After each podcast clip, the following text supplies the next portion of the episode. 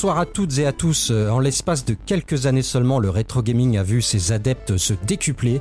Les prix de certains jeux et machines atteignent aujourd'hui des prix frôlant l'indécence. Passion pour certains, tendance pour d'autres. Finalement, c'est quoi le rétro gaming? Comment débuter? Sur quel support jouer?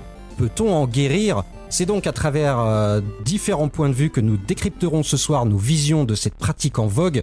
Et nous sommes très nombreux ce soir car je suis évidemment accompagné de Rincevent. Bonsoir Rincevent. Bonsoir à tous, bonsoir à toutes, amis terriens, amis terriennes et habitants de toutes les galaxies. Comment allez-vous? Ben, moi ça va et toi ça va? Ouais, écoute, impeccable. Il y a un truc par contre, faut que je te dise. Hein.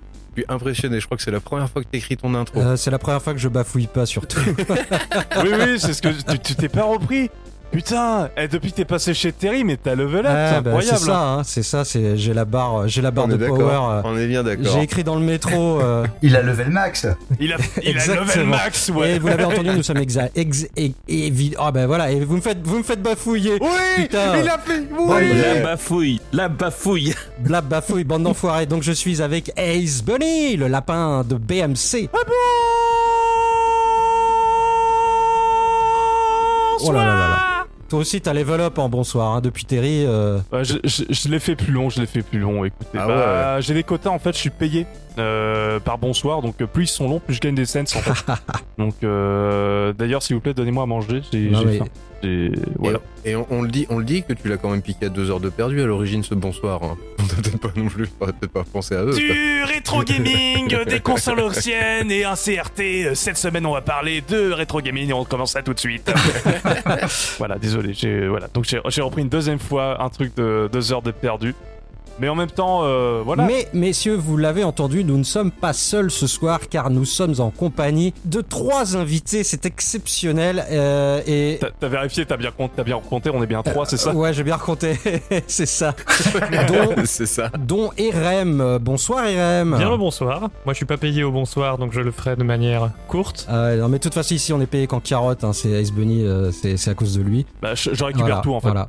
Euh, comment vas-tu? Bah, très bien, parce que ça fait un moment que j'avais envie euh, d'expérimenter euh, le podcast, la pratique du podcast, et, Ouais. et maintenant je peux le faire en bonne compagnie. Donc c'est avec une excitation certaine que je me joins à vous pour cette discussion.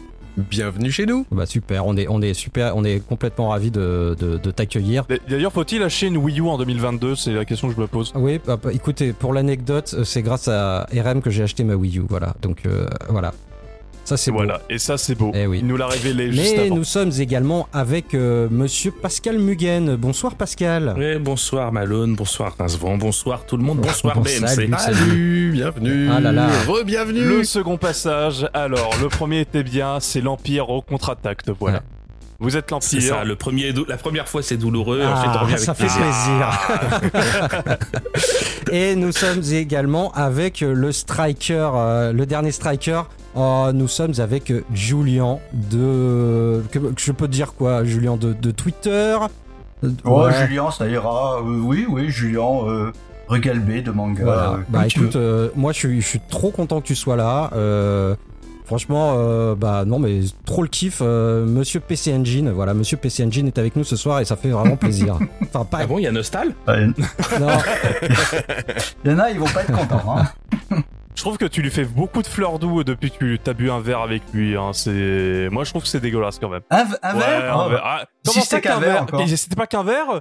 Comment ça Ouais, écoute, Comment ça euh, Moi, je- non, on a bu plusieurs verres et puis euh, et puis euh, et puis je me suis fait Oh. je me suis fait un petit peu arnaquer. Voilà, j'ai acheté des jeux, j'ai payé mon coup et Peggy 18, Peggy 18, Peggy 18. Non, c'est pas ça non, je plaisante. Ok, non, mais on a passé on a passé une un- une fin d'après-midi qui s'est vraiment éternisée où on a bah évidemment on s'est montré eh t'as quoi sur PS2 et tout enfin genre deux, deux geeks euh, qui, qui a la plus grosse ouais, c'est voilà c'est ça et c'était Voilà. très sympathique et, euh, et voilà La plus grosse PS2, Ouais, bien ouais, sûr. collection, collection. Collection collection Non, la, la console, la console. Il y, en a une, il y en a une qui avait une fat, l'autre la slim, et euh, donc il avait perdu. Hein. Il a perdu. Donc euh, c'est bataille, Bataille. et merde. bon je, je sens que ça va être très sympathique ce soir euh, Ça va être un bordel monstre. Euh, c'est- je voulais, j'osais pas le dire. Donc, euh, on se lance, messieurs. BMC épisode 9, le rétro gaming, c'est maintenant. Et on commence avec notre tour de table.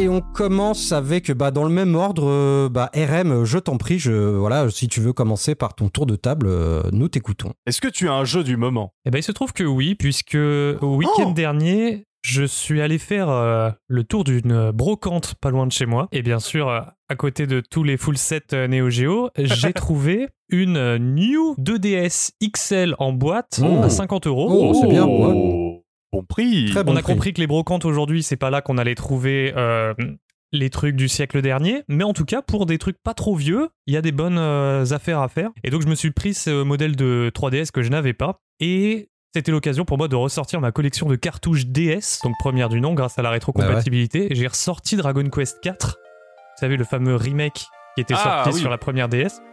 Et j'en avais ce souvenir qu'il était un peu chiant par rapport aux autres Dragon Quest, parce qu'il demandait pas mal, euh, il était assez lent, il y avait pas mal de level up à faire, pas mal de, de farm. Et puis finalement, il y a un système où euh, à chaque chapitre, on a un nouveau personnage et on reprend du niveau 1, un peu comme Octopath Traveler, en fait chaque personnage a son propre euh, scénario, et j'avais l'impression de jouer à plusieurs Dragon Quest au sein de la même cartouche. Et finalement, j'aimais bien le rythme. Et là, je me suis surpris à finalement bien kiffer rejouer à Dragon Quest 4 sur ma nouvelle New 2DS XL. C'est le- C'est les pires noms de console. euh, Mais c'est pas nouveau, c'est pas new. Et elles sont sorties il y a 5 ans. Ouais, c'est euh, c'est vraiment les pires noms de console. Mais j'ai pas fait le, le 4. Moi, j'avais fait sur DS, c'était le 9. Euh, Sentinelle du firmament qui, qui est extraordinaire. Je, je le recommande chaudement. Mais euh, tu me dis que ça ressemble à Octopath Traveler. euh, je, suis- je suis curieux de le faire. Alors pas vraiment, hein. je pense Oui, quand mais- même qu'Octopath Traveler est meilleur, parce qu'en plus tu choisis entre plus de personnages et tu choisis dès le départ Mm. dans quel ordre tu veux faire quoi, alors que là l'ordre t'est imposé. Ouais, ouais, ouais, mais c'est un- s'il y a un petit côté euh, chapitre par chapitre, histoire dans l'histoire, moi ça peut me plaire. En tout cas, ça me donne envie de, de l'essayer en tout cas. Bah, justement ce que j'aime bien avec Dragon Quest, c'est que sous son classicisme, euh, finalement, là où ça se renouvelle au fur et à mesure des épisodes, c'est surtout dans la narration. Mm. Et euh, bah, finalement le 4 est assez différent du 5, qui lui-même est différent du 6. Alors sur la DS, si vous avez un remake à prendre, moi je vous conseillerais plutôt le 5, parce que pour un jeu assez classique finalement dans son gameplay, euh, il a une très très bonne écriture pour un jeu rétro, je trouve. Mais bon, le, le 4 n'est pas non plus euh, totalement en reste. D'accord. Ok. Donc, euh, donc là, faut que tu saches qu'on est en face de joueurs de Sega et donc euh, RPG, ils connaissent Non, pas. hein, je- on est désolé, on est vraiment. Enfin, pour ma part, je suis pas du tout RPG, quoi. Donc je, ouais, euh, je dirais. Moi, voilà, j'adore les RPG et j'aime pas Sega. Enfin, pas trop. Moi j'ai le son qui a coupé. Vous disiez quoi? On disait que Sega, c'est pas très les RPG. Ouais, et pourtant, pourtant, il y en a, il y Ah en a oui. quand même. Mais Mais euh, non. Oui, il y en a, il y en a quand Ah, même. il y a- euh, oui. Fantasy Star, euh, Fantasy Star 2, Fantasy Star 3, Fantasy Star Fantasy Star Ah, il y en a Euh, 4 Incroyable. Fantasy Star 4, Fantasy... Eh ben, c'est tout. Fantasy Star Online Online Online 1, 1, Online 2, Online 3 avec les cartes. Online 1 plus 2. Il ne nous mérite On- pas, Online, Malone. online 0, Il Online y en a eu 0, un zéro, tu déconnes. pas sur DS. Ah non, mais oui, il y a eu il y a un épi- des épisodes sur DS et PSP. Je crois que ça se rapproche plus des Monster Hunter. Mais euh, bon, bref, il y a du RPG sur Sega, mais c'est plus de l'arcade de leur mais côté. oui, c'est trop bien. Bon, on. D'ailleurs, c'est marrant que vous parliez de Fantasy Star Online parce que justement, quand j'écoutais votre euh, dernier, enfin l'avant-dernier podcast sur euh, vos jeux de la honte, euh, je jouais à Fantasy Star Online, mais du coup en solo, donc euh, je me sentais bien seul. Et grâce à vous, C'était moins seul. euh, les, les donjons vides et répétitifs euh, étaient un Ah. petit peu plus digestes. bah merci à Merci toi. Étiez tous ensemble, mais séparément. Ah. On, on on te réinvitera pour le- les jeux à faire avec un podcast à écouter.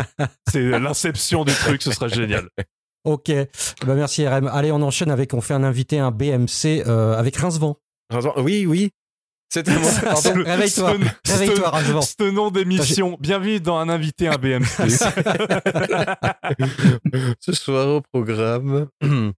Bah écoute, euh, qu'est-ce que je peux dire? Qu'est-ce que je fais en ce moment? Bah je fais, je joue tout simplement au jeu euh, que, que, que j'ai acquis pendant mon petit séjour à Paris. Ah Car euh, avec Malone, nous avons fait les Hard Losers, Ah évidemment. putain, c'était trop bien. C'est comme Hard Looter, mais en pas réussi. C'est honteux. Et quel Dobas as-tu acheté? Bah, Enfin, moi je sais, mais. euh, Ah, j'ai acheté du bon jeu bien cracra dégueulasse. J'ai acheté par exemple un Jump Force sur Xbox One. Absolument merde, fantastique. les- Ah, à 10 euros. 10 euros, il était Oh, magnifique. bah, Oh, 10 merde, euros, ça, ça ça va. Ah, nickel, impeccable. De toute façon, c'est Paris, quoi. À Paris, le premier truc qui t'étonne quand t'arrives, t'es là. Oh, c'est rigolo, ils ont mis les prix en francs. Non, non, c'est en euros. ah, quoi? Pardon? Qu'est-ce qui s'est passé? Mais en, Bre- en Bretagne, c'est toujours les non, francs, non? mais, non, mais non, il y a eu l'inflation entre les prix euh, chez moi et les prix là-bas. Ah, merde. Donc, ouais, et oui, j'avoue, hein, j'ai testé euh, juste pour du fan service parce qu'il y avait Nicky Larson dedans et malgré qu'il y ait Nicky Larson, c'est bien de la merde hein, comme euh, jeu. C'est vraiment pourri. Ah ouais, Ah, mais je t'avais Ah ouais, prévenu, vraiment hein, pas bon, ça Du coup, je me suis quand même offert pour le même prix, je me suis offert un petit Teenage Mutant Ninja Turtle Mutant in Manhattan de Platinum Games. Ah, oui. Bien. Alors, t'as testé? J'ai pris un pied total à le faire. C'est vrai que c'est répétitif dans le machin, mais comme tout, comme tout beat'em all, en fait, c'est pas grave. Oui. Et non, sympa, j'ai trouvé l'esthétique vraiment chouette des tortues. Euh, Il y avait le côté humour Nickelodeon, période Nickelodeon, ouais. Donc, Je me demande si- s'il y a même pas les voix du dessin animé de, Et en il 3D. est sur quelle là. plateforme Il est sur, sur Xbox One, euh, je l'ai fait. Euh, PS3, Xbox, Ouais. euh, PS4, euh, c'est tout. Ouais. C'est déjà pas mal. Il est pas sur PC aussi. Oh, peut-être. Peut-être, hein, peut-être c'est bien. possible. Oh, peut-être.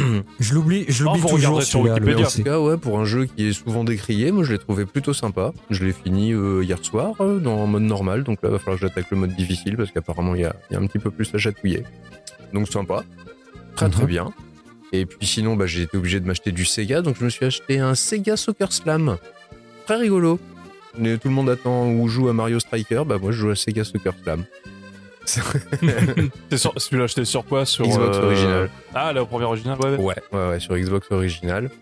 Et sinon, je me suis quand même fait un petit plaisir sympathique, un petit plaisir un petit peu coupable aussi. Euh, un, tout simplement, je me suis offert un petit Death Smile sur Xbox 360. Mmh, très sympa. Un des rares shoot 'em up qui soit sorti en version pâle. Ah, Et de Cave, s'il vous plaît, quoi. Petit, petit shmup euh, à scrolling horizontal. Hyper Bon, sympathique. petit shmup, euh, c'est c'est une pointure quand même. Ah ouais, Enfin, ouais, ouais. Tu sais que je, je suis retourné à République euh, la semaine d'après et je me suis tâté. Je, ah, j'ai trop envie de me le prendre aussi. et, et je l'ai pas pris, j'ai pris autre chose, mais j'en parlerai plus tard. Ah, ah, Tu t'es, tu t'es tâté? Yeah, pas mal, pas mal. Oh. ah non, c'est un Ryoko, c'est pas tâté. L'horizontale. Ah, mince. Non, mais oh. Eh, je suis un collab maintenant. hein. Moi, j'ai été dans un stand shmup euh, au Stunfest. Eh oh. On a une star avec nous, Ah attention. on, fait, hein. on fait un bisou à Lui, Blaireau. lui, lui, il- Oui, bah, Ouais, le évidemment. blaireau, hein. Comme d'habitude, un gros bisou à Blaireau. Ils apparaissent sur le stream comme ça, hein, c'est des stars, hein, c'est des stars internationales. Eh oui. Mais donc voilà pour moi en tout cas. Ok, ok, bah c'est très bien, bah cool, cool. Bah t'as bien, t'es t'es content de ta- d'être d'être monté à Paris? Bah carrément que c'était génial. En plus, on a pu se rencontrer pour la première fois quand même. Hein. Petite, Bah euh, oui, bah oui, bah oui. Ah. petite nouvelle, euh, petite nouvelle sympathique. Donc non, c'était super sympa, c'était génial, un magnifique séjour Hmm. avec des gens accueillants. un Jump Force ce quand même. Ouais, il y avait Jump Force, mais bon, c'est pas grave. Il y avait Pas Jump Force. grave. On commet tous des erreurs. Oui, c'est vrai. Ça arrive. Et puis il y a Ken le survivant, donc c'est pas mal. Tu as un problème, malheureusement. Oui, je Ouais. sais. C'est la seule raison pour laquelle j'ai acheté moi aussi, hein, à cause de Ken. hein. Ah, Il y avait les Chevaliers du Zodiac, Ken le Survivant, Linky Larson, donc forcément, euh, bip bip, Golden Pigeon est arrivé. C'était obligatoire. Donc ça met des étoiles plein les yeux, je te l'accorde. Oui, Eh bien, nous passons à Pascal, si tu veux bien euh, nous parler de ta, ta petite actualité. Euh, À quoi, à quoi tu joues à quoi, Qu'est-ce que tu as acheté? Alors là, je, je viens de terminer il y a quelques jours Infernax sur, euh, sur Aya Neo, donc sur, euh, sur Windows. Euh, excellent jeu, que je, je m'attendais pas à ce que ce soit si bien en fait. Euh, je sais pas si vous connaissez, donc c'est ça. Absolument pas. C'est un, un jeu fait par un studio indé euh, au look euh, 8 bits et ça reprend un peu euh, Castlevania, mais les, les premiers, les actions platformer. Euh, D'accord, ok. avec un système de moralité, bien ou mal. Donc, euh, le tout début du jeu, on arrive, il y a un mec qui dit Ah, je suis maudit, euh, tuez-moi. Vous avez le choix soit vous lui mettez votre lance dans la tronche, soit vous l'épargnez et peut-être qu'il va devenir autre chose. Et vous arpenterez soit la voie du bien, soit la voie du mal, soit un peu des deux. Euh, ça sera à, vous de voir. Et euh, le jeu dure pas très longtemps, 5-6 heures. Euh, mais il y a tellement de chemins et de possibilités que vous pouvez le refaire. Et il y a même un petit cheat code. Si vous rentrez le Konami code à, l'écran titre, vous jouerez donc un perso de contrat pour faire le même jeu. Donc, euh, donc vous allez défourailler du zombie, mais avec la mitrailleuse infinie et votre rang de vie, euh, ça défonce grave. Donc euh, j'étais, je l'ai terminé ouais. récemment. Il coûte pas cher, c'est une vraie perle. Du coup, là, j'en profite. Je vais recommencer aussi Anno Mutationem. un jeu indé qui est sorti il y a deux mois à peu près. Je l'avais commencé. C'est euh, un RPG, mais c'est la DA du jeu qui m'a séduit. J'ai euh, vu des screenshots, j'ai dit je veux ce jeu. Je, je- voilà, juste je veux ce jeu. Je l'ai commencé. c'est- Ça a l'air très C'est sympa. quoi la DA du jeu? Euh, C'est une DA en 2D, mais c'est un, c'est un pixel euh, tellement bien travaillé, et tellement beau que on voit que c'est pas un jeu d'antan hein, du tout. C'est c'est avec des critères de maintenant. Mais là, pour le coup, il va falloir regarder des, des screenshots parce que c'est pas très podcast euh, friendly hein, de, de vous dire d'a- d'aller voir des screenshots. Mais euh, Anno Mutationem, euh, je- ça m'a accroché par la DA. J'ai commencé à jouer, j'ai kiffé. Et là, bah, du coup, j'ai que une heure de jeu. Va falloir que je creuse un peu plus. Ok, ok. Donc voilà. Côté achat, j'ai j'ai cassé la tirelire chez Red Art Game, donc un revendeur français. J'ai acheté 4 jeux PS5. Oh là là. Non, c'est pas le full set, mais en fait, ce sont que des C'est jeux. pas loin, c'est ouais. pas loin, c'est pas loin. Donc j'ai j'ai acheté Relayer, donc un TRPG avec des mechas euh, qui est sorti sur PS4 et PS5, et la trilogie Démon, je sais plus quoi. Voilà, ça s'appelle pas comme ça, mais bon. Dedans, il y a Ridley Demon. Slayer Bah non, Non, il y a Ridley Corpses, Demon's Tier Plus et Xenon Valkyrie. Donc c'est des jeux qui sont sortis à la base sur Vita, qui ont été portés sur Switch. Et euh, Red Art Game les a réédités à 1000 exemplaires euh, sur euh, PS5. Ce sont des RPG, ça, non? Ou des action RPG Non, c'est des twin, des twin stick shooters. Ah, d'accord, ok. ouais. Ah. Et en fait, ils sont sortis à la base sur euh, Vita et Switch, donc ils sont trouvables pour euh, 10 balles chacun. hein. Euh, Et tu les ils as ont, payés euh, 60 sur PS5. 20 chacun. Oh, bah ça va, c'est correct. Oh, c'est correct. C'est ça. euh, Et, Ça puis- fait pas cher le Blu-ray. hein. et- et ça soutient un studio euh, français. euh, Ah, c'est oui, ça vient- oui. ça- c'est local. Et puis ça. Moi, je, je milite pour le physique. je, je, je- je- je ne veux pas de jeu des maths le moins possible. Parce que euh, c'est pas le sujet, mais voilà. Mais on- c'est le on perd mal, notre c'est le mal. Voilà. Bah, ça va Donc, être un peu le sujet. Quand... Enfin, quoique, bah, ça, Oui, va, c'est- ça va rentrer dans c'est le un sujet. sujet hein. connexe. Ah, ouais, ouais, ouais, ouais. Voilà. Et aussi, j'ai acheté et fait acheter un- à une personne présente ici Live Live sur Switch en préco. Enculé. je balance. On, sait- on- on devine qui c'est. hein. Non mais le mec il me balance un lien Leclerc, tiens, euh, et moi je regarde, je fais Ah Donc je l'ai préco. Voilà. Donc voilà, c'est vraiment un salaud de le révéler. Bisous. Ouais, il était 10 euros moins cher qu'ailleurs. Ça valait le coup. C'est vrai, ça valait le coup, c'est vrai. C'est euh, la version, euh, évidemment, Switch, hein, c'est ça. hein. Oui, la version Oui, oui, oui, Switch c'est en le- 2D HD. Hum, ouais, Oh ouais, putain, ouais. oh, on en reparlera un petit peu après quand on abordera le sujet de ces jeux-là. comme ça. Ah, bah oui. Ah oui, je, je- je fais du teasing. Ouh là là. Teaser, teaser. Euh, bah écoute, euh, mon petit Ice Bunny garde la parole puisque c'est ton tour euh, de ton, de- Oh, c'est à moi pour ton tour de table. Oui, vas-y, vas-y. Oh, eh ben écoute, euh, je voulais parler de quelque chose qui a rien à voir avec du rétro, justement, pour euh, changer, et vu qu'on va beaucoup parler de rétro, donc je vais parler un petit peu de nouveautés un peu, euh, un peu euh, géniaux. Euh, il y a quelques semaines, c'était l'enterrement du garçon de mon frère, et pour fêter ça, on est allé dans une salle de VR. On est allé à VR Co à Paris, et c'est la première fois que essayé un casque euh, virtu- euh, de virtual reality, de réalité virtuelle. Ah, merci pour la traduction, j'avais pas compris. Mais tout, mais ouais, mais c'est, euh, bah, je suis- bah, désolé, je suis Eh bah bilingue, oui. donc Bah à un oui, moment, oui, euh, mais j'aide, j'aide les gens, j'aide les gens. Donc euh, c'est la première fois que je testais un casque, un casque VR pour le coup. Donc euh, et donc bah. C'est la première fois qu'il a vomi sans boire un verre d'alcool. Et non, même pas, j'ai même pas vomi, Ah, c'était trop bien. Et euh, donc on a essayé trois jeux à ce moment-là, et donc euh, je vais un, peu, un petit peu raconter mon expérience. Donc on a essayé un premier jeu qui s'appelle Propagation Top Squad, qui est un Left 4 Dead-like, où on est dans une apocalypse zombie. Et euh, on est euh, on- donc on se contrôle en fait dans un, en- un environnement tout en 3D qui est vraiment super beau. Et on doit aller à un point d'un point à un point B pour euh, activer des, balises pour éradiquer l'invasion zombie. Et c'est super drôle c'est jouable jusqu'à 8 en VR et on s'est très très bien on s'est trop trop bien marré à ce C'est moment-là un FPS en C'est un genre de FPS oui, c'est comme un FPS où en fait, t'as- donc je l'ai fait sur le Valve Index. Donc en gros, c'est la avec les manettes qui sont à reconnaissance de, euh, de mouvement au niveau des doigts. Donc quand tu poses et également au niveau de la, la, la puissance que tu mets quand tu serres le- la manette. Et c'est c'est assez bluffant. On en, on en parlait lors du podcast de la Wii où la VR c'était un petit peu l'héritière de la Wii au niveau de la, du motion control, mais c'est euh, c'est tu tu euh, tu vises euh, tu vises avec le avec la- avec les flingues tu mets en joue directement en fait avec l'arme que tu portes c'est d'une immersion mais incroyable j'étais bluffé pour ça le coup doit, ouais. et c'est génial et c'est euh, super drôle pour le coup On a également essayé un autre jeu qui s'appelle Ragnarok, qui est un jeu de rythme compétitif. En fait, on doit faire avancer un dracar et on doit le faire avancer en rythme. Et euh, les musiques qui sont qui sont euh, qui sont proposées, en fait, c'est généralement des musiques un peu rock and roll dans un univers un peu viking et c'était super chouette. Ça rappelle un peu Donkey Konga dans le dans les- dans l'idée où tu dois taper sur les tam. Ouais. Et ben en fait, t'as deux gros marteaux à chaque main et tu dois taper des tambours et tu dois faire avancer ton dracar. Et c'était plutôt rigolo.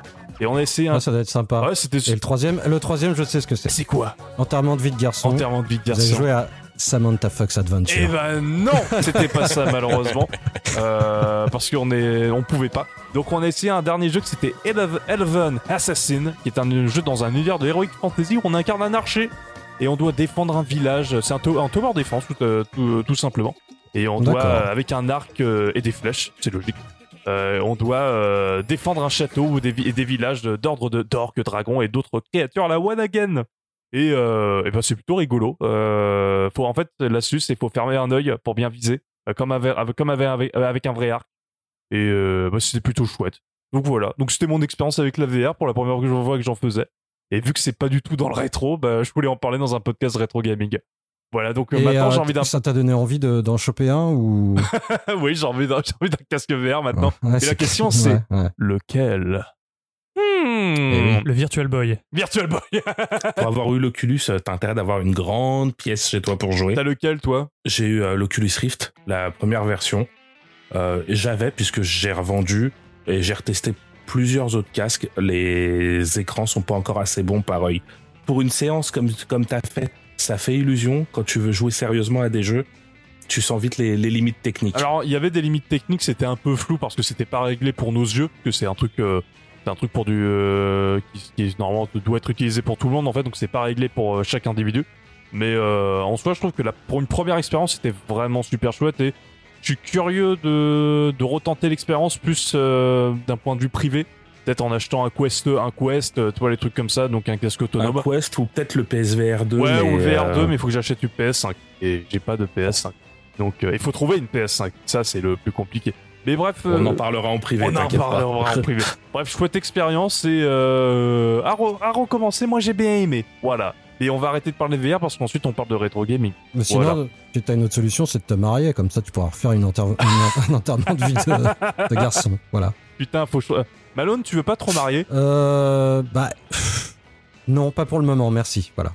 Non, non, non. Oh, Non. ok. Bon, bah tant pis. J'ai tenté. Ok, euh, merci ben, on enchaîne avec toi, Julien, euh, pour ton tour de table. Alors, mon actualité du moment, euh, j'ai réussi à dégoter un, un MSX, un MSX2. Oh. Je sais pas si vous avez suivi sur Twitter, Ouais. mais j'ai eu plein de soucis de, de divers MSX achetés depuis que je suis à Paris, depuis 8 mois, qui tombent tous en panne. Et là, grâce à un bienfaiteur, j'ai pu en avoir un, un 2, qui était mon rêve de gosse. Et du coup, ben, je réessayé un peu tous mes, tous mes jeux que j'avais stockés, euh, qui étaient cachés sous le lit, et je les réessaye sur une machine qui fonctionne.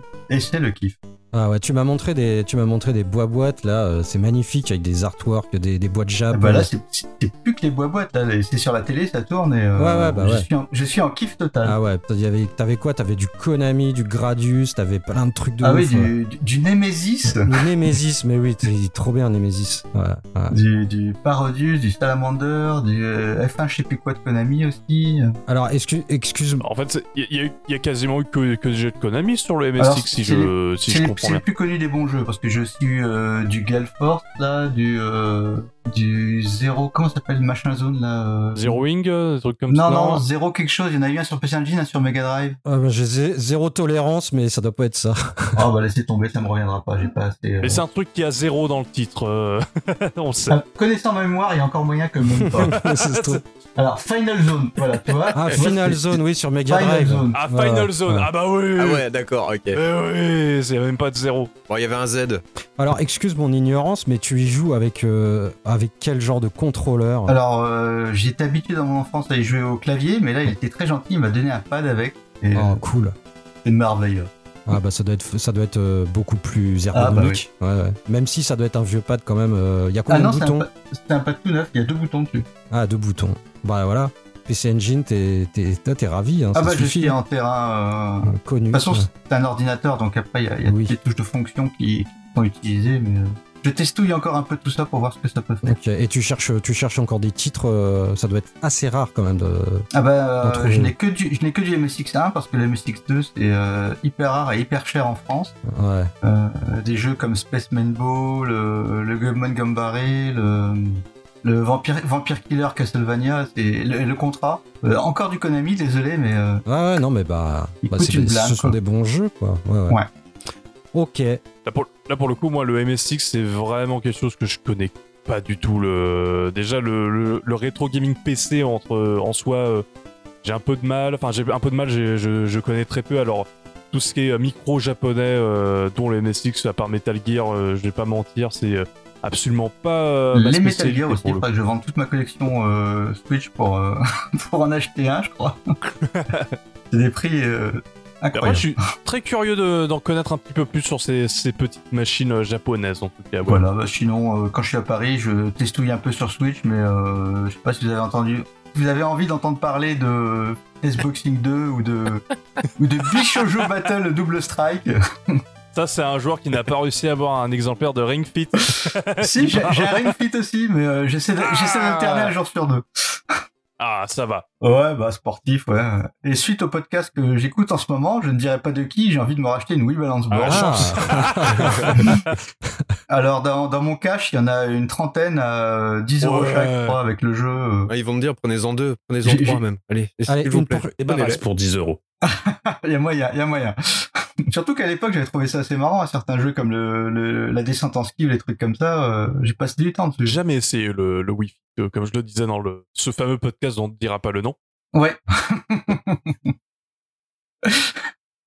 le podcast, on ne doit pas prononcer le nom. Ok, bah merci beaucoup. Euh, bon, bah là, je close ce petit tour de table. euh, j'ai fait tout le monde, hein, j'ai oublié personne, j'espère. hein. Parce que des fois, ça m'arrive. Et comme on oui, est ça nombreux. t'arrive. Là, non, Ouais. tu n'as, tu n'as oublié personne, c'est incroyable. C'était moi la victime, je m'en souviens encore. C'est pas remis. ah oui, ça m'est arrivé une fois et c'était toi. Bon, ah, c'est pas si grave. Ouais, c'est pas si grave. Oui, donc. en plus, je- il parlait, de, il parlait d'un jeu que je pouvais pas faire. Hein, donc euh, voilà, donc c'est bien Ah fait mais pour oui, c'est Ouais, vrai, c'était Maintenant, Forza. j'ai pu le faire, c'était très Bon, bien. comme je disais, je vais conclure euh, ce tour de table. Euh, bah, pour ma part, euh, je, bah, comme Julien, moi, je vais vous parler d'une machine. Alors moins, moins rétro, mais rétro quand même, une machine, un add-on sorti en 91, un add-on pour une, pour une machine 16 bits, Kinect une machine 16 bits de l'amour. Ah J'hésitais, merde. j'hésitais et finalement Ah, j'ai, craqué. Et donc, euh, Il non. Ah, C'était la view Ouais, Ah, il il y a merde. des add-ons sur Super Nintendo? Il est enfin sorti, putain Mais Il a non, j'ai proto le pris un méga CD, euh, méga CD, Oh, oh là là, mais ça c'est, mais oh là là, Ah, j'ai- j'ai- j'ai- Ah, c'est là magnifique. j'espère qu'on entend la musique de- du, du boot menu là, Oh, c'est tellement bon. Et, et si si si si, je t'ob- Non. je t'obligerai à la mettre. Et, On le mettra, on le euh, mettra, on le mettra. Est-ce que tu as acheté des multiprises aussi pour euh, toutes ces oui, alimentations ça va, il y en a deux. Bah, j'ai pas le 32X Ah oui, donc ça va, ouais. ça Ah, passe. pas, en- pas encore le 32X, Non, attends. bah non, les 32X ça, ça, ça coûte très très très cher un Il y a 32X. rien d'intéressant sur d'ailleurs euh, 32X. pourquoi c'est aussi cher alors que franchement c'est. Ah ouais, il y en a très peu Ça, c'est pas vendu. Oui, c'est pour ça. C'est pas. Et alors, si tu si t'en veux un Jap, euh, pff, accroche-toi, bonhomme. Non, non, mais je suis là, je suis, euh, je suis ravi avec mon méga CD. Donc, je suis dans une grosse phase euh, méga CD, méga drive. Donc, euh, je pense que je vais en parler beaucoup au cours de ce podcast et je m'éclate parce que c'est vraiment une, machine très importante dans l'histoire, dans mon histoire personnelle, dans l'histoire de Sega. C'est la première machine CD-ROM que j'ai possédée et ça change quand même, ça a quand même changé beaucoup de choses. Euh, ça laissait en tout cas présager des trucs euh, incroyables. Et puis euh, donc voilà, donc Mega CD, bah, je m'éclate sur sur Time Gal, je m'éclate sur Final Fight. j'ai relancé le Sonic CD. Oui, j'ai acheté beaucoup beaucoup de titres. Alors c'est très compliqué. Sonic CD, japonais ou, américain? Ah bah j'ai acheté un Mega CD Jap, hein, donc euh, Ouais, ouais. voilà, voilà. Bah ouais. Donc toi, t'as pas Sonic Boom euh, en lancement, c'est ça Non, j'ai Sonic Boom sur Play- dans une compile sur PS2 par contre. Ah, donc ça va, c'est pardonné. Oui. Tu es pardonné. Oui, oui, non, mais je m'en fous. Je pense que je vais le revendre d'ailleurs, parce que j'ai la version Mega CD. fous, tu vas acheter Et, Sonic euh, Origins. Désolé. bah, je sais pas parce que j'ai vu le j'ai vu le j'ai vu le trailer et les dessins animés ont l'air assez sympas. J'ai envie d'acheter que pour les dessins Ah, animés ont l'air je suis cool. pas tout seul à avoir pensé euh, ça alors. Oh miracle. Merci Malone. Bah oui. Tu l'attends Ah sur bah. YouTube, ça, Oui, ils vont les sur YouTube. Et voilà. Et j'ai joué à euh, Yumemi Mystery Mansion. Alors je sais pas, euh, je vais pas, je sais pas comment on dit en japonais exactement, mais donc c'est un jeu d'aventure que j'ai terminé en, je bah, je sais pas, on- j'ai dû le lancer diman- un dimanche matin et une heure, euh, une heure et demie après, je l'avais terminé. Ah, c'est pas parce que je l'avais fini à l'époque, mais donc c'est un jeu d'aventure euh, en vue euh, à la troisième, à la première personne, pardon. Et tu es un petit garçon qui, tu dois chercher ta sœur dans un manoir qui a été transformé en papillon. Euh, c'est le framerate est vraiment aux fraises, tu vois, t'avances, t'as l'impression d'avancer case par case, écran par écran, alors que non, c'est censé être du full motion vidéo. Mais euh, j'ai beaucoup de beaucoup d'affect pour ce jeu que j'avais fait à l'époque et il y a des musiques qui sont incroyables. Enfin, ça m'a ramené ça m'a ramené euh, 20 ans en arrière. Euh, voilà, donc j'ai fait ça, je me suis bah j'ai kiffé quoi. Je kiffe je kiffe sur mon méga CD, voilà. Et on parlait de Metal Gear avant, mais est-ce que t'as pu jouer à Snatcher? J'ai pas, euh, j'ai pas, j'ai pas de Snatcher parce que bah il est, euh, il est très très très cher. Donc euh, on en parlera peut-être peu, euh, plus tard. Pardon, je prendrai peut-être une repro. Ça fera partie des sujets qu'on abordera sans doute. Mais j'ai pas fait Snatcher et j'ai très très très envie de le faire. Ça c'est, ouais c'est une. Parce que je l'ai fait il y a pas longtemps. Et, et justement, si tu cherches euh, un jeu euh, d'aventure comme ça qui se finit en moins de 5 heures avec un bon scénar, Kojima il faisait déjà des trucs sympas. Ah ouais non mais. Et surtout, surtout sa mise en scène, euh, tu te dis, il a même pas de cinématique, euh, de la 3D, trucs comme ça, il arrive à te faire une putain de mise en scène avec des pix- du pixel art, c'est ça qui est incroyable Ah, aussi. mais c'est- il a l'air, il a l'air incroyable. Hein. Ah, mais c'est mieux le il a pixel l'air art. incroyable ce jeu. Euh, Est-ce que, est-ce que le Mega CD est zoné? il est zoné, oui. tout à fait. oui, Ouais. Ah, il est zoné, oui. Ah, non. Ouais, Mais on parlera de solutions pour dézoner les trucs. Non, non, non. pas. L'acheter Ah. en France. Et ah voilà, attendez, moi je connais les trucs. Et sinon, pour euh, parler un peu de, de- de trucs un peu modernes, donc j'ai finalement, euh, j'ai finalement lancé euh, It Takes Two sur PlayStation euh, 5. Euh, C'est un faux. Bah si, parce que oui, c'est faux. Alors je t'avais demandé, euh, tiens, euh, Voilà. Ace, on- tu veux pas faire euh, It Takes Two avec moi? Bah tu m'as répondu, bah cool, on y va. Parce que euh, dans la boîte, donc j'ai acheté une édition, une version boîte, parce que pareil, hein, moi c'est boîte-boîte ou rien d'autre. Et donc à l'intérieur, t'as plein de petits coupons, des petits flyers en allemand, en italien qui te dit jouer gratuitement en coop en ligne avec un ami. Bah banco, on y va. Donc on se connecte tous les deux. Et au moment où je dois euh, inviter Ace, eh ben, l'écran euh, pop sur le PlayStation Plus et me demande de payer pour pouvoir jouer en ligne. Donc là, franchement, j'étais dégoûté. Enfin, je veux dire, c'est pas gratuit, les gars, quoi. Faut arrêter de dire que c'est gratuit s'il faut payer derrière. Déjà, le jeu, je l'ai acheté. Je l'ai acheté, il est pas gratuit. Et après, il faut que je paye en ligne pour jouer avec un pote alors que c'est écrit gratuit. Franchement, non, mais là, j'étais tellement vénère, j'ai fait carton rouge. euh, Sony, euh, même pas, je prends votre PS Plus, quoi. C'est c'est de la grosse arnaque, vos conneries, quoi. Donc, euh, donc voilà, bon. Mais sinon, et je l'ai lancé, euh, je l'ai lancé en local et j'y ai joué avec mon fils. On a fait le premier Je l'ai niveau. lancé par la fenêtre. Non, et c'est vachement bien. hein. C'est tellement dommage qu'on puisse pas y jouer, Ace. Euh, Franchement, c'est hyper bien. C'est très très Oui. chouette. C'est un, c'est un jeu de, euh, un jeu de plateforme en coop où t'as vraiment, vraiment besoin de l'autre pour avancer. Et c'est très, c'est très ingénieux, très, très imaginatif, très, c'est, voilà, c'est, c'est vachement bien. J'ai, j'ai hâte de continuer l'aventure euh, Mais prochainement. pas avec voilà. moi. Mais pas avec toi, malheureusement. Oh, sauf si tu passes à la maison, on pourra se le faire en coop euh, en local et on pourra se toucher la cuisse, par exemple. Voilà. Mais t'as pas, t'as Et pas non, besoin. T'as- toujours le Game Pass? Ah oui. Bah, On peut le faire alors. L'enculé. Il est sorti sur Xbox aussi? Bah oui, il est Oh sorti. putain, bon, bah, Ouais, bien foiré. sûr. Bon, bah, le je. Malone, il vient de se faire fourrer son date Putain, en mais live. direct, t'es vraiment une pute, hein, ce vent, pardon. Ouais, je sais. 35 Je euros. sais. Bon, bah, tu viens plus dormir à la maison, c'est clair, c'est décidé, voilà. Voilà. À la rupture. Toujours en mode, je lance une petite pique et je me recule. Bon, Mais on n'a pas dormi la dernière fois pourtant quand je suis venu. bah, on n'a même pas fait de méga CD, c'est vrai Ouais, ouais. Ouais, j'ai même pas eu le droit à mon Road Avenger, Ah. je suis un peu dégoûté quand même. Faudrait Ah, que je faudrait revienne. tu reviennes, exactement.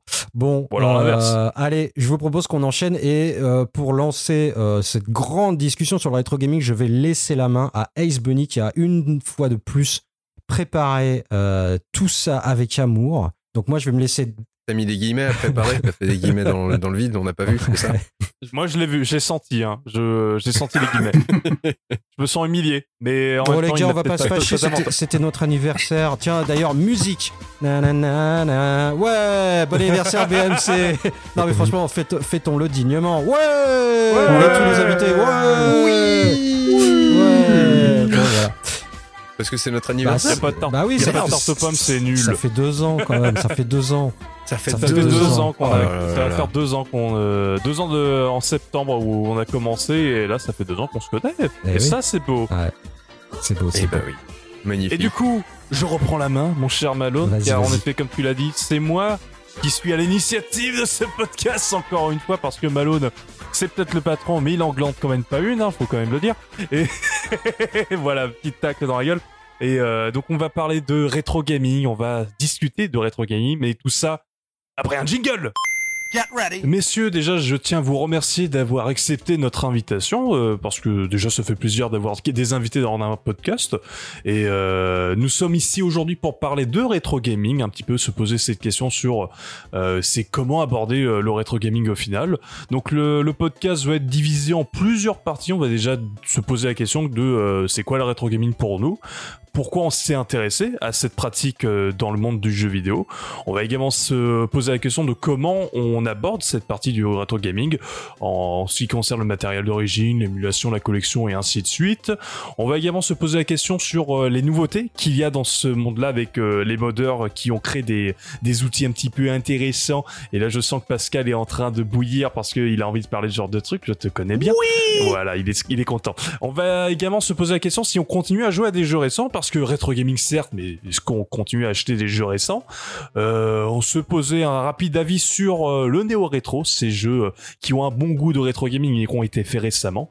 Et ensuite une petite recommandation personnelle d'un jeu rétro gaming connu ou méconnu.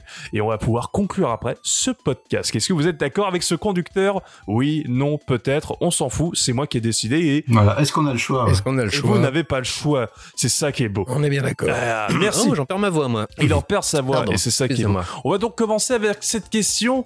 C'est quoi le rétro gaming pour vous? Et on va commencer par le retour de notre invité qui était là il y a six mois, à savoir Pascal Mugen. Pour toi, c'est quoi le rétro gaming? Euh, Le rétro gaming, pour moi, c'est quelque chose qui coûte cher, très cher. Voilà, on commence directement à laisser les mots. Non, euh, plus sérieusement, pour moi, le rétro gaming, c'est c'est le retour en enfance, puisque moi, j'ai commencé à jouer euh, début 90 à- avec la NES. Et euh, plus le temps passe, plus ces jeux-là me manquent. Euh, donc euh, NES, NES, PS1, comme, euh, comme la dernière fois, j'étais venu défendre cette console bec et ongle. Plus le temps passe, plus j'ai envie de me replonger dans ces jeux. Donc c'est un petit shoot de nostalgie. Seulement, j'ai pu constater que pour moi, le rétro gaming, il se limite à ce que j'ai connu. Dans le sens où, avant la NES, pour moi, c'est pas du rétro gaming, c'est vintage. Parce que je l'ai pas connu. J'étais pas, j'étais pas né, j'avais pas, j'avais pas le matos. Et du coup, si on me met un Atari devant moi, je- ça me fera ni chaud ni froid, quoi. D'accord. Je me limite à, à partir de la NES pour moi. D'accord, donc toi, tu t'essaies de définir le rétro gaming en fonction de toi quand tu as commencé le jeu vidéo. C'est ça, pour moi, bah, ça, ça commence là, parce que je pense que tout le monde a un affect euh, différent se- selon son histoire. Après, euh, il y en a qui vont euh, chercher la, la partie historique. Comme toi, euh, par exemple, Ace, je pense que t'as pas connu la NES à l'époque. Non, Non, voilà, je pense que t'étais à l'état de projet, peut-être, quand euh, je pas jouais à la NES. je je n'étais même pas à l'état de projet. Donc, euh, et pourtant, ça t'empêche pas quand même d'aller creuser dans des, dans des choses avant ce que moi, je ne fais pas en n'allant pas chercher ce qui était avant ma naissance. D'accord. Euh, Est-ce que quelqu'un d'autre partage un petit peu ce sentiment-là euh, que partage Pascal? Ah ouais, ouais, ouais, tout à fait. Non. non. Abonnez-vous. On est tous là-dedans, hein, dans, Euh, dans la nostalgie, hein, ça c'est une évidence. Très hein. clairement, oui. Bah oui, je suis entièrement d'accord là-dessus. euh, la nostalgie. Même si, oui, non. Enfin, je dis oui, euh, je comprends tout à fait le côté affect euh, de, de, de, de notre parcours vidéoludique, quoi, qui, qui anime le rétro gaming pour nous. Mais c'est vrai que non, en fait, je suis allé chercher quand même beaucoup plus loin. Même si j'ai commencé avec euh, l'Amstrad 6128, Ah oui. ça m'a pas empêché de m'intéresser quand même au, euh, bah surtout à l'arcade en fait. Beaucoup d'arcade, énormément d'arcades des années 80, même euh, milieu 70. C'était, c'est vraiment sympa pour moi à découvrir. Donc euh, non, je vais un petit peu au-delà de ça. Après, l'arcade, ça vieillit beaucoup mieux que tout ce qui est console de l'époque, euh, toi, genre les Atari 2600. euh, je trouve qu'un Pac-Man euh, qui est sorti dans les années 80 vieillit beaucoup mieux qu'un un jeu qui sort en, un- bah, un Pac-Man genre euh, sur Atari 2600, ça c'est Ah, sûr. c'est ouais. c'est incomparable. Après, on on n'était pas aussi sur la même euh, technologie. On n'est pas sur la même technologie, ouais. les bornes d'arcade des années 80-90, elle mettait une, une rouste monumentale aux consoles euh, qui étaient en face. Hein. Ah bah c'était le- c'était le maître étalon quoi. C'était le arcade master race. C'est ça. Avant, c'était l'arcade à la maison. Hein. On voulait tous ça, l'arcade à la maison. Alors que maintenant, euh, bon bah, euh, n'importe quelle console euh, fait aussi bien qu'un PC finalement. Le nombre d'ennemis qu'on a dû se faire à dire ça. Putain, Pascal, tu fous la merde. Mais- toi. mais Ça- c'est- ça on, fait- a, mais on a bien fait de l'inviter, c'est la faute à Pascal, hein, très clairement. Ah ouais, ouais, ouais, ouais. Si vous avez des plaintes à faire, c'est quoi ton, ton, ton Twitter déjà, Pascal? Ah, Alors c'est arrobas backup cartridge. On s'en fout, c'est pas ça le nôtre. Ah, c'est une malode. Ouais, mais moi, Twitter, j'y vais plus, donc je m'en fous. C'est pas faux, c'est pas faux. Mais euh, sinon, RM, Julien, est-ce que vous partagez un petit peu cette même définition ou alors vous avez euh, pas la, cette même. euh, pour vous, c'est pas du tout comme, comme ça que vous jugez le rétro gaming?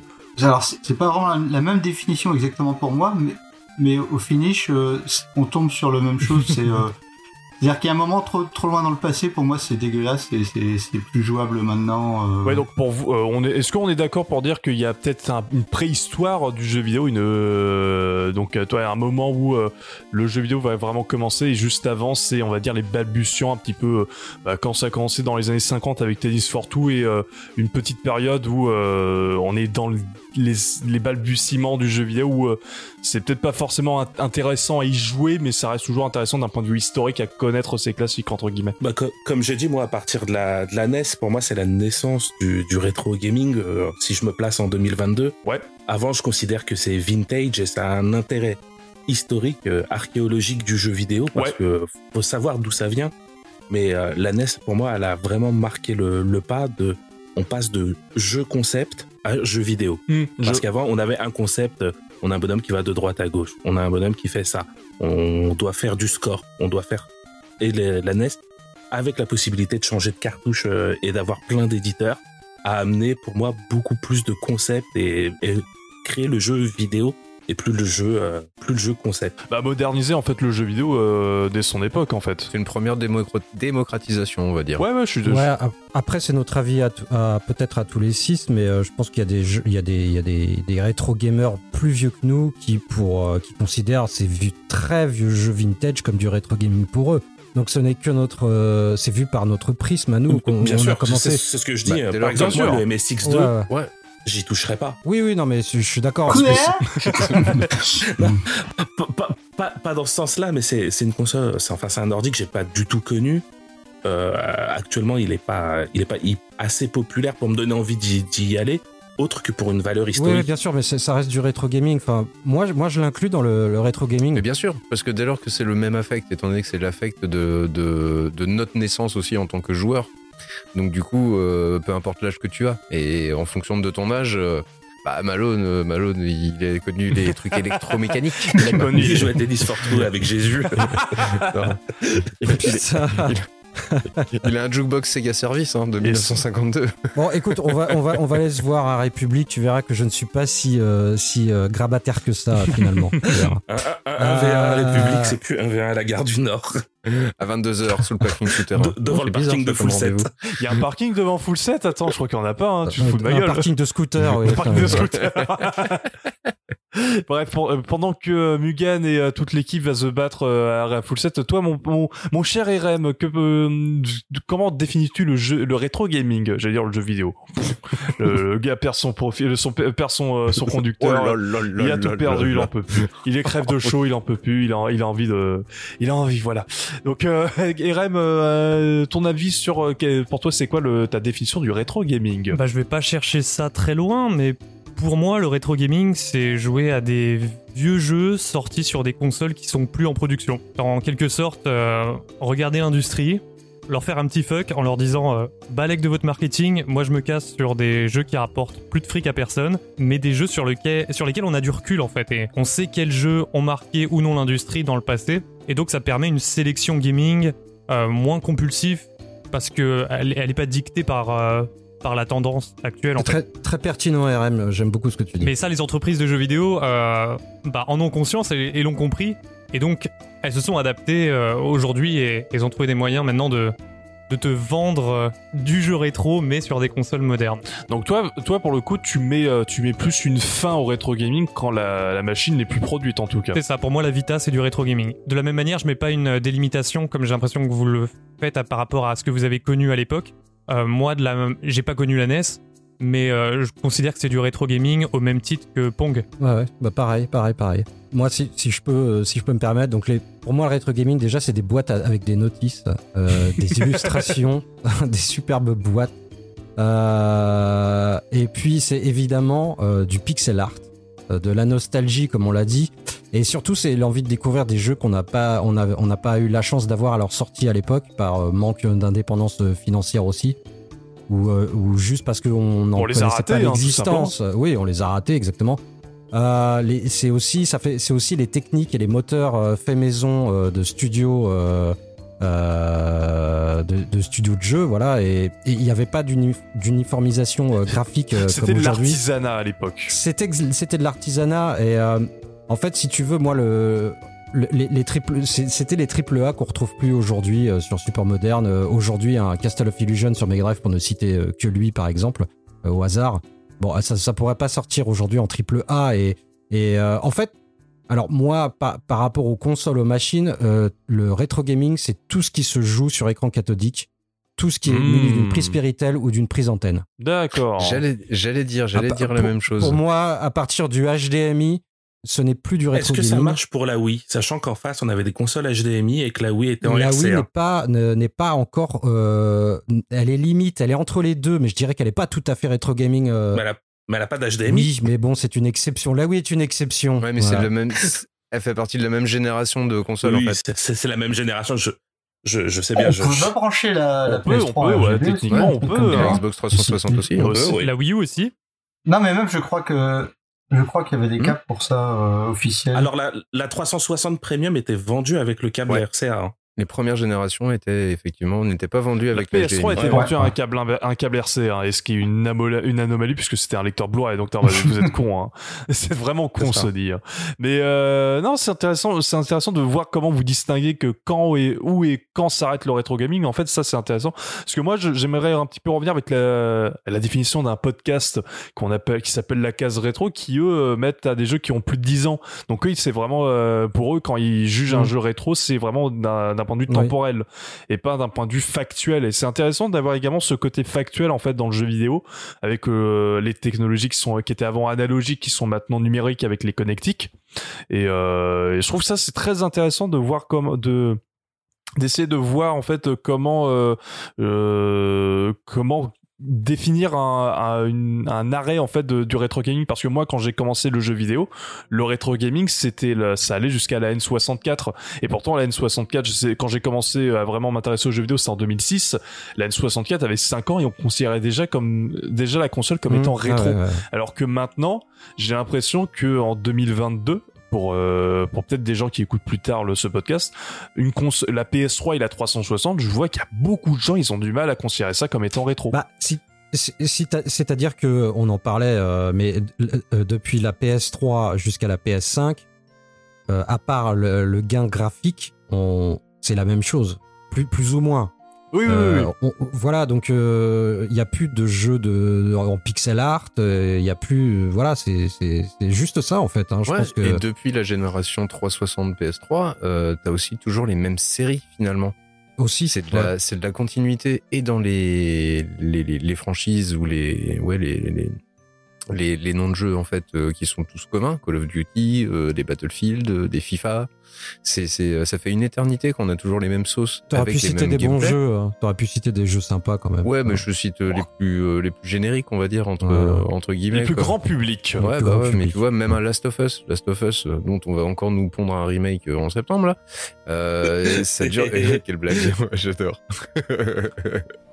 on va en parler des remakes aussi, ça fait partie du rétro gaming. On va pas te louper Sony. Mais bref, voilà, euh, le, le Last of Us, ça date de la PS3 quand même. Donc depuis et depuis, ça fait toujours l'actualité. Ça fait ça a 9 ans. Le premier a 9 ans et euh, c'est incroyable. Ils ont fait un remake d'un jeu que tu peux encore jouer euh, qui a un patch 4K, c'est incroyable. Voilà. Moi c'est moi c'est le truc qui me surprend le plus avec The Last- le remake de The Last of Us. En fait, à partir du moment où t'as pas besoin de changer de setup, c'est-à-dire que tu gardes ta même télé HD et tout ça, t'as juste besoin de changer la console. je vois pas pourquoi ça mérite un remake. Ouais, je suis totalement d'accord. Ouais. Ouais. Bah, surtout que tu peux jouer à la, ver- à la version PS4 sur ta PS5 en 4K, quoi. C'est ça que le- la version PS4 et PS3 sont trouvables pour une bouchée de pain. Ils ont été euh, plus de millions de sellers, donc ils ont été édités en platinum, enfin en greatest, greatest hit, pardon. Euh, et là, ils veulent revendre des remakes à 80 boules. Euh, ok, euh, vous aimez l'argent, on a compris. Mais là, appliquer un filtre HD sur le truc, euh, même le porter sur un autre moteur, c'est Oui, après, je pense que ça, ça vaut pas ce c'est prix-là. aussi pour Nous changeons le, euh, le déroulé du podcast Retro Gaming pour parler de The Last of Us. La rétrospective est maintenant. euh, on fait la rétrospective de The Last of Us. Non, mais je pense que c'est aussi pour combler des vides dans le dans les dans le line-up, euh, enfin pas Dans le line-up, dans calendrier, le oui. calendrier des sorties. hein, c'est Ah, Oui, évidemment, il y a un côté bouche-trou, ça c'est sûr. Ouais. quoi. comme sur Mais non, Switch. c'était- Mais ouais, mais pour en revenir ouais, au, au rétro gaming, c'est vrai que avant cette génération PS360, euh, on avait des jeux pas uniques, on va dire, mais il y avait des séries, mais il y avait un, deux, trois épisodes au mieux. Euh, Final Fantasy, c'est peut-être le seul qui ait traversé tous les âges. Hmm. Mais autrement, Ouais. à chaque génération, en tout cas, on avait des nouvelles franchises, des nouvelles gueules, des nouveaux. Enfin, il y avait des, il y avait des gaps qui étaient absolument euh, visibles. Passer de la 2D à la 3D, passer du 8 au 16 bits. Euh, il y avait... Passer de la SD à la HD aussi? Ouais, de la SD à la HD, ça a peut-être été le dernier gap générationnel parce que depuis, à part de l'affinage, on peut pas dire que y ça soit euh, ultra révolutionnaire, tu vois, pour jouer toujours assez régulièrement sur Xbox 360.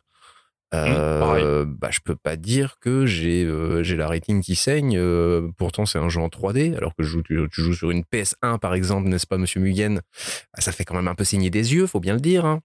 Non, non, parce que j'ai un RetroTink 5X et ça rend tout plus beau. Ouais, mais ça, ça s'appelle du dopage. C'est pas légal. Ça rend tout pas plus juste. beau. Ouais, bah ouais. je connais un bon- je connais un copain aussi, si tu veux, il peut te donner des trucs, ça rend tout plus beau, c'est tout bien. Ça lisse le jeu, mais directement dans les yeux. Ah c'est ouais, incroyable. Tu vois plus le lissée. pixel. LSD Simulator. Toi, toi, les, toi, les jeux Game Boy, eh ben, ils sont plus en noir et blanc. Ils sont 4K. 4K. Ils sont rétro-éclairés, tu veux dire Ouais, C'est ça. tu vois tout. Et ça, c'est beau. Non, après, pour aller dans le, dans le sens de Rincevent, moi, je trouve que depuis deux, voire trois générations, il y a un souci qui se pose, c'est le prix de développement des jeux. C'est-à-dire que c'est la course à- aux effets visuels, aux effets graphiques, toujours plus beau, toujours euh, plus fort, jusqu'au bout de l'extrême limite, comme ils, Ouais, mais pas, comme ils disent. pas plus fort, justement, Mais- les IA ah, sont toujours aussi connes, quoi. C'est ça le problème. Ouais, mais le, moi, le problème que je vois derrière, c'est que maintenant, ta production te coûte des millions et des millions de dollars, que ton studio, il n'a pas le droit de se rater sur une production. Sinon, il ferme. Ouais, alors, Alors que- alors, à Oui, l'époque, enfin, sur, sur SNES PS1, tu pouvais te foirer ton jeu.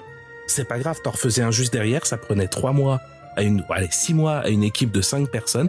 Euh, alors que là, s'ils disent, on va faire un Last of Us 3 euh, qui va coûter 100 millions de dollars, qui va mobiliser 500 personnes pendant deux ans, si le jeu il bide, le studio il ferme. Du coup, ils veulent plus prendre de risques et on nous sort des, des Call of Duty 12, des FIFA 25, etc. Des Et, valeurs euh, sûres, entre des guillemets. valeurs sûres, et, et voilà, ou, ou du Pokémon, parce qu'ils peuvent marquer Pokémon sur ce qu'ils veulent. Ça imprimera des billets. Et euh, c'est ce que je déplore, c'est qu'on peut plus avoir de diversité de jeux à cause de ça. Bon, je sais pas, parce que en rétro gaming, euh, je pense qu'il y a pas mal de boîtes qui prenaient quand même des risques et, et qui, et qui justement ne voulaient pas, en- et d'autres qui voulaient pas en prendre. euh, Enfin, tu vois, genre Capcom. A- Activision, euh, Mortal Kombat, Capcom, euh, en effet, mais euh, je pense qu'une boîte, qui- une boîte, une boîte qui te sortait deux mauvais jeux, euh, elle, elle dégageait aussi à l'époque. Donc, je pense que c'est Bah, pro- LG c'est- LGN s'en est bien oui, sorti. mais hein. ils avaient du pognon, ils devaient avoir un actionnaire avec plein de fric, c'est pas possible autrement, quoi. Là, euh, c'est. bah, c'était surtout les licences en fait. Ils profitaient de le. Ah oui, oui. C'était une boîte qui rachetait. Enfin, pas qui rachetait. ils doivent euh, devaient avoir un truc avec les licences qu'ils avaient. Ils devaient gagner Bah, du pognon le là-dessus. quoi. problème, c'est qu'on n'avait pas internet et que les, les gens achetaient. Et c'est tout. Oui, quoi. aussi. Puis Voilà. Euh, mais je pense que proportionnellement, le rétro, c'était un peu le même, la même problématique pour les studios de développement. Enfin, je. Ouais, ouais, mais quand tu regardes le Seal of Quality, alors ça a tous les défauts qu'on connaît, Ouais. mais le fait que Nintendo ils disent c'est 5 jeux maximum par éditeur, et bah ton éditeur il va pas te sortir trop de la merde parce qu'il sait que s'il se loupe sur ces 5 jeux, bah voilà, ou ouais. même qu'il en rate un, il grille une carte. Alors que du coup, il- Ouais, il- mais ça, mais ça, ils ils s'arrangent en créant une petite entreprise fictive. euh, bien pour- sûr, Konami a créé Konami, Falcom, euh, Malcolm, Unlimited, je crois également. euh, J'ai un doute. ouais. Oh bref, on c'est pas le, c'est pas le Oui, sujet. après ils avaient ils avaient créé euh, je sais plus quel jeu ils l'avaient vendu à Kemco pour le commercialiser il y, il avait des parades, mais les, les petits éditeurs faisaient quand même plus gaffe et il y avait quand même plus de diversité, je trouve. Mm. Alors, le rétro gaming, ah, alors, mis à part la Switch, euh, qui est quand même la console euh, rétro gaming par excellence, euh, je, je lui accorde ça.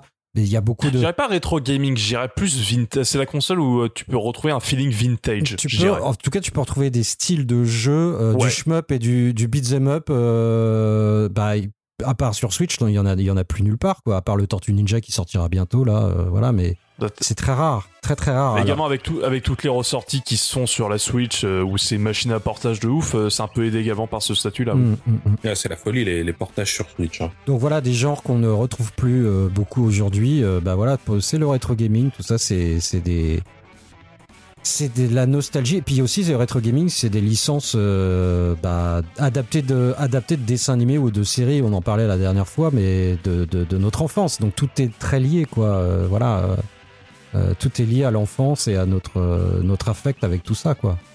C'est une, évidence. Est-ce que vous avez, autre chose à dire sur, pour vous, c'est quoi le rétro gaming? Est-ce que vous avez encore quelque chose à dire pour, ou alors on passe à l'étape suivante? Et, et pour toi, c'est quoi le rétro gaming? Bah oui, Pour moi, oh, c'est vrai, on m'a pas. Oh, c'est gentil, vous me posez la question. Pour moi, le rétro gaming, c'est, c'est jouer à des vieux jeux. Merci Ace. Voilà. Abonnez-vous. non, plus sérieusement, Ça valait le coup. Ouais. ça valait le coup. Hein. carrément. T'as voulu, t'as voulu m'avoir. Eh ben non, c'est mon Ace, à mon avis, c'est tous les jeux que je peux avoir en piratant la console. Voilà. Le rétro gaming, c'est la taille de mon disque dur. Ouais. le, le- pour moi, le rétro, pour moi, le rétro gaming, c'est euh, pirate. Pirate. C'est, euh, bah, c'est aussi li- c'est lié à la nostalgie, comme vous le disiez. C'est, euh, c'est une envie de rejouer à, bah, à les, les jeux d'enfance. En fait, c'est, c'est des jeux que j'ai connus ou alors que j'ai ratés à ce moment-là que j'aurais voulu faire et que j'ai eu l'occasion de faire. Mais également, euh, c'est euh, une occasion de se faire ma culture du jeu vidéo. Toi, un côté historique en fait pour, pour le coup. Euh, par exemple, bah, quand j'ai jamais connu la Super, NES, la Super NES et la Mega Drive, ça m'empêche pas d'en d'en avoir une et de, de m'éclater à faire des jeux que je n'avais jamais fait. Donc euh, pour moi, le l'aspect également découverte de jeux que que j'ai pas fait parce que ça reste un pan du jeu vidéo qui est très intéressant. Euh, et que moi je trouve ça très intéressant également d'aller dans des dans des coins du monde du jeu vidéo qu'on qu'on n'a pas connu même en étant enfant. Euh, déjà pour euh, des, une question de, de culture et également une, question de curiosité vidéoludique parce que on peut tomber sur quelque chose qu'on n'a pas connu euh, qu'on n'a pas connu même quand on n'était pas né et, et s'éclater quand même. Euh, je- par exemple également la PC Engine a- quand j'avais 15 ans, je la connaissais pas et maintenant j'en ai une et je m'éclate bien en jouant avec quoi. Euh, coucou Docteur Nostal. Euh, et voilà quoi. Donc moi je pense que le rétro gaming c'est ça, c'est euh, une part d'enfance mais également une part de, découverte de choses qu'on n'a pas connues et c'est ça qui est intéressant pour le coup. Et oui, tous ces, belles euh, images, euh, toutes ces belles photos dans les magazines, euh, dans la presse jeux vidéo à l'époque, où on était là genre, ah, ça a l'air trop bien, bah non, je peux pas l'acheter, bon, tant pis. Et voilà. Bah c'est pareil maintenant par exemple avec euh, en- les Nintendo Direct les trucs comme ça, il y a des jeux que tu te dis euh, bon bah je le ferai plus tard. Bah euh, le plus euh, le plus tard ce sera peut-être du rétro gaming parce que pour Oui. moi pour moi il y a un truc il y a un truc que je me dis c'est que la question du rétro gaming également se pose aujourd'hui avec les PS5 et Xbox Series parce que certes c'est du jeu c'est du jeu moderne pour aujourd'hui mais demain ce sera du rétro gaming. Ah, bah, hein. bien sûr, Et évidemment. par contre, la question est, pour moi également, une question du rétro gaming, c'est la préservation du patrimoine vidéoludique. Et ça, c'est également quelque chose qu'il faut pas nier, c'est que euh, c'est des choses qui peuvent, euh, qu'on peut perdre euh, très clairement. On a déjà perdu des jeux, hein, qui étaient par exemple sur bande. Euh, ça, c'est des jeux qu'on a perdus à jamais. Et la question de la préservation, avec également la question des jeux sur sur les stores en ligne, les trucs comme ça. Aujourd'hui, on se pose pas la question parce que c'est là, mais par exemple, dans 25 ans, quand la PS5 et la Xbox Series, elles seront bien vieilles, quand- comment on va jouer à ces jeux-là? Je, je pense qu'il n'y a même pas besoin d'aller jusque-là parce que pour moi, la préservation du, du jeu, je pense qu'elle est un peu niquée depuis la PS3 et la 360 Aussi, ouais. et Bah- l'arrivée des patchs Day One. Bah, Parce que concrètement, tu prends la V1 de Assassin's Creed, euh, je l'ai fait à l'époque, hein, jour de la sortie, je l'ai poncé et en fait, tu as un bug bloquant qui t'empêche de terminer le jeu. Dante, Dante, Dante Inferno aussi, là, t'as un bug, tu peux pas avancer dans le jeu, t'es obligé de mettre le patch. Ouais, dans 30 ans. Et euh, c'est ça. Donc euh, maintenant, même si tu as ta version disque, quand les serveurs de mise à Mm. jour seront plus là, t'es baisé. Bah regarde euh, avec euh, par exemple on a déjà perdu le WiiWare de la Wii, là on perd le, le eShop de la 3DS et de la Wii U. Euh, heureusement que on parle un petit peu un peu piratage, que piratage où on a, on peut encore euh, retrouver ça, mais pas de manière légale. Euh, ça va être aujourd'hui, ça va être très compliqué de de, de maintenir en fait euh, entre guillemets le patrimoine vidéoludique sur ces consoles récentes quand elles vont devenir obsolètes entre guillemets. C'est ça, il faut des gens qui, qui préservent les données de mise à jour. Mais on s'en fout de ça. On s'en fout, c'est pour, c'est pour être blindé, pour revendre des jeux à max dans 20 ans, putain. Le reste, on s'en bat les couilles. Non, mais On achètera des remasters sur PS7, c'est pas grave. c'est comme le kill switch dans la PS4, c'est une aberration, quoi. Euh, si la pile interne s'épuise, euh, si tu remplaces la pile, si tu ne te connectes pas au PSN, tu ne peux plus lire de jeux physiques. Hmm. Après, ça a été C'est- corrigé par une mise à jour. hein. Ça a été corrigé par une mise à jour. Mais euh, le fait de penser euh, sa console comme ça, c'est clairement lui donner une durée de vie qui est égale à la durée de vie de la pile et du PSN. Une fois que les deux sont claqués, ta console, c'est poubelle. Oui, mais ça, c'est Sony. Sony, tant que le coup de pute se voit pas, y a pas de raison de bouger. Dès lors qu'il y en a Euh, deux, trois qui remuent la merde, bon, euh, oh, on est désolé, allez, euh, on n'a pas fait on n'a exprès. pas fait exprès. hein, euh. Putain, 300 000 dollars de R&D foutu à la poubelle. Notre plan était parfait, ils l'ont vu. Eh merde. Donc voilà, je pense, je pense qu'on a fait un petit tour de, pour vous, c'est quoi le rétro gaming? Donc ce premier chapitre, on va pouvoir passer au deuxième, même si certains l'ont un petit peu abordé, un petit peu, euh, un petit peu rompu ce, ce conducteur, mais c'est pas grave. Euh, pourquoi on s'intéresse aux jeux rétro et mon petit RM, toi qui es silencieux, qui cherche ton ultra, vas-y révèle-nous tout. Euh, pourquoi je m'intéresse au rétro gaming? Oui. Bah, Je dirais que ça, ça découle simplement de, de l'amour du jeu vidéo et de l'envie d'approfondir euh, ta passion. Donc de, de connaître l'histoire de, bah, de justement ce- cette passion, voir ses origines. Par exemple, quand t'es fan de Zelda aujourd'hui, c'est marrant d'aller jeter un œil au fondement de la série, voir ce qui était déjà là au début, qu'est-ce qui a évolué. D'abord, il y a le côté archéologique de mieux comprendre le jeu vidéo actuel. Mhm. Mais personnellement, quand j'ai commencé sérieusement le rétro gaming, c'était en, en 2007, c'est-à-dire quand j'ai découvert la console virtuelle de la Wii. Avant ça, le monde de l'émulation m'était euh, totalement étranger. Et ben, je pense que j'étais surtout fasciné par le minimalisme des jeux rétro. Surtout à une époque où on commençait à avoir des jeux de plus en plus complexes sur 360 et PS3. Peut-être un peu trop complexes pour euh, le jeune ado que j'étais. Et ben, c'était assez satisfaisant de revenir sur des expériences épurées qui procuraient un fun plus immédiat. Bah, tout à fait. Bah ouais, il y, a, beaucoup trop de boutons sur les manettes aujourd'hui. hein. C'est vrai que euh, l'instantanéité des, des- des vieux jeux euh, rétro euh, comparé à, à un jeu un jeu PlayStation 4 ou n'importe que tu, tu, tu, tu, tu relances un mois plus tard, mais t'es complètement perdu quoi. Déjà, faut reprendre ses marques, alors que tu relances un Sonic ou un Mario. Bon bah ça y est, tu peux y jouer tout de suite Ouais, quoi. tout à fait. Et Il y a un côté beaucoup plus instantané bah oui. où tu peux euh, te faire des plus petites sessions euh, déjà. En plus, les jeux sont beaucoup plus, euh, généralement beaucoup plus courts dans le rétro. oui, bah, enfin c'est c'est plus condensé, ouais, c'est ce que c'est ça, ouais. ouais, Plus ouais. condensé, Condensé, concentré, en fait. ouais. C'est vrai que le, le- la difficulté euh, aidait pour rallonger la durée de vie de, de l'époque. Mais dans l'ensemble, moi, les jeux étaient, quand tu les connais, tu peux les faire d'une traite assez rapidement. Un jeu maintenant euh, sur une PS4 ou une PS3, euh, c'est un petit peu plus coton pour finir le jeu en une demi-heure, quoi. Même quand tu le connais. Ouais, même c'est également le- l'héritage de l'arcade en fait, où c'était euh, des sessions beaucoup plus courtes, où euh, certes le jeu par exemple, euh, toi par exemple pour parler un petit peu d'une licence que j'aime bien, Mario Kart, bah qui est un petit, qui continue un petit peu dans ce statut-là, c'est que le jeu il est pas très long à faire, mais le, tu t'y reviens plus souvent et tu te fais par exemple un petit championnat de temps à autre, et au final tu t'amuses bien quoi. Et c'est ça je trouve que c'est un aspect également qu'on a dans le rétro gaming, c'est que c'est- vu que c'est des expériences beaucoup plus courtes généralement et beaucoup plus instantané, de- notamment également dans le gameplay, puisque c'est des gameplays beaucoup plus simples et pas simplistes. Euh, ne faites pas dire ce que je n'ai pas dit. Euh, et c'est, je trouve ça, je trouve que c'est également un, un des intérêts du, du rétro gaming, c'est Mm. assez clair. Alors moi j'ai j'ai alors, je, je, je- ça, ça fait peut-être aussi un peu partie de la la, la première euh, la première question euh, qu'on a évoquée tout à l'heure, mais euh, moi le, le le rétro gaming c'est comme un c'est comme un vieux disque qu'on réécoute. Tu vois, c'est un truc qu'on connaît, qu'on aime bien se remettre de temps en temps. Ouais. Et puis c'est en fait c'est tout l'aspect graphique aussi, les packaging d'époque. Euh, je trouve que, enfin, c'est en- c'est encore, moi, je suis, t- je suis très dans la nostalgie. Hein, je vais pas avoir des, des réflexions Ouais, ouais. euh, euh, plus, plus, plus, plus, plus fortes que ça, mais voilà, le, packaging, euh, la- euh, bon, je la Mega Drive, euh, la Sega Saturn. euh, alors, évidemment, enfin, moi, je fais beaucoup de que du japonais, mais quand tu ouvres une, une boîte, euh, que tu viens d'acheter un jeu et qu'à l'intérieur, tu as un petit flyer avec euh, les prochains titres à sortir. Euh, Enfin, je sais pas, c'est- vraiment toute une époque. Euh, tu mélanges ça à la musique, euh, t'écoutais avec tes potes ou avec ta famille quand tu jouais au, au jeu.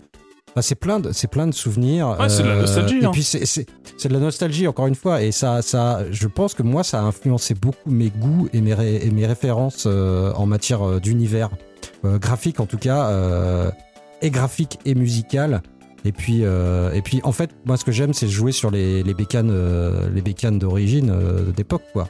Euh, c'est euh, c'est av- avoir l'objet. Alors, de, de mon point de vue de, de, collectionneur, de petit collectionneur, mais euh, ouais, ça n'a pas de prix de jouer sur la, sur la machine d'origine.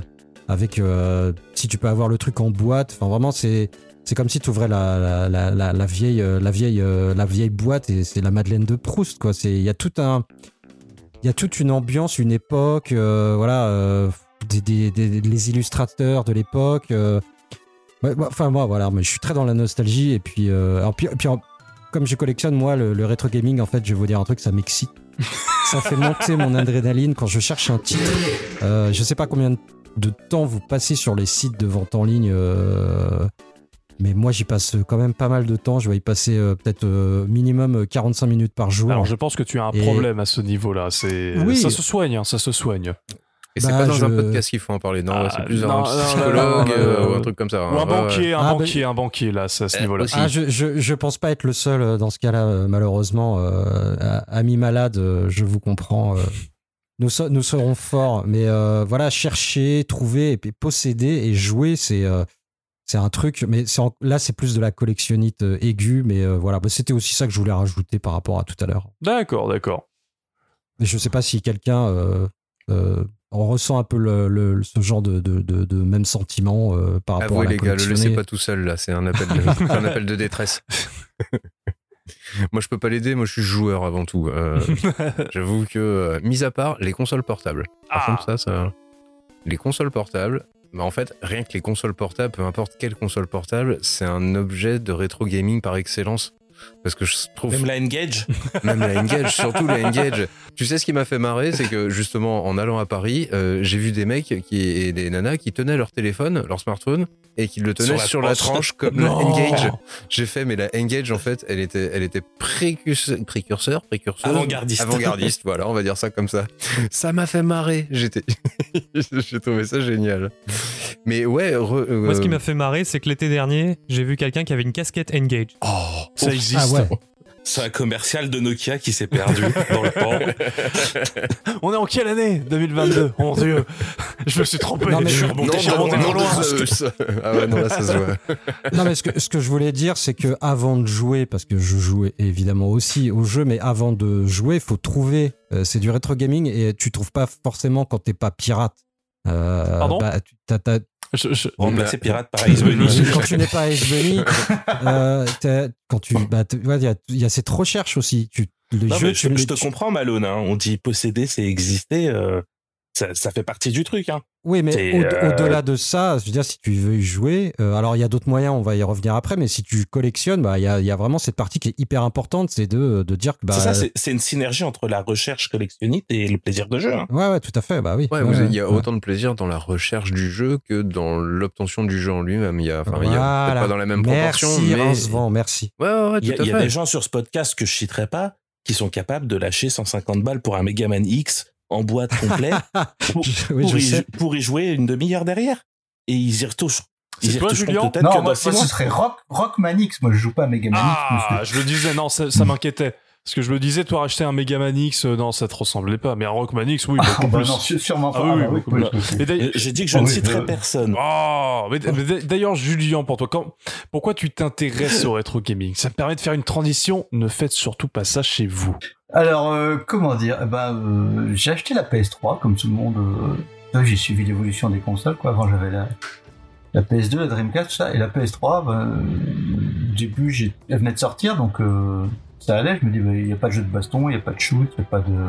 Il n'y a pas de jeu 2D, il n'y a pas de jeu de rôle. Puis au fur et à mesure que ça avançait, bah, ça, ça arrivait pas. Et euh, je sais pas si vous vous souvenez des magazines qu'il y avait à l'époque, genre euh, Game Fan et tout ça, Un peu, un petit peu. Pas du tout. Pour qui euh, de, de Florent euh, Florent Gorge qui en parlait pas mal, de la GBA, de, des, des jeux rétro, des euh, c'était un des pionniers dans le genre. Et je me disais bah oui moi, euh, bah, j'ai repensé à la PC Engine en fait. Je me disais sur PC Engine j'avais plein de, de shoot'em up en 2D, c'était formidable. Là il y a Là, j'ai rien du tout. Sur PS3, il y avait l'espèce de, de twin shooter, là, twin stick shooter, euh, avec des formes géométriques 3D que Ouais. j'aimais pas du tout, là. Ouais, ce genre de choses, là. Je me disais, bah, c'est, c'est pas un shoot, ça, pour moi. Je dis, bon, bah. Ah, ils mettaient ça dans la catégorie shoot them up, hein, les cons. c'est vrai. Ah oui, oui, bah, quand, quand, quand je râlais sur les forums, il y en a, ils me disaient, bah, t'as Mais- qu'à jouer à ce combat, c'est, c'est les shoots de maintenant. C'est. Mais, non, mais, sûr. C'est insultant. mais ce combat, c'est pas, du- c'est pas du tout un shoot pour moi, c'est, bah, voilà. Donc, à l'époque, il y avait des petits magasins genre, euh, bah, je, Neo Ayato, hein, désolé pour ceux qui aiment pas, mais, euh, été un peu faire la raser là-dessus, j'ai vu qu'il y avait des, PC Engine à des prix euh, complètement ridicules. Bon, je me suis aperçu après coup que euh, c'était des japonaises, quoi, donc euh, des fois l'alimentation était pas adaptée et c'était pas du RGB. Mais je pouvais avoir tous les jeux que je voulais de, de mon enfance pour des prix absolument dérisoires.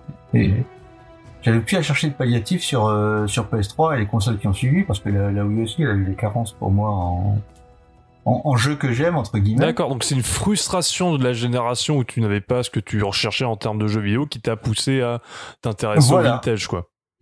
Ouais. D'accord. C'était retrouver les, les- les jeux que j'aimais, c'est même pas, euh, c'est même pas nostalgie, bien qu'il y en a un petit peu, hein, parce que je me suis précipité sur la PC Engine quand même. Oui, oui, oui, mais je, je vois ce que tu veux dire, c'est parce que tu ne te retrouvais pas dans la gêne euh, Voilà. à ce Il moment-là, dit, euh, bah, en il y, tout cas. a, il il il il pas de beat'em all, il y a pas de jeu de versus, le Street Fighter 4 n'était pas encore sorti. Il Il n'y a bien pas de oui. shoot'em up quand, comme je les concevais, il y a- il y avait pas de JRPG, il y avait, ils sont où mes jeux, quoi? Mais c'était une volonté d'avoir la, la console et l'objet ou tu faisais pas d'émulation? Alors, euh, j'ai eu une petite période piratage euh, au moment de la PS1.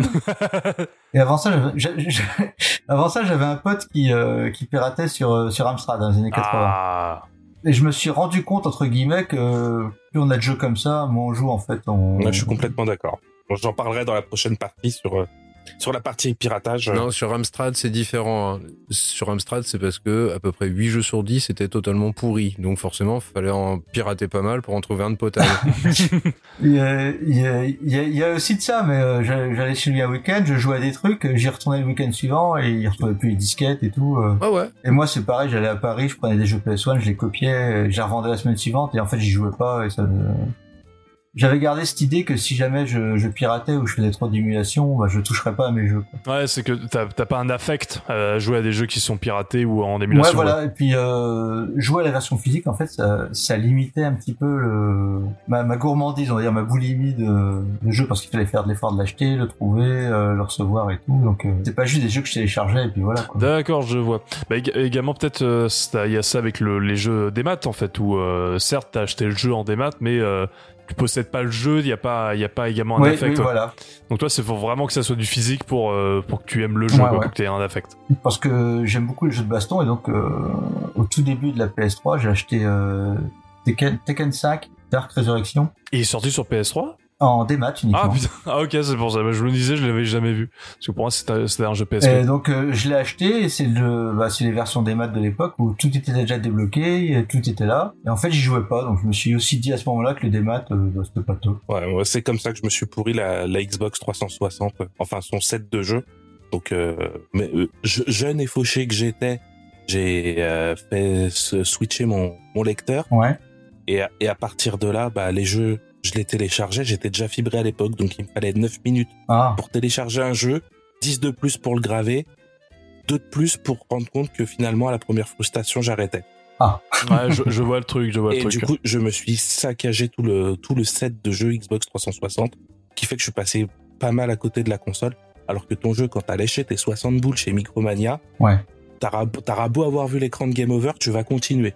Surtout quand t'es quand t'es ado et que 60 balles, c'est déjà énorme pour un jeu. Et même s'il est pas terrible, tu vas aller au bout. Pour reparler du podcast qu'il faut pas nommer, euh, moi j'ai piraté ma j'ai piraté ma Wii mais c'était pour jouer au premier Tatsunoko vs Capcom qui est sorti que en japonais. Mais putain, mais arrêtez de parler de ce jeu, c'est pas. Le premier, le premier. c'est parce qu'il est bien. Et quand le deuxième est sorti en pâle, bah, j'ai dépiraté ma, ma Wii. Parce que je voyais plus l'intérêt d'avoir euh, Un jeu pirate. une console pirate. Bah, ouais, ouais. Bah, bien sûr, ouais, je comprends, je comprends tout à fait. On va pouvoir passer à la, à la troisième partie, euh, au troisième chapitre de ce podcast. Comment on aborde le rétro gaming? Est-ce que vous utilisez du matériel d'origine? L'émulation? Est-ce que vous collectionnez? Avez-vous un tube cathodique Levez la main? Merci beaucoup. Est-ce que vous faites les ressorties? Oui, je- cette vanne était totalement euh, podcast ready. Je, je suis très fier de moi. Et est-ce que, vous, par exemple, vous faites des compilations, les trucs comme ça? Euh, Mon petit Rincevent, euh, je te laisse commencer parce que moi, je crois savoir de comment tu vas, euh, de quoi tu vas parler. Bah, moi, pour aborder le rétro gaming, c'est pas compliqué, j'ai tout vendu. voilà.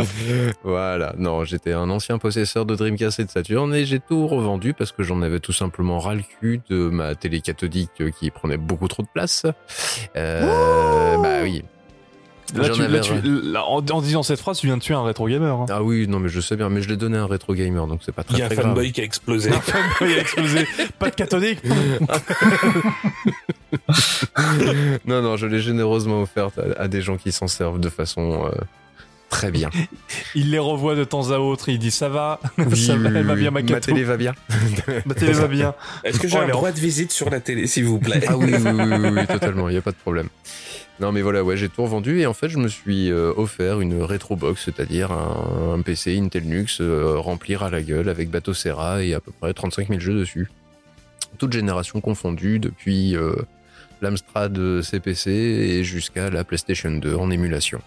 Donc toi, t'es vraiment dans le full, dé- le full émulation et euh, toi, toi, toi, t'as pas, tu n'as plus de matériel d'origine. En, en tout cas, très peu. Ouais, très peu, on va dire. Euh, si j'ai encore une Xbox euh, d'origine et autrement, c'est les consoles portables. Par contre, ça, elles sont toujours euh, d'origine, évidemment. C'est logique. D'accord, Parce que je préfère, pour les consoles portables, je préfère jouer sur le matériau d'origine. Ou alors sur PSP. Ou alors sur PSP, exactement. Bientôt sur Vita, je pense, quand j'aurai fini de la cracouiller. Mais en tout cas, ouais, pour, le, le- le- pour les portables, j'aime autant jouer sur le matériau d'origine parce que je trouve qu'il y a la.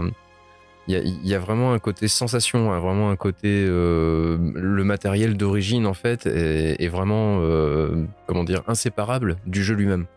D'accord, je vois. Et donc, du coup. C'est ça, euh, sur portable, c'est la, la console fait partie du moyen de transmettre le jeu. C'est ça, exactement. Là où une manette, bah ouais, si, j'ai des- il y a des sensations quand même. Comme je disais, euh, j'ai j'ai acheté une manette, euh, une Retrobit euh, Saturn, pour pouvoir retrouver mes sensations et rejouer à Sega Rally sur Saturn avec de- d'excellentes sensations.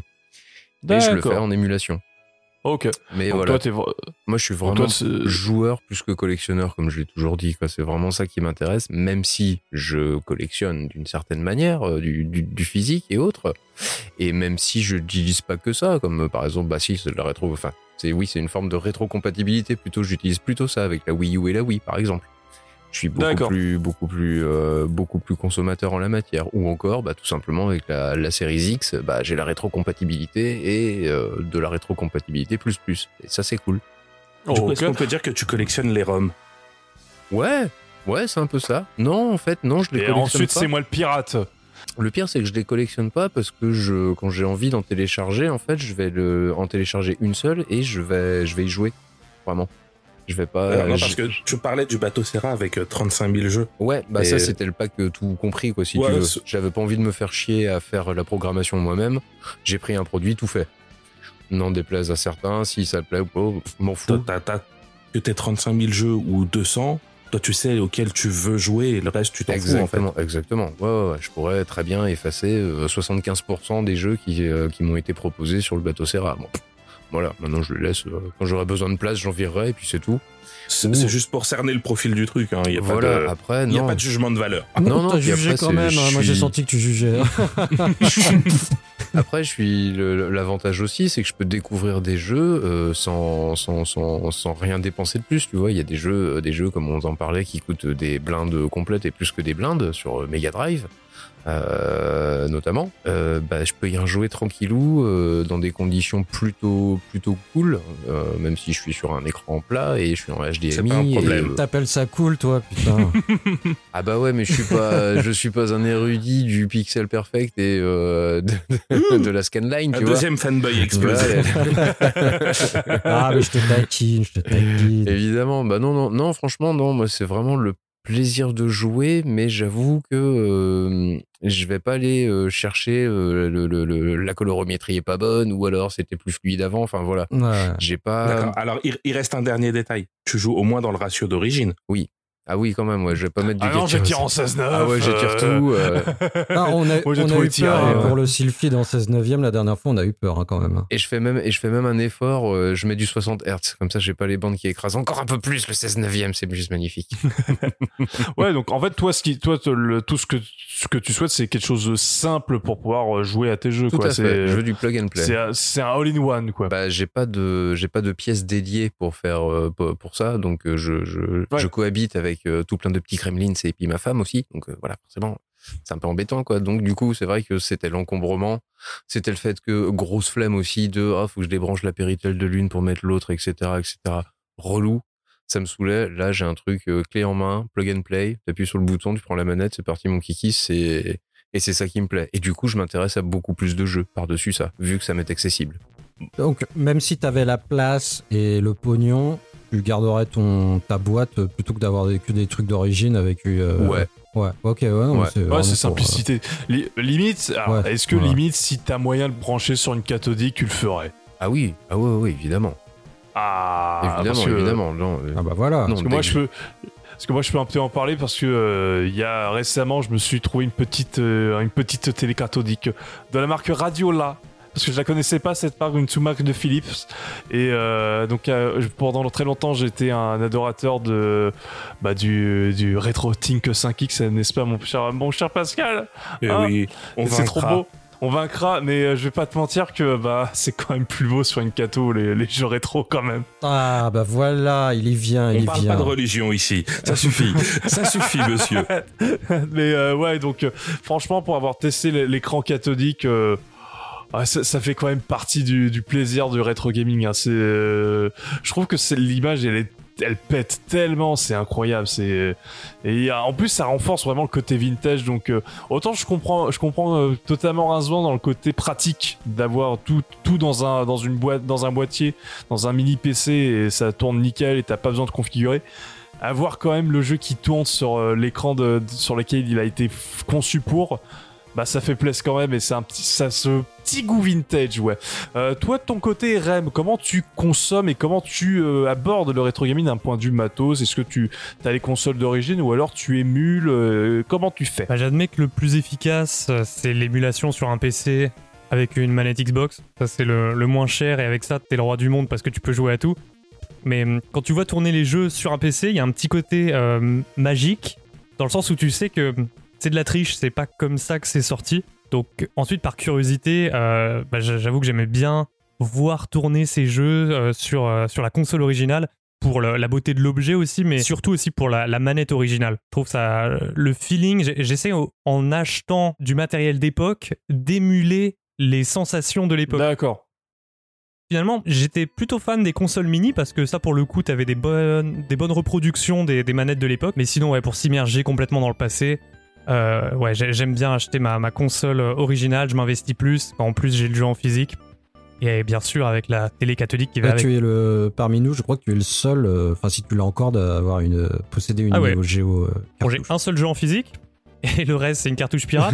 mais Bah ouais, mais c'est ça le fait quoi. Ouais, Enfin, ouais. je- Ça c'est un bon moyen de. Ah, le stick Neo Geo, ça c'est sûr. Par contre là, euh, c'est imbattable. hein. C'est un bon moyen de découvrir une, euh, un catalogue euh, de machines, euh, ces, petits, ces, petits, ces petites cartouches euh, all-in-one, quoi. C'est pas mal. Ça, c'est bien. je, je vais pas mentir moi je c'est autant j'aime avoir la machine d'origine autant avoir la cartouche d'origine, c'est pas quelque chose qui euh, qui me où j'ai un besoin un besoin d'avoir le le jeu d'origine. Je peux, j'ai aucun problème à jouer sur un Everdrive, les trucs comme ça, moi. Donc Ouais. euh, je comprends tout à fait les cartouches pirates. Les euh, alors quand c'est fait de manière où on est au courant que c'est pas la, la truc d'origine. Parce que quand tu te fais arnaquer euh, parce qu'on te vend le jeu comme un original alors que c'est une repro, t'es en mode ah, enculé va. Et, et je l'ai vécu. Et euh, donc ouais, moi je, je sais que j'ai T'as des jeux Neo Geo? Non, mais des jeux GBA, des FF. Ah ouais. Et je me suis fait avoir. Ah ouais, y a... putain les enfoirés. Et ouais, ils avaient pas, ils avaient dit ah c'est le jeu d'origine. Oui oui oui oui oui. Et en fait non, c'était pas le jeu d'origine. Euh, donc voilà donc euh, voilà donc je, je souffre un petit peu. Mais mais ouais donc euh, autant j'ai besoin du corps de la machine donc la machine donc la console en elle-même autant entre guillemets l'âme le jeu en soi euh, je peux avoir une reproduction ou un Everdrive et euh, c'est tellement plus pratique surtout quand tu vois le le prix des jeux euh, qui sont la plupart du temps ex- exorbitants. Tu te dis ouais investir dans un Everdrive c'est euh, c'est beaucoup plus simple. D'ailleurs, est-ce que vous collectionnez, euh, mon cher Julien par exemple, toi, est-ce que tu es, euh, plutôt collectionneur ou, ou au contraire non, tu t'es pas trop dans ce délire-là?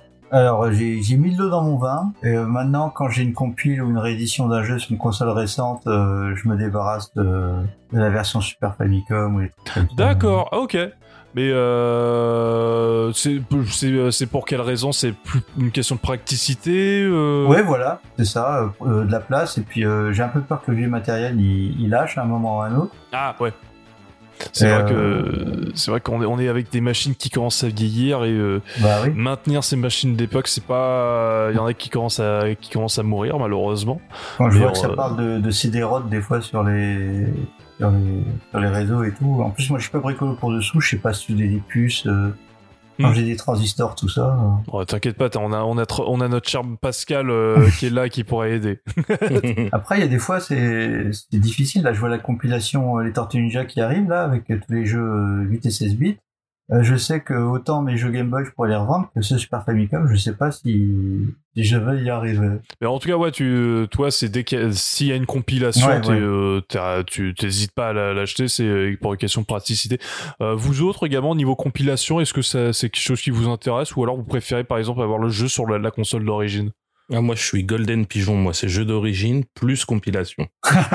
Ok, je vois. Ah, on est on est deux pigeons à Ah roucouler, bah alors. écoute, euh, copain pigeon. euh, mais euh, pourquoi moi je garde les jeux d'origine? Parce que je suis gros collectionneur.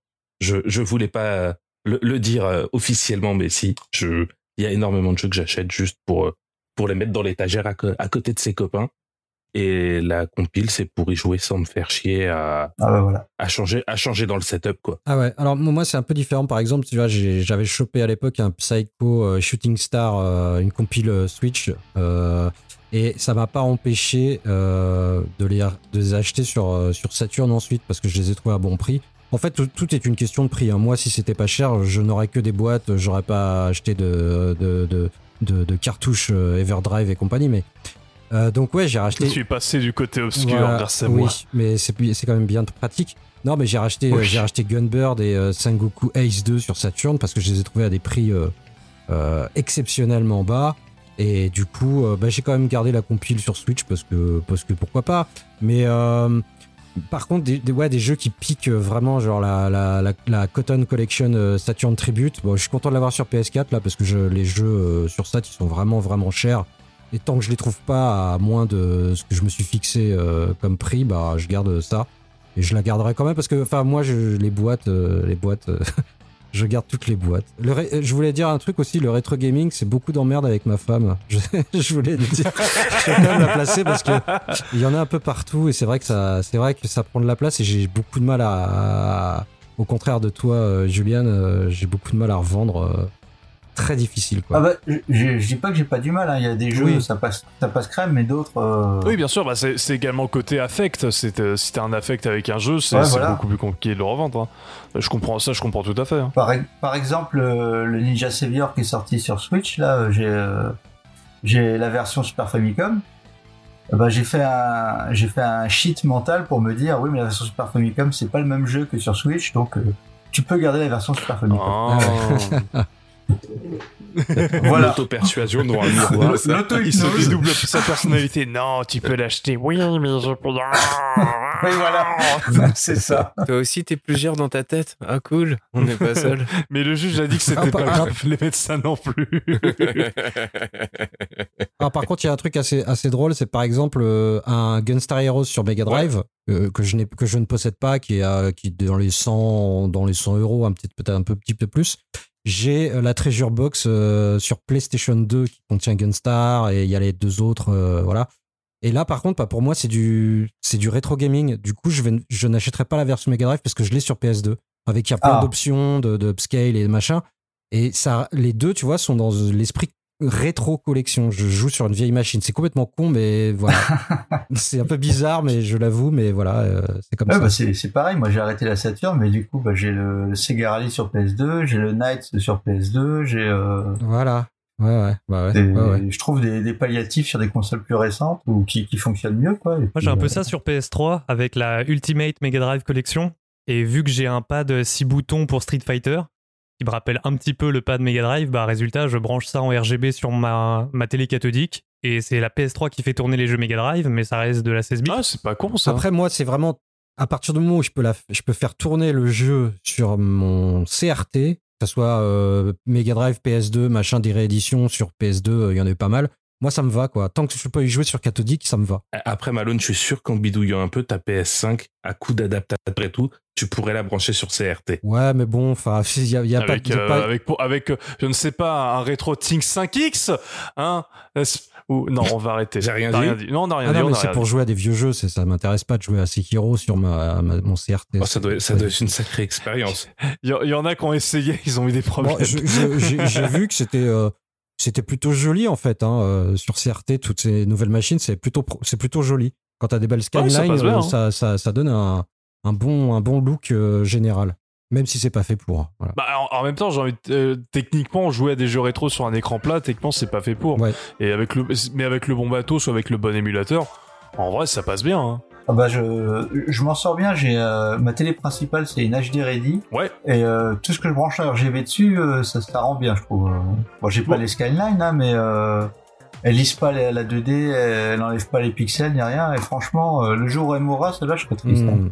Ouais, bah c'est c'est un peu ces télés un petit peu bâtardes qui sont entre le HD et le et le et le et le, le SD, donc euh, ils arrivent plutôt à bien gérer le SD. Ouais, Donc ouais. euh, on a encore un peu cette chance avec ces télés là, mais c'est après avec l'arrivée des, des, des télé 1080p et surtout 4K où Oh là là, j'ai j'ai essayé mes consoles là-dessus mais c'est affreux. Ah bah, après, ça, ça dépend. Faut que tu le bon matos. euh, on, on déconne avec le 5X. Fait, euh, par contre, faut que tu mettes vraiment le pognon si tu veux vraiment une bonne Ouais, qualité ouais. de rétro sur, euh, sur ces machines-là. Et toi, c'est c'est con, hein, mais euh, Pascal, on a un 5X. Il nous a coûté quoi tro- Plus de 300 balles. Mais à côté, j'ai acheté ma télé cathodique. Bah, elle m'a coûté 11 Oui, balles. bah après, si, si tu veux, on, Et il y a pas match, quoi. C'est va, on con. va hein. parler matos, mais euh, moi concrètement, je suis dans un appart euh, autour de Paris. J'ai clairement pas la place de mettre une, une cathodique à côté de la borne d'arcade, à côté du PC. Ouais, mais en même temps, t'as une borne d'arcade. Voilà, le mec qui se fait plaisir à Paris, quoi. Voilà, bah, il est fou. Mais du coup, Et Finlande, quoi. Du, du coup, j'ai j'ai investi vachement dans le dans le setup pour jouer avec le matos d'origine. Ça veut dire que euh, mais j'ai les consoles d'origine, les câbles, Mais pas la télé. les câbles j'ai dû acheter euh, et ça coûte un pognon monstre euh, sur Retro Gaming euh. Cable. cable Ouais. euh, des câbles RGB euh, avec les 21 broches de la Péritel qui sont câblés. Euh, ensuite, tout ça, ça va sur un sur un W Hydra 2 qui lui aussi coûte le même prix que le 5X, mais c'est un c'est une multi Péritel dessus on peut mettre 15 Péritel à la fois. Le truc est capable de sélectionner tout seul où est-ce qu'il y a une source de vidéo et de la transmettre au 5X. Et après, bah, le 5X qui est un upscaler euh, est capable de magnifier l'image sur une télé HD pour avoir un super rendu. Mais euh, j'ose même pas faire le total euh, du, du prix que ça coûte, quoi. Bah, surtout surtout le jour où tu vas y jouer sur cathodique tu vas dire putain qu'est-ce que j'ai que je. Mais, mais bon, je, je ne peux, je ne peux pas revenir sur une cathodique. Et tout Je- ça je- seulement je- avec 12 j'ai- secondes de lag. non, je- justement, c'est, euh, quitte à, voilà, j'ai dit quitte à jouer sur un matos d'origine, je vais mettre le prix. Mais euh, en input lag, j'ai genre 3 frames maximum. Même moins, je crois. Hein. C'est, c'est ridicule. Je joue avec euh, une réactivité aussi bonne qu'un CRT finalement. Après, je joue pas sur un CRT, mais j'ai un résultat qui est quand même extrêmement proche. Non, mais c'est c'est hyper bien. Enfin, moi, je j'avais ma, ma cathodique, euh, j'ai expliqué, je l'ai pété parce que je- moi, du, coup, je suis très euh, pixel perfect, euh, enfin, à deux balles, hein, mais j'ai j'ai voulu régler la géométrie, je l'ai éclaté. Du coup, j'étais là, genre, bah, je, je remettrais bien ma console dans le salon. Et j'ai acheté un RetroTink. J'ai joué à ça pendant, euh, pendant quelques temps et je trouvais ça vachement bien. Et puis, j'ai retrouvé un CRT. Bon, laisse tomber, le truc, il est retourné dans son carton, quoi. Je ne retournerai plus sur un RetroTink. Alors, je le garde parce que euh, la cathodique, elle peut péter demain. Et euh, je serais content d'avoir ce truc-là, mais C'est ça, à, à- à défaut d'avoir un CRT, le RetroTink reste la meilleure solution. Mais on n'atteindra pas le, la qualité d'époque. Ah Voilà, non, c'est ah ça, c'est que ça t'apporte quelque chose de d'adapté au support sur lequel tu joues. C'est exactement au ça. support, euh, la télévision, j'entends par là, évidemment, Oui, pas la console. Oui, quoi. oui, oui, oui. Mais c'est juste adapté euh, à ton, ouais, à la télévision, tout simplement. Mais évidemment, ça n'atteint pas le- la qualité du cathodique euh, d'origine, qui était, bah, assez- elle s'était prévue pour. Ah. C'est clair que si j'avais la place et le fric, je, je prendrais un PVM euh, en 86 cm. Ça, ça me fait, ça, ça me fait penser avec Rincevent, on a fait un petit tour à la, la tête dans les nuages euh, le week-end où, où, il est- où t'es passé.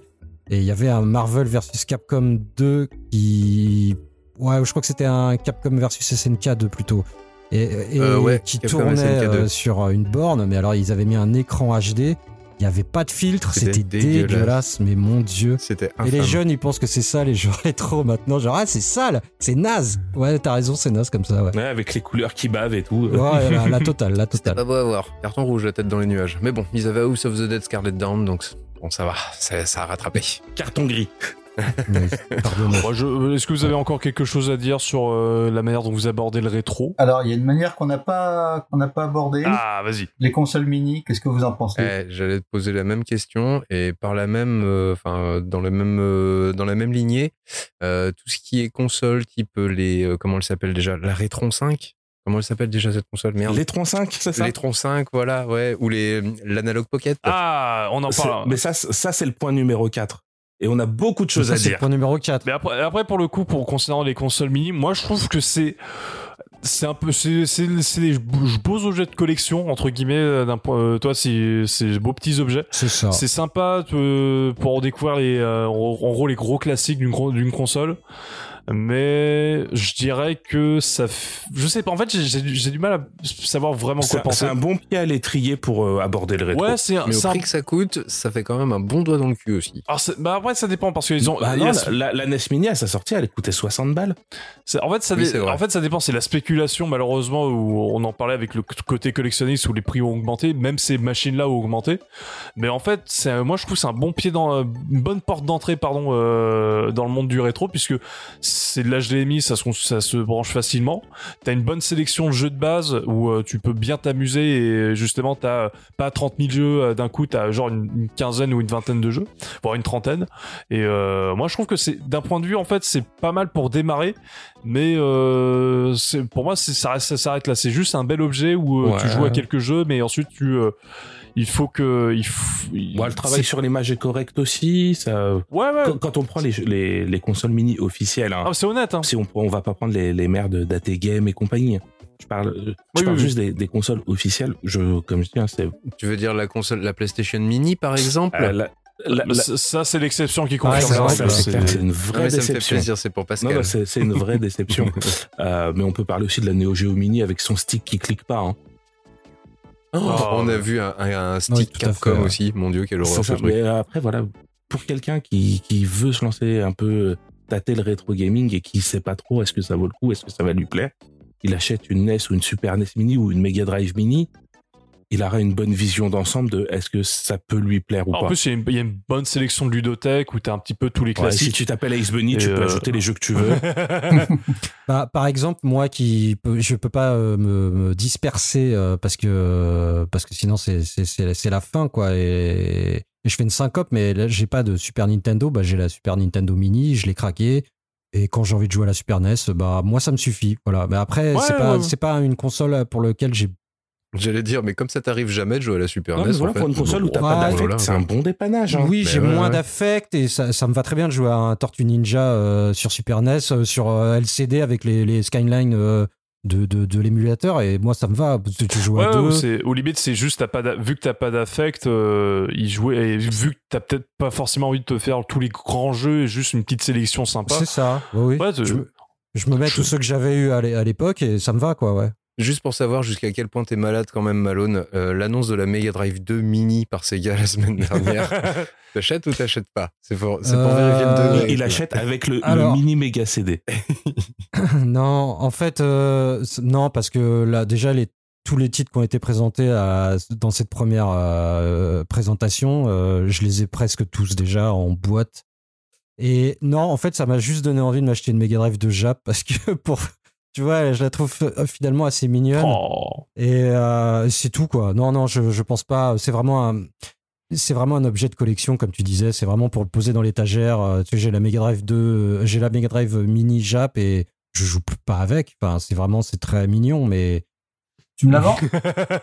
Non, je- je- j'ai dit que j'avais dû beaucoup de mal à revendre tous mes petits objets fétiches. Tu me l'échanges Euh, faut voir, faut voir. Faut- ça dépend. Euh, contre une PC Engine euh, Mini euh, Jap, pourquoi Ah pas. merde, j'en ai deux, mais c'est des pales. Mais Mais c'est des pales. Ah, des pales. Et non Oh, on la met dans 60 Hz. Ah ben non, mais c'est la coque. Ouais, oui, qui fait les- le- qui- Bon, écoute, on en, on en parlera, on en parlera, on ira boire un Tous pot les, et tous les on consoles. PC Engine sont en 60 Hz. hein. Non, pas toutes. Il y a un modèle qui est, qui est en 50 Hz. Ah bon? Ouais, c'est la TurboGrafx PAL euh, qui, est- qui devait sortir en, euh, aux- en Royaume-Uni. Ils ont quand même réussi à sortir. euh, en fait, il y, a un- il y a un stock qui a été retrouvé et donc euh, c'est la seule PC Engine qui, est- qui joue en, 60, en, en 50 Hz. Et ouais, et le, le- le- c'est une triste réalité. La question du prix des jeux a été abordée euh, sur euh, bah, le fait que ça pouvait être un, un blocage de, de mettre une somme pareille sur certains jeux. Alors, je parle pas des jeux à 3000 euros, mais euh, tant qu'on reste dans les euh, 50, 100 euros, moi j'avoue, je sais pas si c'est juste pour me donner, euh, pour me rassurer moi-même, mais hum, j'ai moins de problèmes à me dire bon bah j'achète un jeu rétro 60 euros parce que les prix ne font que monter. Donc c'est un petit peu comme un placement financier. Je veux avoir le jeu en physique et je me dis le jour où je le revends, bah en fait je le revendrai au moins au prix où je l'ai acheté parce que je me débrouille pour acheter au prix du marché et, pas plus. Donc il y a quand même cette euh, presque garantie de pouvoir récupérer mon argent si jamais je suis dans le besoin. Alors qu'un jeu PS5 que tu achètes 80 euros, jamais tu le revendras 80 euros. Donc ça c'est un truc euh, qui est inconcevable pour moi. Mais pour le jeu rétro, c'est, je sais pas si c'est juste euh, un peu de, un trick mental pour me je, convaincre. je vois ce que tu veux non, dire. non, je suis pas, je suis exactement comme toi. Je, c'est pour ça que je n'achète que du rétro. Euh, j'achète plus du tout de jeux euh, sur console moderne. euh. Oui, pour moi, c'est un placement. Enfin, c'est pas vraiment un placement, mais je me dis qu'au pire, si je suis en galère je- que j'ai fait une connerie, je pourrais le revendre et je perdrai jamais dessus, quoi. Je pourrais presque euh, pas faire une plus-value, mais je perdrais pas d'argent, quoi. Voilà, si j'ai acheté un jeu euh, Alors, 110 balles, je, je- Ou Ça, alors je- la perte, la, perte, la perte sera minime. Par exemple, si tu achètes un jeu 60 balles, si tu le revends 55 3 ans après, ça va, tu te fais, une, tu ouais, te fais un beau on prix, parlait, quoi. on parlait de jeux à 100 balles, Ouais, quoi. enfin, mais- faut, faut, faut espérer que le marché il craque pas. Ouais, hein. ça va pas Oui, aussi, Moi, j'y crois pas que ça. Enfin, je pense pas que ça Ouais, va craquer. hein. C'est même, c'est même pas pour me rassurer, mais je pense pas. Je, je pense que ça va péter, mais dans 15 ans. Moi, j'aimerais bien. Parce que, Ah, pas impossible. parce que euh, comment ça s'appelle? Ça marche par euh, vague. Il y a 4-5 ans, euh, c'est enfin ceux qui ont le pouvoir d'achat qui vont acheter le plus, c'est ceux qui ont entre 25 et 30 ans. Euh, il y a 25-30 ans, les gars, ils ont grandi avec la NES. Je l'ai vécu, c'est à cette période aussi que je me suis lancé. Les prix des 8 bits ont explosé. Sauf la Master System, c'est un peu de la merde. Oh, dis donc, je te permets toi. pas. Je ne te permets pas. C'était pour voir Non, si vous étiez réveillé. Mec, euh, on l'invite, il, il insulte Sega. Ouais, J'hallucine. mais c'est clair, quoi. Non, non, Je comprends mieux Ah, le mais en- Max après, maintenant. Sega, il est mort, donc euh, il a le droit de Non, tirer sur l'ambiance. je, je- je plaisante évidemment. Euh, J'aime bien la Master System en plus. Et euh, cinq ans après, la NES a commencé à se calmer. Et puis c'est la Super NES qui a monté d'un coup. Cinq ans Bon, la après. Mega Drive, euh, non. Oh, oui, voilà, excusez-moi, c'est- la génération de consoles 16 bits qui a monté d'un coup. Cinq ans après, c'est la génération 32 bits. Et en fait, ça, ça marche par vague. Et une fois qu'on sera arrivé, euh, je pense, là, on est euh, sur l'ère PS1, PS2, où c'est où c'est très ch- où- Ouais. et GameCube, GameCube. la meilleure console de sa génération. GameCube surtout. Il, il coûte très cher. Oui. Et et, et, Je l'aime bien, lui, en fait. On, fera- on, invite plus son, euh, les gars. Et, et là, ça va commencer à se calmer parce que finalement, il y a pas ou peu de gens je, je- autour de moi, je trouve, qui ont la nostalgie de la PS3. Il y a quelques jeux par-ci par-là qui coûtent cher. Et voilà, Pas et pour l'instant. Et en fait, une fois que ça a bouclé, parce que Je pense qu'on est biaisé par notre oui entourage. aussi, mais je, il y a aussi le fait Pas- que pour moi, la PS5, Xbox One, machin, je crois que c'est, je pense intimement que c'est les dernières consoles avec support Mhm. CD, enfin support disque, et qu'après ça sera que du numérique. Donc dans 10 ans ou dans 15 ans, quand les gars auront eu la nostalgie des jeux des exclus PS5, genre Last of Us Remaster, et ben après il y aura plus rien et le marché va, va se gaufrer mais Et salement. pourtant, là maintenant, tu essaieras de trouver un, un Godzilla PS4 ou un, Oh. un Berserk PS4 pas cher. euh. Oui, mais c'est ce que je dis. Il y a quelques exceptions. Il y a toujours des exceptions, Même- oui. Même sur PS5, par exemple, j'ai un Hyper euh, Dimension Neptunia qui a été imprimé en très peu d'exemplaires en Europe. Euh, il est sorti il y a trois mois et il est déjà galère à trouver. Après, après aujourd'hui, c'est pas aidé parce que t'as tout ce qui est limited run, les trucs comme ça, donc les, les ressorties, les ressorties en édition limitée, donc euh, ça, ça fausse un peu, je trouve, le, le, le marché entre guillemets. Et dans, dans 10-15 ans, la majorité des gens intéressés par le marché rétro, donc euh, que je- considère entre 25 et 35 ans, ils auront au moins 40, quoi. Donc euh, ils auront entre 40 et 50, voire plus. Euh, ils seront, ils auront peut-être tout lourdé parce qu'ils seront passés à autre chose, ils auront plus envie, plus la possibilité, ou les technos ont changé. Non, mais c'est vrai que tout- toutes ces machines qu'on adule, qu'on adore, qu'on considère comme rétro gaming, euh, avec lesquelles on a, on a, on a commencé, bah, c'est vrai que les gens intéressés, euh, bah, ça, alors ça va se réduire euh, petit à petit, évidemment, parce que, euh, parce que peut-être que pour les futures générations, euh, bah, la Saturn, la Mega Drive ou la Super Famicom, ça, ça sera considéré peut-être comme du, de- de- des ordinosaures pour nous aujourd'hui. Peut-être. En tout Ouais, cas, un il y aura- équivalent, en tout ouais, cas, un équivalent. Enfin, ça va intéresser, ça sera encore plus de niche que ça ne l'est aujourd'hui, quoi. Mais après, je pense qu'il y aura toujours des, des collectionneurs, comme il y a des collectionneurs qui, de, de- qui aiment les vieux films de cinéma, qui pour le, pour le, bah, tout ce que ça représente. Ouais, mais alors ap- après, la différence avec le, entre le cinéma et le jeu vidéo, c'est qu'un film, c'est que t'achètes le DVD, euh, un DVD, tu peux le mettre dans n'importe quel, n'importe quel truc, en fait. Oui, Euh, oui, là oui. où un jeu vidéo, c'est, c'est lié à son support et t'as également cette question-là. Donc, euh, moi, je pense que c'est, c'est pas du tout le même marché, c'est pas du tout le même, même fonctionnement pour la collection, entre guillemets, si tu vois ce que je veux dire. Oui, bah, je, je pense qu'il y aura des historiens, mais ils vont être euh, peu nombreux, quoi. Voilà. C'est peut-être. euh, Ouais, je suis d'accord. Ça va peut-être finir comme ça. Bon, et bah tant pis, tant pis. Bah, bah je, je, bah je, bah je mourrai avec bah, ma collection. Puis mon fils, euh, je lui donnerai tout. dira, et puis il dira, euh, bah, bah, putain, j'arrive pas à vendre tes merdes, euh, personne n'en veut. Ah bon, t'es vrai, c'est vrai. Oh, c'est trop horrible. Il voilà. ça, reviendra 20 tout balles avec et le un il va revenir avec 10 euros. Ils ont même pas voulu me le reprendre. Moi, je suis assez confiant Mais- quand même. Je me dis que avec euh, Ace Bunny, je pense, on est peut-être les deux plus jeunes ici. On, on- Ah non, moi j'ai, est- moi j'ai 55 ans, hein, je, je cache mon tête. oui, oui, on est les, on est les, on est les deux vingtenaires. Voilà, on a commencé euh, le jeu vidéo, la, la- la 3D existait déjà et ça nous empêche pas aujourd'hui euh, d'investir dans des consoles euh, sorties bien avant notre naissance. Et peut-être même que effectivement avec les futures générations qui vont abandonner le support physique, bien qu'on l'a, on l'a prédit il y a bien longtemps et on a encore des, des CD dans les rayons. Mais admettons qu'il y en ait plus.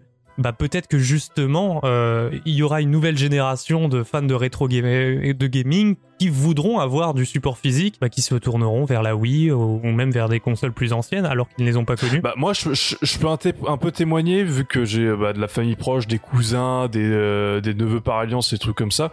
Je sais qu'ils s'intéressent par exemple à des consoles comme la Mega Drive, la Super Nintendo. Hein. Euh, Vu, et également vu, c'est aidé par, par un sujet qu'on parlera juste après avec le néo rétro où le pixel art est popularisé et euh, c'est un style graphique maintenant. Donc euh, toutes nos vieilleries entre guillemets en fait bah c'est un style graphique. Donc ils ont aucun problème à voir ces jeux ces jeux là. Hein. C'est euh, c'est euh, ils voient ça comme du vintage, ils ont aucun problème. Je sais que j'ai euh, euh, mon neveu par alliance, il a 15 ans et il a une Mega Drive et il a il joue à sa Mega Drive. Hein. Donc euh, pour moi, je pense que Ouais, ouais. pour moi, en fait, je pense que et euh, nous on peut- aussi on peut témoigner RM puisqu'on a connu le, on s'est intéressé également au rétro euh, dans, quand on était ado. Moi, je sais que j'ai une N64 quand j'avais 12 ans, alors qu'elle était déjà morte et enterrée. Donc euh, je pense que euh, il y aura toujours des, des ados qui sont curieux, qui vont euh, dans, en tout cas des, des gamers qui sont ados qui ont entre 12 et, et 16 ans, qui sont curieux de, du vintage, qui vont peut-être d'abord s'intéresser par l'émulation et ensuite ils vont te dire ah j'ai envie d'acheter la console, euh, si elle est pas chère, ils vont peut-être s'acheter un, un ou deux jeux, des trucs comme ça. Donc moi je pense que ça a toujours continué, il y aura toujours des euh, des, des jeunes joueurs qui vont s'intéresser à, à intéresser à des consoles qui euh, qui sont euh, qui n'ont jamais eu quand ils étaient enfants, qui sont sortis bien avant leur Ouais, naissance. il y, il y en- il y en a de moins en moins, et comme je t'ai dit, Ouais, Moins en moins, je sais pas, hein. mais en tout cas, je pense Il qu'il y y en aura de moins en moins, mais il suffit que le support évolue. Si demain on te sort une nouvelle norme qui fout le HDMI à la benne, Bien sûr. ça y est, c'est plié.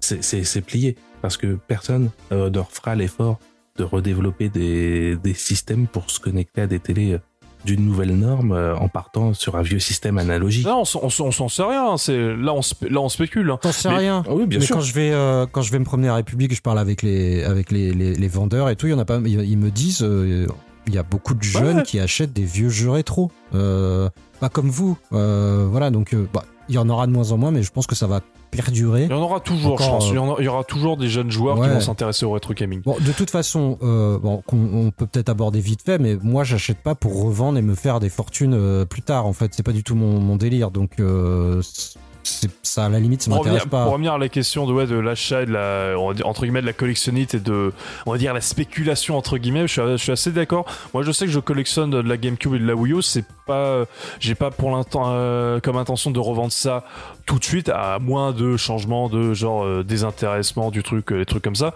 Mais en tout Mm. cas, je sais que moi, c'est vraiment pour le plaisir d'achat et de, euh, et de possession, ça c'est sûr. Hmm. Et je comprends le, le côté. Après, c'est également l'avantage du, du, du physique, c'est que bah, tu peux revendre le truc et tu peux te faire des sous sur le truc que tu as acheté, alors qu'avec le débat, Ah tu ouais. ne peux pas. Mais euh, donc voilà. On va passer. Vive le physique Vive et le- nique la beauté intérieure. Exactement. Bon voilà, on a à peu près parlé de tout ce que on pouvait dire sur comment on abordait le rétro gaming. hein. Donc on voit qu'il y en a qui ont des LCD et d'autres des cathodiques. Il y en a qui collectionnent et d'autres non. Il y en a qui ont les consoles d'origine et d'autres euh, qui feront l'émulation. Euh, il y en a qui revendent leurs jeux quand- dès qu'il y a une compilation. Écoutez, euh, tout un beau petit panel. Mais on va s'intéresser à la scène du modding dans le rétro gaming. Et Pascal, tu ne parles pas tout de suite. Il faut un petit peu laisser les autres pouvoir s'exprimer parce que je sais que tu bouillonnes et que tu as envie de parler de tous ces trucs, tous ces petits joujoux que tu aimes bien. là. Hum, bacon et, et tout ça. Euh, donc on va parler de tout ce qui est par exemple euh, Everdrive, Mister FPGA, les consoles analogues, les modes RGB, euh, Pascal qui modifie des écrans sur des Game Boy Advance, qui charcute et les trucs comme ça. Euh, et c'est c'est plutôt et c'est plutôt de la bonne qualité. Est-ce que vous avez de l'intérêt pour ces ces sets de modique? Je sais que Malone, toi, tu as récemment acheté un Everdrive sur pour la Mega Drive. Alors j'ai acheté un Everdrive chez Crix euh, et je suis bah je suis très content mais encore une fois c'est parce que euh, c'est parce que ça coûte trop cher quoi. Et du coup c'est une bah c'est une alternative euh, Un palliatif. ouais bah non mais c'est quand même vachement bien quoi. Là je joue à plein de trucs sur Mega Drive que je peux pas m'offrir en boîte. Et puis j'ai un peu la même chose sur Saturn sur des titres complètement pétés. Donc j'ai pris des j'ai acheté quelques repros avec bah, j'en avais parlé le, le pseudo Saturn Kai donc qui fait tourner des bon bah des, des CD gravés mais tout ça c'est sur console euh, d'origine. Euh, je vais pas avoir grand chose à dire puisque je suis collectionneur et bon je- j'essaie d'avoir le moins possible de, trucs euh, ému- émulés. Euh, alors je sais je balance ça j'ai vu qu'il y avait le Polyméga enfin moi c'est un truc qui avait l'air assez intéressant qui peut lire les jeux Je vais en parler aussi. ah bah voilà, et, et je crois que c'est un truc assez cher, mais ça lise les jeux Neo Geo CD, Saturn, euh, Mega CD. ça- je pense que, enfin tu vois, c'est le truc qui ça aurait pu me donner un peu envie parce que c'est compact et c'est c'est ça utilise les vraies galettes. Donc tu peux être collectionneur et en même temps euh, jouer sur une console d'émulation. Euh, voilà, bah écoutez, non, bah c'est à peu près tout. Mais ouais, les, les Everdrive, je suis hyper content. Je joue sur CRT avec mon pad Mega Drive et c'est quand même c'est quand même assez cool. Et dès qu'il y a un truc qui pop, peut-être t'es là genre oh bah je vais le télécharger. C'est quand même cool. Mais même si je préfère avoir euh, des boîtes boîtes avec des notices, c'est quand Et même. le, euh, le jeu d'origine, ouais. Bah ouais, mais bon après c'est c'est une maladie comme dit Rincevent. Merci Rincevent, ça fait plaisir. Pascal, est-ce que tu peux expliquer qu'est-ce que la Polyméga pour euh, les auditeurs qui ne connaissent pas forcément? Ah bah je Alors, sais euh, pas du tout, hein, j'y suis jamais allé en Polyméga, mais si vous m'y invite, euh, je veux bien aller visiter. Oh putain le Pardon. Non, on a dit, on a, on a dit, on a dit Polyméga, pas la Paris Manga. Ça n'a rien à voir, hein. J'ai craqué. Ah. Alors, Salut, hein, tu vas bien. Bien. Ouais, ouais, super. Putain, les boomers, quoi, les références de merde. Enfin, non, génial les références, mais bon, voilà. Bon, ouais, Vas-y, ouais, re- reprenons, reprenons. On a perdu Pascal. alors, exactement. Dans, bah, la, la, la Polyméga, c'est euh, une console HDMI lancée euh, sur Kickstarter par la société Playmagy qu'on connaissait de nulle part. Euh, c'est une console qui se compose de modules qui vous sert à lire les jeux d'origine. Donc euh, la base unit, donc le, le module de base, il lit les jeux euh, CD, euh, qui vous permet de jouer donc à la Neo Geo CD, la Saturn, la Mega CD, la PlayStation. Et séparément, on peut changer donc le module. Donc on en a un pour les cartouches NES, un pour les cartouches Super NES. On en a un pour lire le 32X, un pour lire les TurboGrafx et euh, chaque module permet aussi d'utiliser les, manettes et les accessoires d'origine. Alors comment ça marche Finalement, c'est pas la lecture directe du, jeu. C'est de l'émulation, oui. c'est ça. En fait, dedans, c'est un, c'est un PC sous Linux où ils ont réécrit les émulateurs et importé une base gigantesque euh, des jeux. Donc euh, là, tu mets ta, ta, ta galette Saturn. Mettons, euh, tu mets ton, ton Jam Tournament Édition Putain, quoi, tu choisis celui-là, c'est naze. Bah, parce que vous aimez la Saturn. Non, J'aime bien rappeler qu'il y a, il y a des choses dessus. Dedans, tu, tu mets ton jeu, il va te proposer de le copier en interne. Et euh, après, tu, tu pourras jouer donc sans ta galette.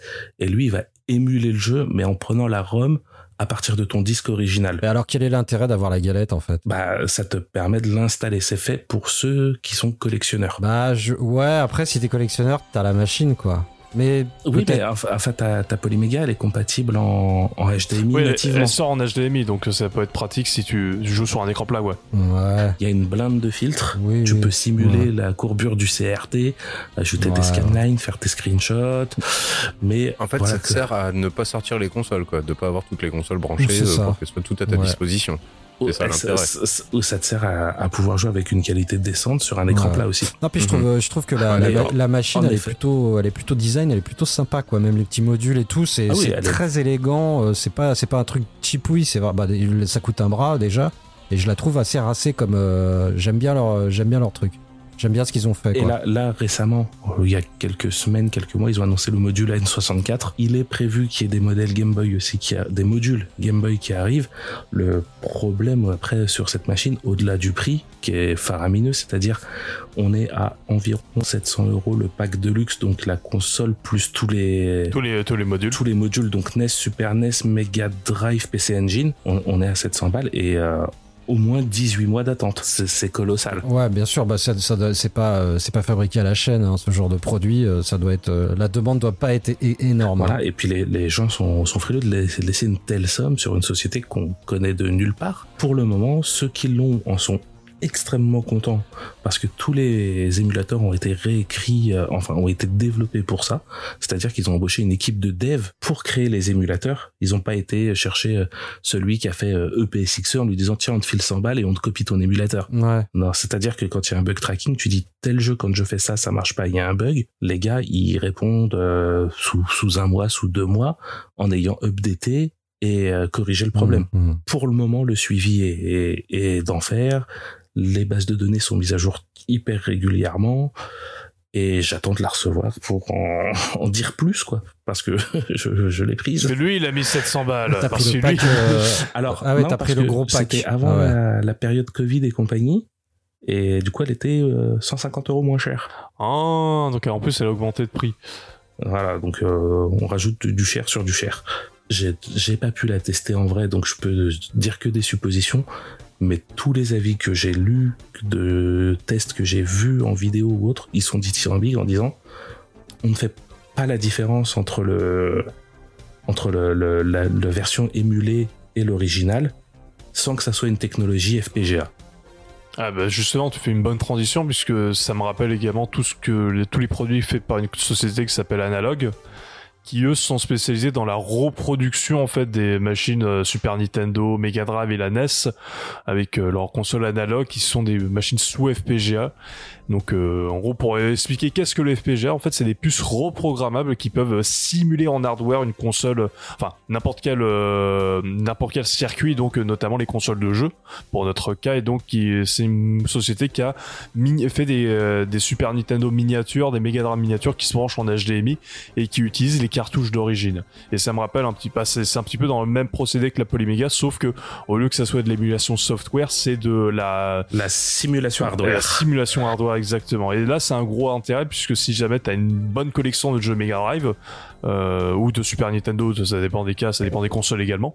Bah, ça peut être intéressant si tu veux les concerts en H- les, les brancher en HDMI en fait. Et ça, c'est très cool. Et c'est surtout que ça t'apporte une, compta- une compatibilité à 100%. Puisqu'on n'est pas sur de l'émulation software où il peut y avoir des bugs d'un layer qui est mal défini sur l'émulateur ou autre. Là, la puce, elle te reproduit une NES, une Super NES ou autre à 100%. Donc tu as comme le matos d'origine sous, sous un autre hardware. Exactement. Est-ce que vous connaissiez ce genre de, de, hardware, les gars euh, Par exemple, RM, Julien, Rincevent également? Euh, de, de nom. Ouais, pareil, de nom, euh, sans avoir testé. Moi, j'ai vu ça dans certaines vidéos de, de youtubeurs que je suis, mais enfin, ça me correspond pas trop. Moi, je suis plutôt euh, dans la team euh, Malone, dans le sens où je comprends l'engouement pour les solutions modernes, mais moi, dans ma pratique du jeu rétro, peut-être c'est parce que j'ai pas connu les machines originales à l'époque, mais euh, moi, je veux la full expérience originale, inaltérée, et, et c'est pour ça que je préfère jouer sur un, un tube cathodique plutôt qu'en full HD. Et si je veux jouer en full HD, je, le plus simple, ça reste de, bah, de lancer un émulateur sur mon PC. Oui, c'est ça. Là, on est clairement, ça vise clairement une,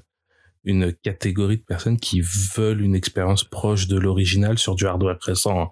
C'est euh, pas à la portée de, de, de dire, oh, je veux juste jouer une petite partie rapide.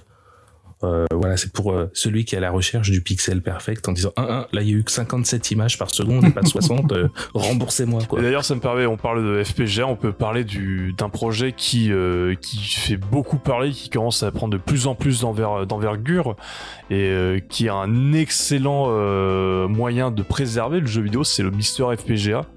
Donc qui est, un- qui est basé sur une, en gros une puce euh, universitaire qui est le Denano 10 et en gros c'est euh, c'est une puce FPGA donc euh, reprogrammable comme on le disait. Et euh, c'est open source c'est un projet open source et beaucoup de gens ont développé en fait des émulateurs enfin pas des émulateurs des des corps euh, comme on dit en gros des, des systèmes euh, de jeu.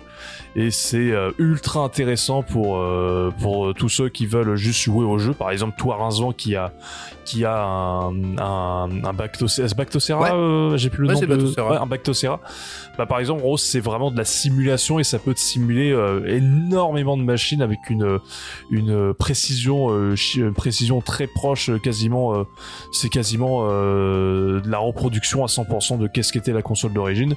Et euh, c'est des trucs ultra intéressants également pour la préservation comme je le disais puisque c'est euh, ça reprend le cœur en fait de comment fonctionnait une machine et ça le retransmet dans une puce FPGA et plus tard quand ce sera euh, redéveloppé sur d'autres d'autres puces FPGA ça peut être euh, reproduit et re-reproduit à, à quasiment ad vitam aeternam. Et c'est que- c'est quelque chose qui peut être très intéressant en fait pour le- la préservation du jeu vidéo avec euh, nos machines vieillissantes qui peuvent euh, bah, euh, rendre l'âme. Malheureusement il faut le dire c'est des machines qui ont plus de 30 ou 5, euh, plus de 30 ou 40 ans pour la plupart. Et euh, les garder euh, pour certaines euh, qui ne sont hors service malheureusement.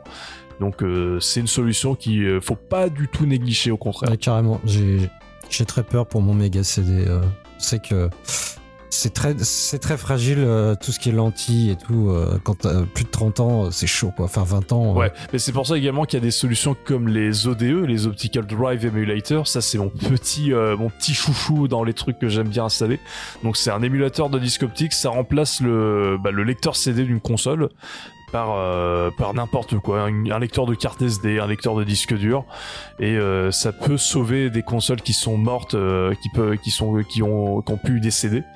Et ça permet de jouer aux ISO de directement sur une carte SD. Et c'est c'est super. J'ai ça sur ma GameCube et c'est un, petit bonheur. Et ça permet de garder le matos original. Donc, tu mixes l'émulation et et, et le, le plaisir du jeu sur l'hardware véritable. En fait, c'est- mettre du, euh, du neuf dans du vieux. Euh, c'est ça qui est intéressant, c'est ça permet de rallonger l'espérance de vie d'une console euh, en mettant du matos euh, neuf euh, et donc en et en remplaçant le matos qui, qui est un peu vieillissant.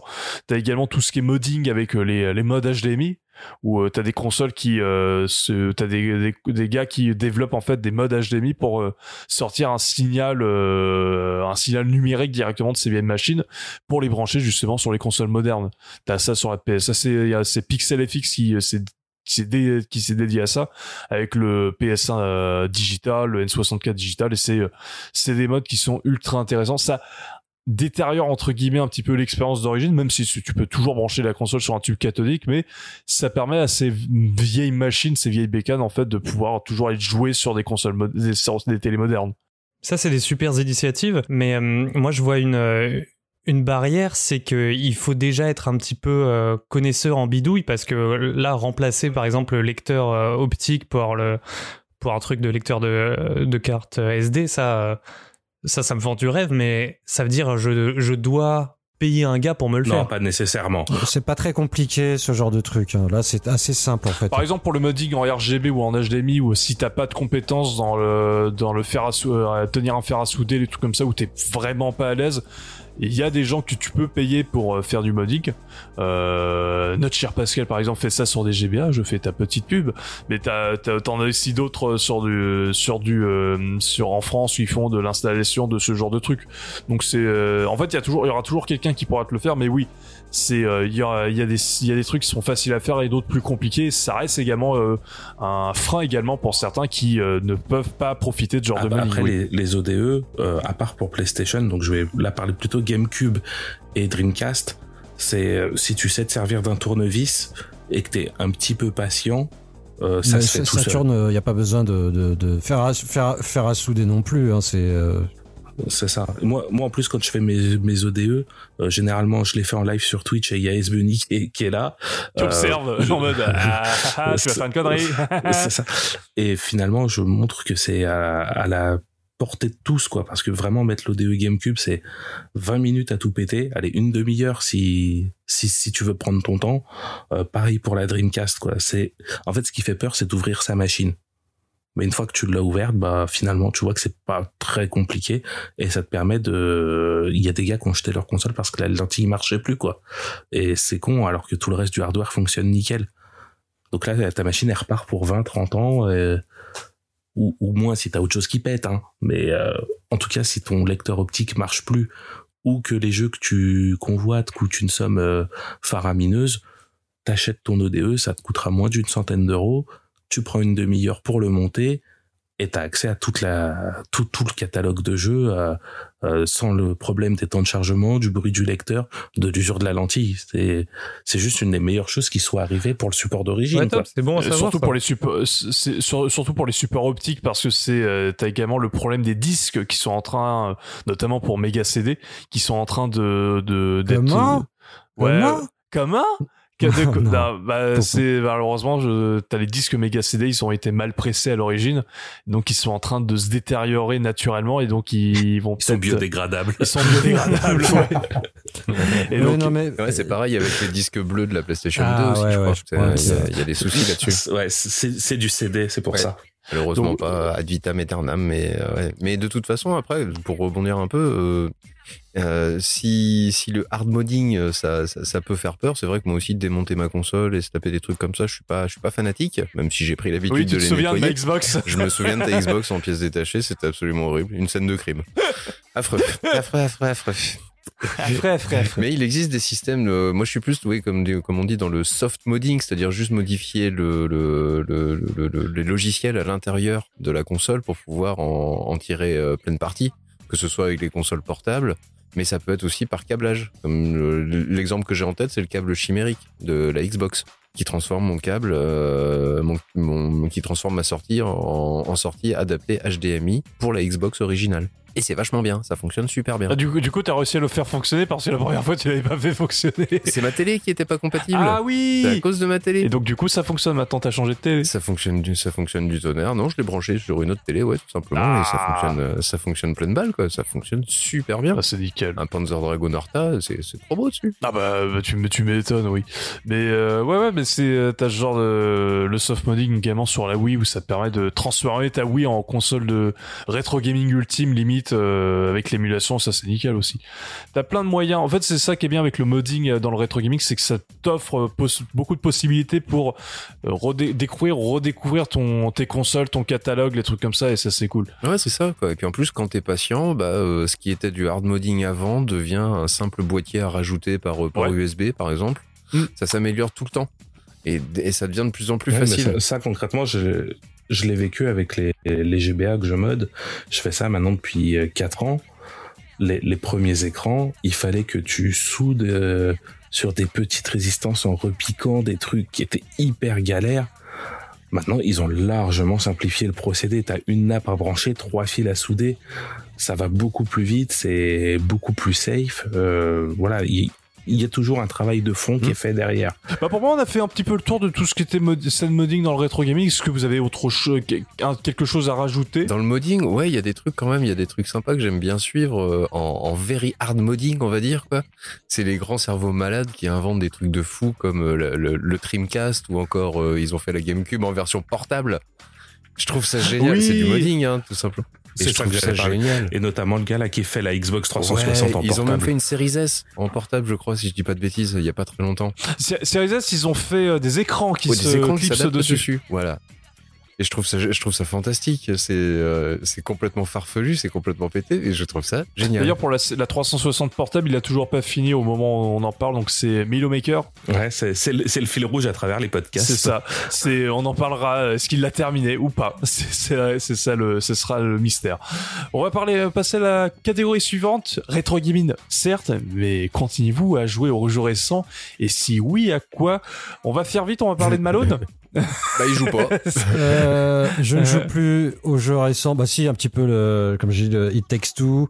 Mais sinon, euh, non, en fait, que je, quand je lance la PS5, c'est pour jouer à, Cotton, quoi. Donc, euh, ou sinon, c'est pour me faire des, des shmups. euh, mais bon, non, je joue plus beaucoup. Non, je, je suis très rétro gaming, comme je disais chez Level Max.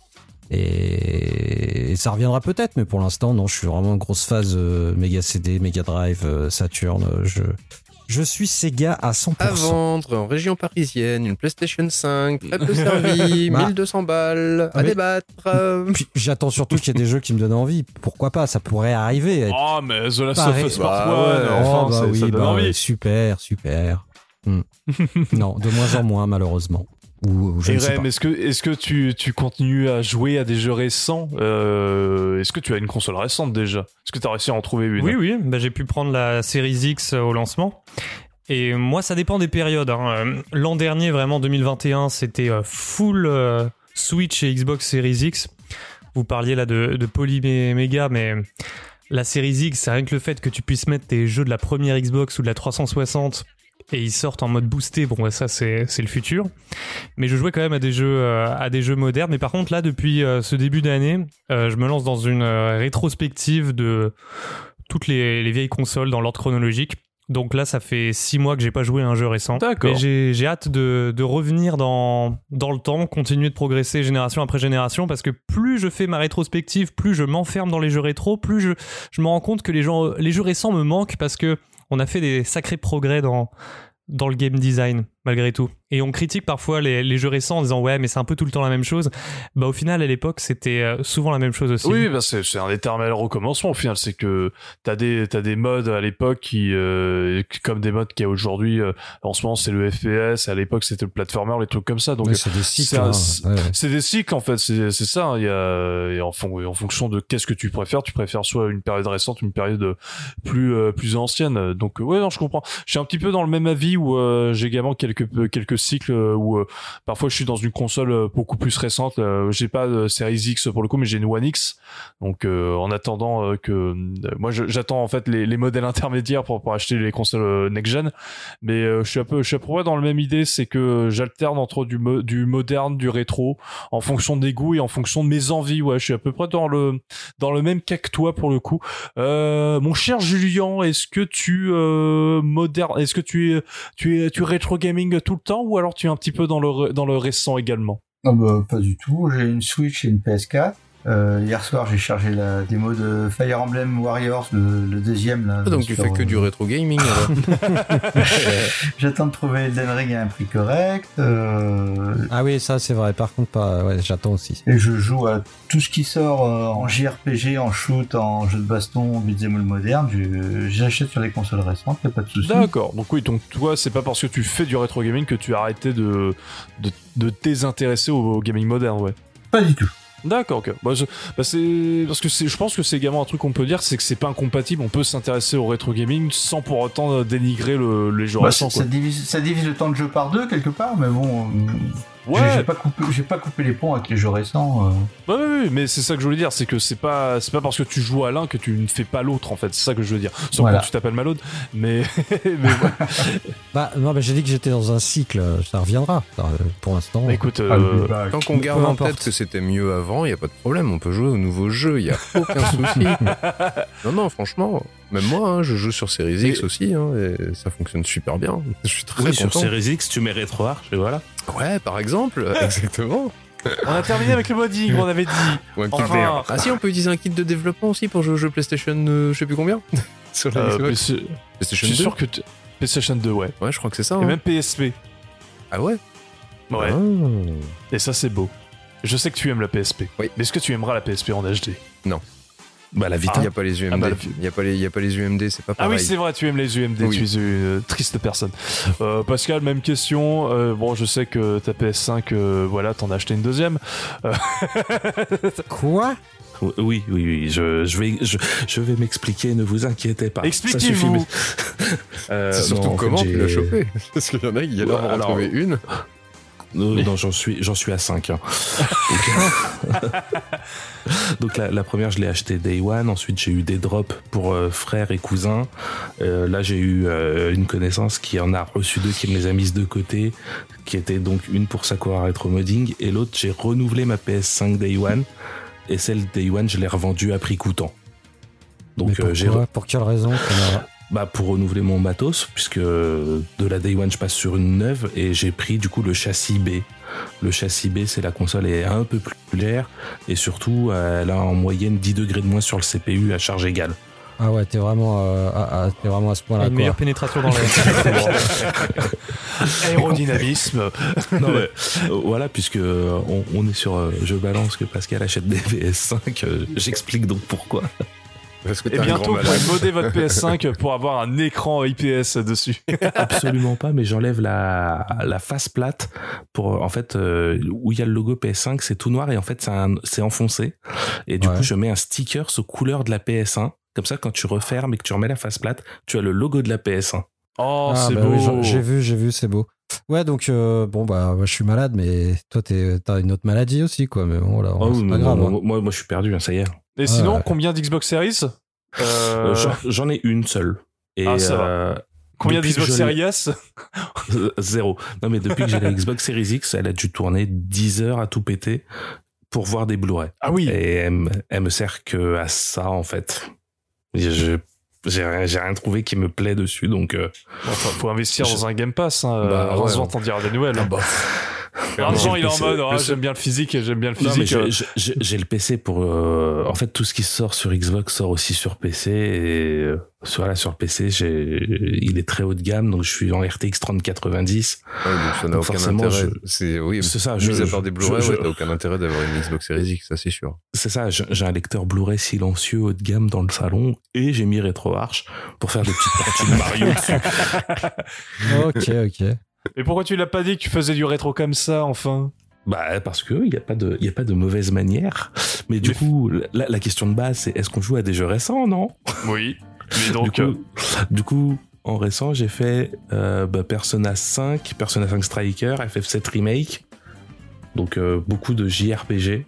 Et euh, sinon, c'est des compiles récentes. Non, mais c'est que, c'est que des vieux trucs, ça, qui sont sortis l'année dernière. tu parles de vieux trucs euh, Ça suffit, oui. Bah, c'est- si c'était il y a un an, c'est rétro, enfin. Euh, Non, non, mais le bon, plus récent, euh, c'est Yakuza 7, je pense. Like a Dragon? Ouais, Like Ouais, a bah, Dragon, ça, que j'ai fait il y a... Ah, euh, il a presque, il, Ah, je il a presque un an. Donc tu ne joues pas à des jeux récents. Euh, Si, Infernax. C'est un jeu récent. Il est sorti il y a quelques Ah, mois. Ah d'accord. Voilà. Dans une esthétique Ok, rétro. ok, mais- celui-là, ça. Tu vois, tu serais parfaitement adapté pour le Game Pass. Hein. Ça sort jamais Day One. qui sort Day One. Ah bah non, on le reporte. Donc du coup, voilà. Et après, les bons jeux, ils arrivent 6 mois. Ah oui, c'est vrai qu'il y a Shredder's Revenge qui sort Day One. Ouais, il est prévu Day One sur le Game Pass. Ouais, mais paradoxalement, ça va pas m'empêcher de le précommander en physique. Non, je l'ai déjà préco chez Just for Game en édition signature. Ah, En fait, moi, je suis Golden Saucisse, mais je crois que je viens de trouver mon Platinum Saucisse, là, quand même. Ah ouais, là, je pense que tu peux prétendre au titre sans aucun problème. En, en fait, juste avant qu'on lance le podcast, Just for Game a ouvert les précos. Ah putain, tu pouvais pas le dire avant, bordel Bon, remarque, non. C'est sur Xbox, c'est bon, j'ai le temps. Ah bah, je peux précommander la veille. Ça marchera, il y aura quand Mais même. c'est bon, il y aura personne qui va en prendre sur Xbox. C'est ça. En France, en tout cas. Bon, voilà. Bon, on a fait un tour rapide. C'était la petite, euh, petite partie un petit peu bonus, on va dire, euh, de tous les trucs, euh, de tous les chapitres qu'on a fait. Donc, globalement, on continue à jouer à des jeux récents, ou plus ou moins récents. euh, on va dire qu'à trois ans près, c'est c'est récent. Alors, ensuite, ça part dans le backlog, et ensuite, ça part dans le rétro, et ensuite, ça part Ah dans bah le... alors, euh, moi j'ai fait Ghost of Tsushima, j'ai fait Ratchet Clank, j'ai fait Miles Morales, j'ai Mais fait. oui, mais t'as fait Non, des je- jeux récents, oui. Voilà, j'ai fait des jeux récents, mais arrêtez de me taxer de vieux Bah joueurs. oui, Bon. récents. Mais on te taxe de vieux, pas de joueurs, c'est bon, enfin. Oh. de vieux Voilà. collectionneurs. De vieux collectionneurs. De vieux collectionneurs avec du goût, s'il vous Oui, plaît. bah ça, Allez. ça prend de la Saturne. Hein, on a vu, euh, on a vu comment ça a fini Sega. Euh, donc, euh, on va, on va, faire euh, l'avant-dernière partie, un avis sur le néo rétro, ces jeux récents, euh, généralement indés qui essayent d'avoir le goût du rétro. Est-ce que vous avez un avis? Est-ce que vous trouvez que c'est une bonne chose, euh, une mauvaise chose? Est-ce que c'est une escroquerie totale? Est-ce que c'est euh, un moyen de continuer à faire vivre le, ces, entre, guillemets, ces vieilleries? Je sais pas la manière dont je voulais dire, mais plutôt ce prisme du rétro gaming mais sur des machines modernes. Bah, c'est un peu tout ça à la fois en fait. Et à la fois ça dépend des jeux. Il y a des jeux qui sont très bons dans leur euh, dans ce domaine-là. Genre je pense à un truc euh, en premier jet un Super Meat Boy par exemple, qui est hyper rétro euh, dans tout dans sa façon de jouer, dans sa façon de se représenter. Mais qui pourtant est, est ultra moderne dans son dans son concept, enfin ultra moderne, a quand même euh, suffisamment dépoussiéré le platformer pour apporter quelque chose de plus quoi. Donc euh, non, ça c'est cool quoi mais t'en as d'autres qui sont aussi qui essayent d'être aussi bons mais qui sont pas aussi qui, qui en deviennent caricaturales l'exemple que j'ai en tête par exemple je sais pas si vous avez joué à ce jeu il s'appelle Narita Boy Ah, j'ai pas joué, faut que j'y joue. Je vois, je vois. D'abord, c'est pareil, il est très très il, bien. fait, ouais. il est très bien mais il va beaucoup trop loin si tu veux il est écœurant comme un Ready Player One tu vois c'est euh, genre hey, t'as vu la Ah, too référence là t'as vu là ah, ah. est- ah ouais ah ouais vraiment trop beaucoup trop en fait dans sa représentation. Et c'est dommage hein, parce que c'est sympa l'esthétique euh, le enfin le, le game design le, le- le- comment dire cara design on va dire quoi. L'esthétique générale euh, est, est sympathique. Mais vraiment c'est too much. Vois, sans te divulgacher quoi que ce soit c'est que tu vois un, un personnage qui évolue et qui finit comme Tetsuo de Akira c'est-à-dire en grosse boule dégénérée là qui se déforme de tous les côtés c'est vraiment ça ton, ton un de tes ennemis quoi. C'est- beaucoup trop caricatural. C'est Donc tu nous spoil clin d'œil. comme ça, gratuitement. Bravo. ah ouais non non mais ce- t'inquiète ça n'a déjà ce n'est qu'un clin d'œil visuel déjà et d'une et en plus euh, voilà tu le vois tout de suite donc. euh, Ah, il, non, il c'est disait que tu pas Akira en spoil. fait, euh, pas que tu spoilais Narita Boy. Ah ouais Akira. Pourquoi? Quelqu'un n'a pas vu Akira mais qui qui, Oui. Ah, mais il se- qui a 50 ans t'as pas vu Akira? T'as Oh, raté ça ta vie j'ai pas encore Attends, 50 tout le ans, c'est ça j'ai un peu le temps. Mais euh, ouais, ouais, je, je suis assez d'accord. Moi, je trouve que c'est euh, ça, per- ça permet un petit peu de moderniser cette, ce- cette esthétique. Euh, je trouve qu'il y a des jeux comme Octopus Traveler avec le, ce mélange de DHD. Euh, comme ils le disent, comme ils le marquent, je trouve que c'est Ouais. c'est super et vu l'arrivée de Live Live euh, que Pascal Megan m'a fait acheter euh, à mon, mon issue, euh, je trouve que c'est un excellent moyen, par exemple, de faire revenir des euh, vieilleries avec une touche de Ouais, après, modernité. moi, je, suis- je suis vachement plus exigeant sur euh, sur ceux qui se donnent ce, ce genre, euh, sur cette esthétique néo-rétro. euh, oh là là, regarde, on fait comme les jeux 8 bits et tout ça. Sauf que en 2022, les ils sont censés être maîtrisés. Donc le, le truc qui va être trop punitif, trop euh, mal équilibré, trop- je je j'ai une propension à, beaucoup moins lui pardonner. D'accord, ouais, ouais. Alors qu'un un, un jeu qui est sorti il y a 20 ans, je le prends comme un jeu qui a 20 ans Ouais, pareil, ouais. avec ses défauts. En 2022, même si tu, tu, tu essayes de mimer un jeu qui a 20 ans, si t'as les mêmes défauts, je j'arriverai pas à accrocher. D'accord, ouais, ouais, je vois. Ouais, tu supporteras pas de voir des clignotements, par exemple, comme on avait sur, les, sur la NES ou la Master System à l'époque. C'est ça, c'est c'est juste pas possible, c'est euh, c'est un nom direct. Non, ok, je, je vois à peu près ce que tu veux dire. Mais Moi, par exemple, il y a un jeu qui, je trouve, qui a plutôt bien digéré tout euh, 30 ans de gaming. C'est, euh, c'est, j'en ai parlé dans un podcast, c'est euh, The Messenger qui euh, reprend une esthétique 8 bits et 16 bits. Donc déjà en plus ça, ça joue des codes dans le sens où vu que c'est pas dans une console 8 bits, il peut se permettre de passer sur un autre car avec un 16 bits et, jongler entre les deux pour faire justement du level design. Et déjà d'un point de vue gaming, c'est intéressant puisque c'est non seulement c'est un hommage, mais ça, ça joue de cette esthétique pour faire du gameplay. Et, euh, et surtout, c'est euh, au niveau du gameplay, c'est nickel. C'est, c'est, ça répond du feu de Dieu et c'est, euh, ça digéré 30 ans de gaming au niveau du platformer 2D.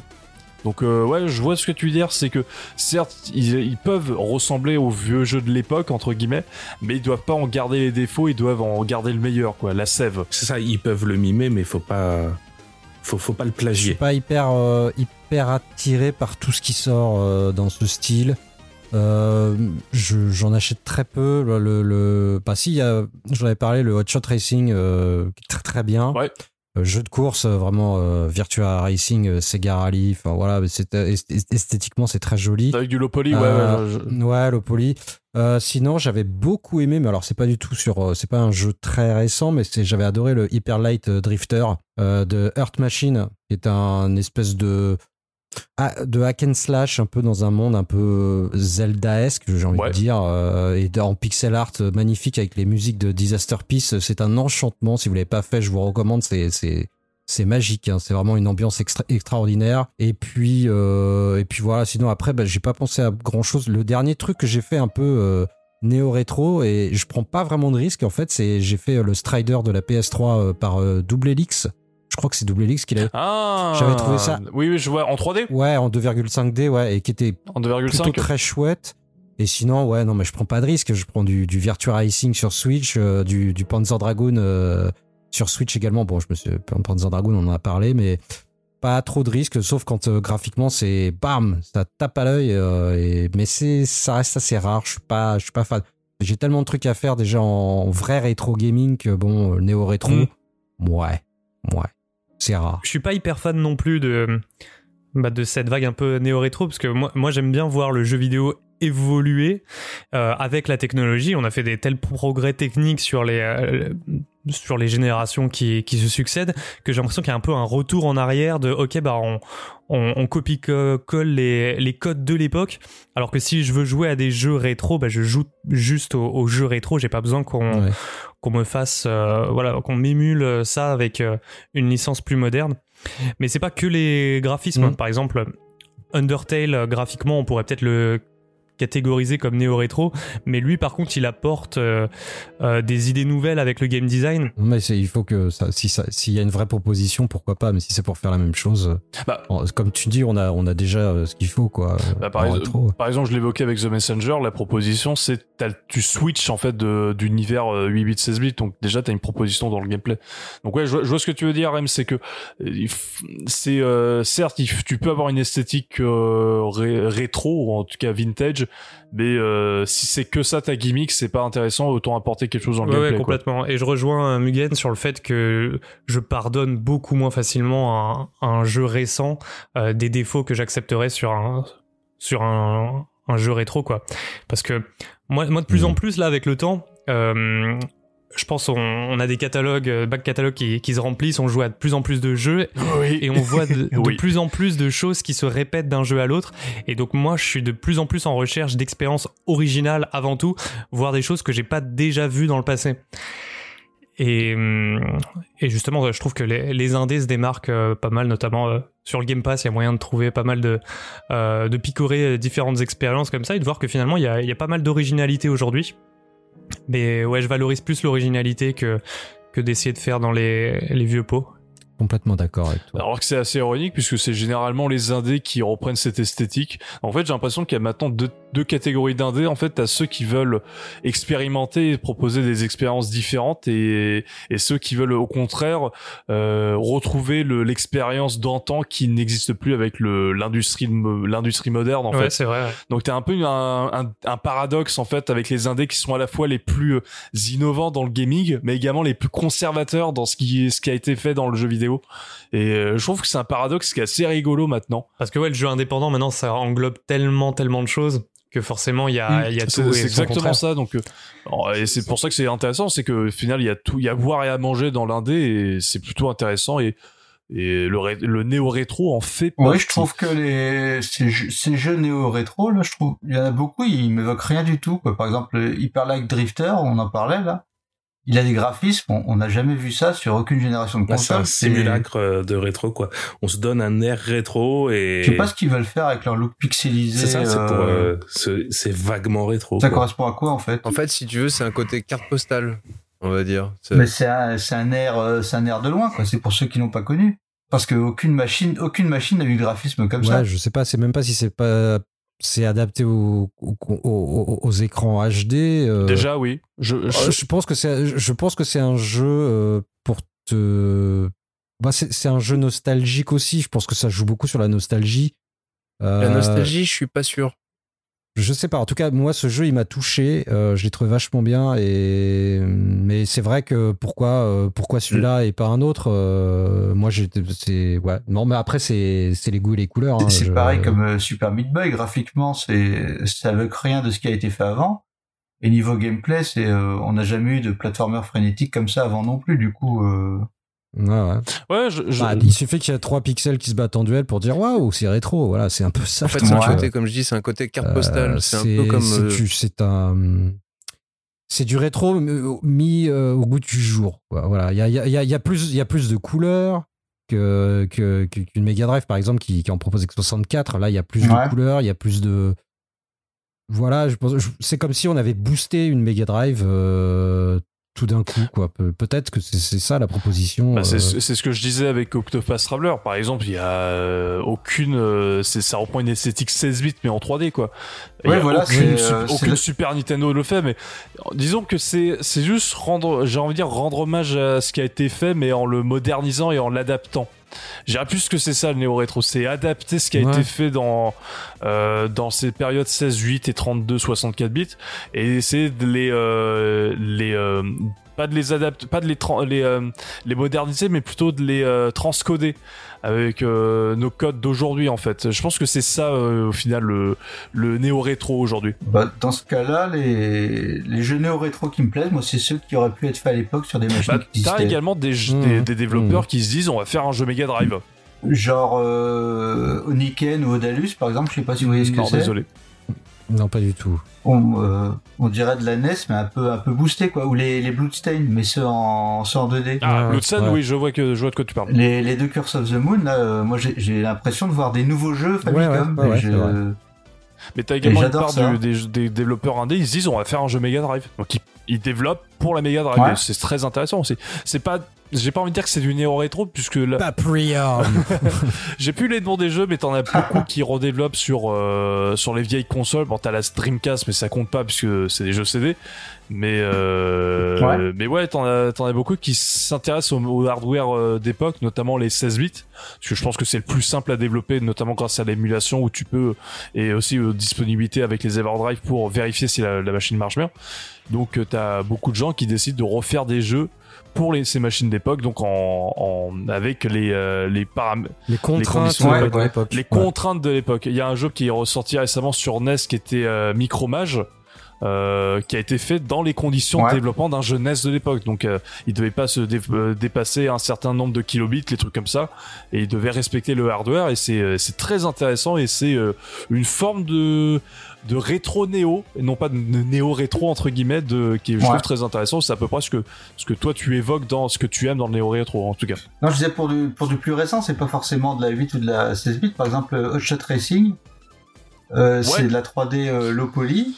Ça, ça me fait penser très fort à Virtua, Fight, à Virtua Racing ou, ou euh, Intercept 76, je sais pas si vous avez connu sur euh, Ah ouais, ouais, ouais. euh, avec des véhicules coupés à la serpe et ça m'évoque quelque chose. Du coup, ça me plaît. J'ai l'impression que c'est euh, un, un nouveau jeu sur des machines que j'ai Ouais, en fait, ça te donne l'impression que le jeu que tu, auquel tu joues euh, pourrait tourner sur le support dont il fait, auquel il fait référence. Il- voilà, il, il aurait il aurait pu sortir ça, ça. d'accord ok je, je vois beaucoup mieux ouais. Et pour revenir sur l'exemple de Super Meat Boy, qui lui par contre a un style graphique euh, bah, qui rappelle pas de- vraiment euh, ce qu'on faisait sur les consoles à l'époque, peut-être que le lien avec le rétro gaming, on peut plutôt le retrouver dans le côté épuré des contrôles qu'on évoquait plus tôt. ça, c'est dans le Euh, une époque où Ouais, c'est justement, boutons hein. voilà, t'a- t'avais un, de- une direction, deux boutons et puis c'est tout quoi.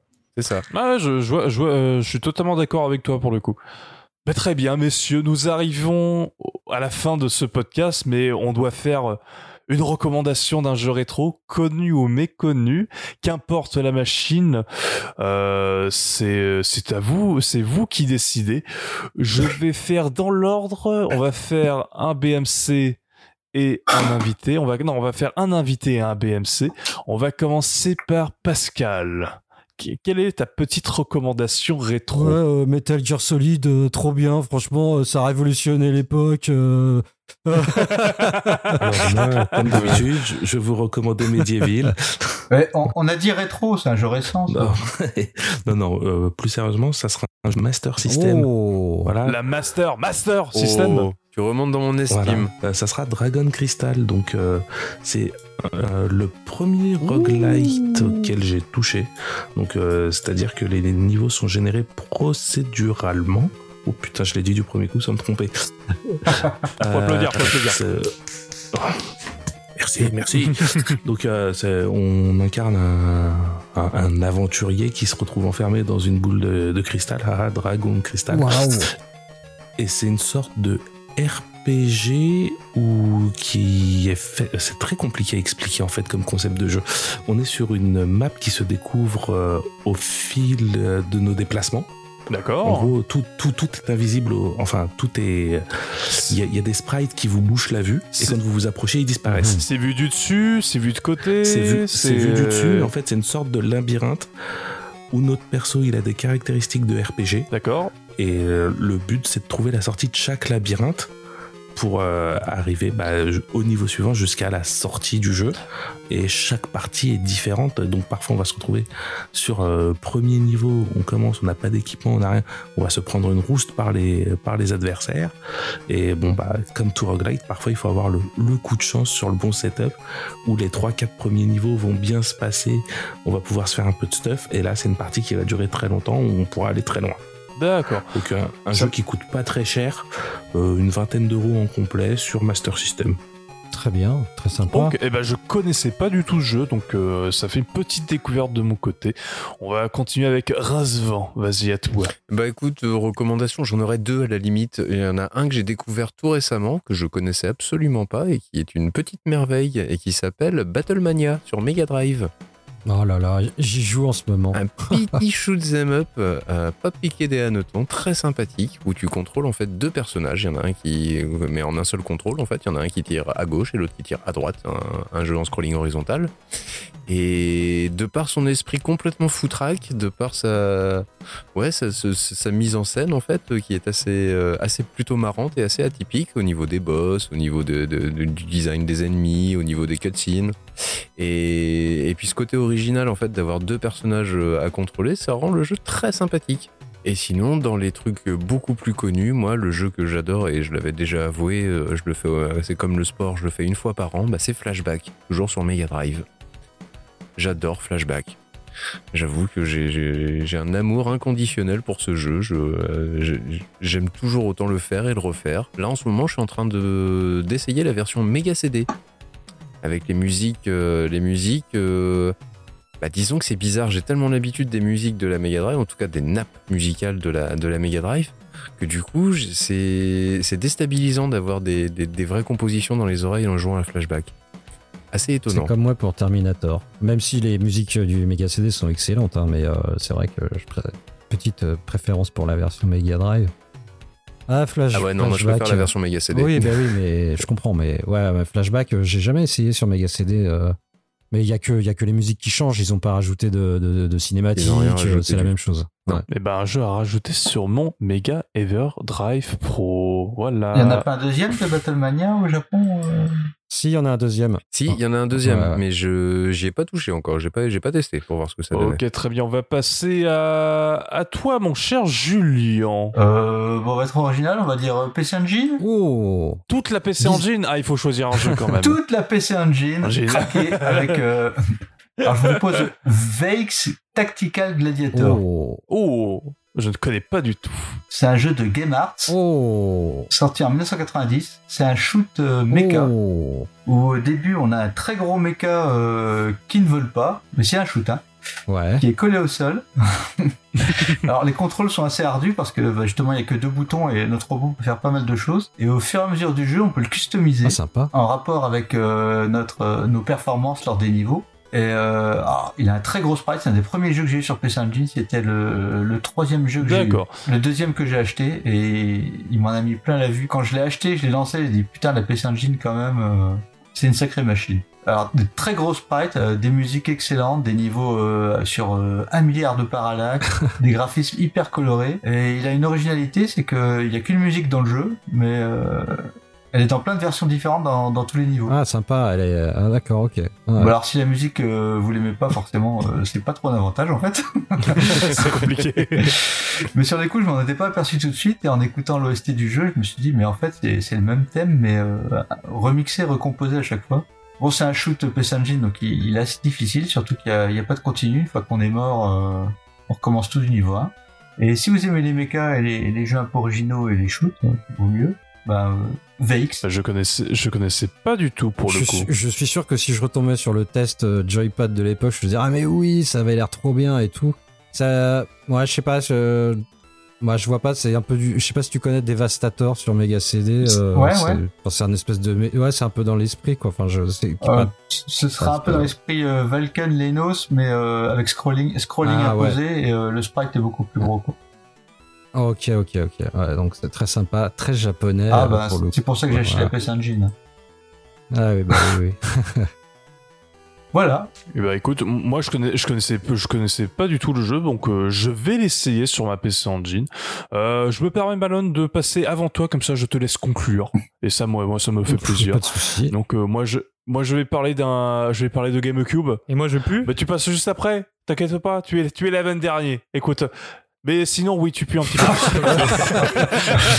Même en podcast, Voilà. même en podcast, Je- je faire. hein. Même en podcast, on, on le sent, c'est. euh, voilà, donc, euh, mais faut- faut- la vérité, voilà, c'est le plus important.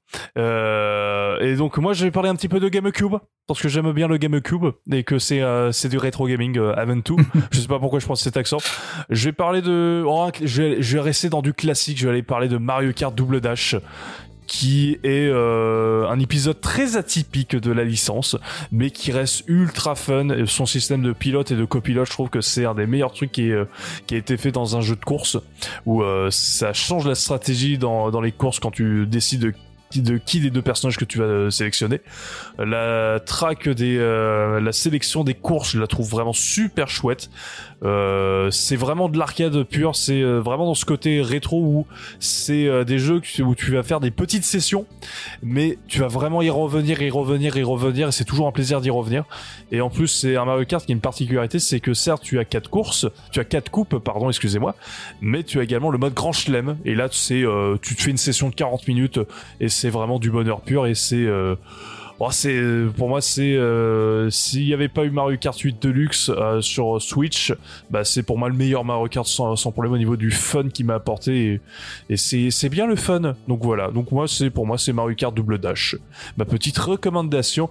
Est-ce que tu y as déjà joué à deux, mais avec un seul carte? Et, euh, et bah c'est pas c'est pas le meilleur à jouer à Mario Kart je trouve parce que le bah, le, le, le copilote il faut un petit peu pas grand chose. Bah, c'est la question que je me posais en voyant que c'était possible. et- C'est pas- en fait, il c'est que- il Bah, en fait, il envoie les objets, il peut, il peut frapper les ennemis qui sont à côté. C'est vraiment pas le plus fun, très clairement. C'est, euh, Ouais, c'est un peu, c'est même, euh, c'est la seule partie, on va dire, ratée du jeu, mais tout le reste, c'est du bonheur. En tout cas, merci Ouais. Ace pour la, la découverte. Euh, C'est vraiment un jeu méconnu. Je ne connaissais, Ouais, il est pas très connu. euh, je connaissais pas. c'est, pas- c'est pas très connu. pas du tout. c'est pas très, tr- c'est pas très très, euh, connu. Très rétro euh, gaming. euh, ouais. très rétro tu gaming. ouais. tu écris comment Mario? C'est un Y C'est quoi? C'est euh, M A euh, 2 R Y Ah, A E A U. Ok. D'accord. Donc euh, C'est pas le personnage qui court vite? non non ça c'est ça c'est Sonic S A Ah. U N I Q U. Euh, je crois que c'est un E à la fin. s'il Ouais, est tout bleu. Euh, ouais, c'est compliqué. Mais Ah, C'est compliqué. ouais, c'est Sonic. Donc euh, C'est- c'est Sonic. c'est Sonic. euh, il est. euh, T'as vu mais c'est, euh, je sais pas. euh, j'y- j'y- c'est- je pense que ça va pas trop marcher cette, euh, ce, ce jeu-là. Euh, Ça, je pense que ça va faire couler une boîte. hein.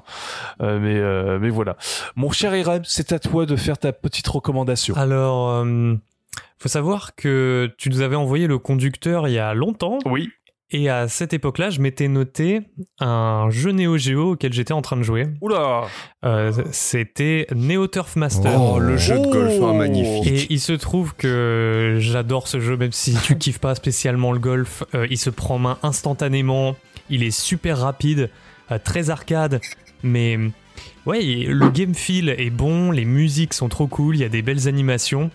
J'insiste sur les musiques. Elles, ont un groove, mais vraiment quand tu joues à ce jeu, tu tu te sens genre CSP+, tu vois. Et c'est pas juste parce que tu joues sur Neo Geo, mais le fait que ça soit aussi un jeu de golf joue peut-être. En tout cas, j'ai- j'aimais bien ça. Sauf que, bah, sachant qu'on tourne euh, ce podcast aujourd'hui, euh, j'ai dû revoir mon choix parce que en ce moment, je suis en train de jouer. Donc aujourd'hui, donc, euh, donc je prends à préciser qu'aujourd'hui, on est Oui, aujourd'hui. tout à fait. Voilà. Ça, on est le lendemain de la veille. C'est très important pour la chronologie, pour les gens qui écoutent. Euh, Alors, on n'est plus le même jour que le début du podcast. Hein. c'est c'est vrai, c'est vrai, c'est vrai. Mais voilà, On est ce- le lendemain de la veille. Ouais, passé de 42 minutes exactement. Voilà, exactement. Mais c'est important de le préciser pour les auditeurs, euh, comme ça ils ne seront pas. Tout à fait. ouais. Putain, ils ont enregistré ça quand les cons Pas celui qui va remonter la timeline de, de BMC dans la merde. Euh, Excuse-moi. donc hier, bah, je, je jouais à la GameCube Oh Mais quelle idée et il se trouve que, Que j'ai pas trouvé un seul jeu de bien. Ah, c'est normal. que ma recommandation, ma recommandation GameCube, c'était Mario avec un Y, Mario Kart double dash également. Donc j'ai grimacé quand j'ai entendu ta reco. Oh merde On a notre gagnant donc. Oui Ça n'arrive qu'une fois tous les 40 ans. hein, C'est Oh, incroyable. je l'aime, je l'aime bien lui. On va le réinviter. J'ai envie de dire, euh, on est à deux sur le même carte. Hein. Ah bah Ah oui, oui. écoute, Ah bah oui. t'es pilote ou le copilote? Moi, moi, je, je balance les objets. Ok, donc je, pilote. Euh, Ça me, ça me va, ça me va. Et je t'aide à faire le, dérapa- le, le démarrage turbo. Ah, le démarrage turbo, le double dash. Oh, écoute. Eh ben écoute, moi Oh. ça, va- ça me va bien. Enlève ta culotte, c'est moi qui pilote.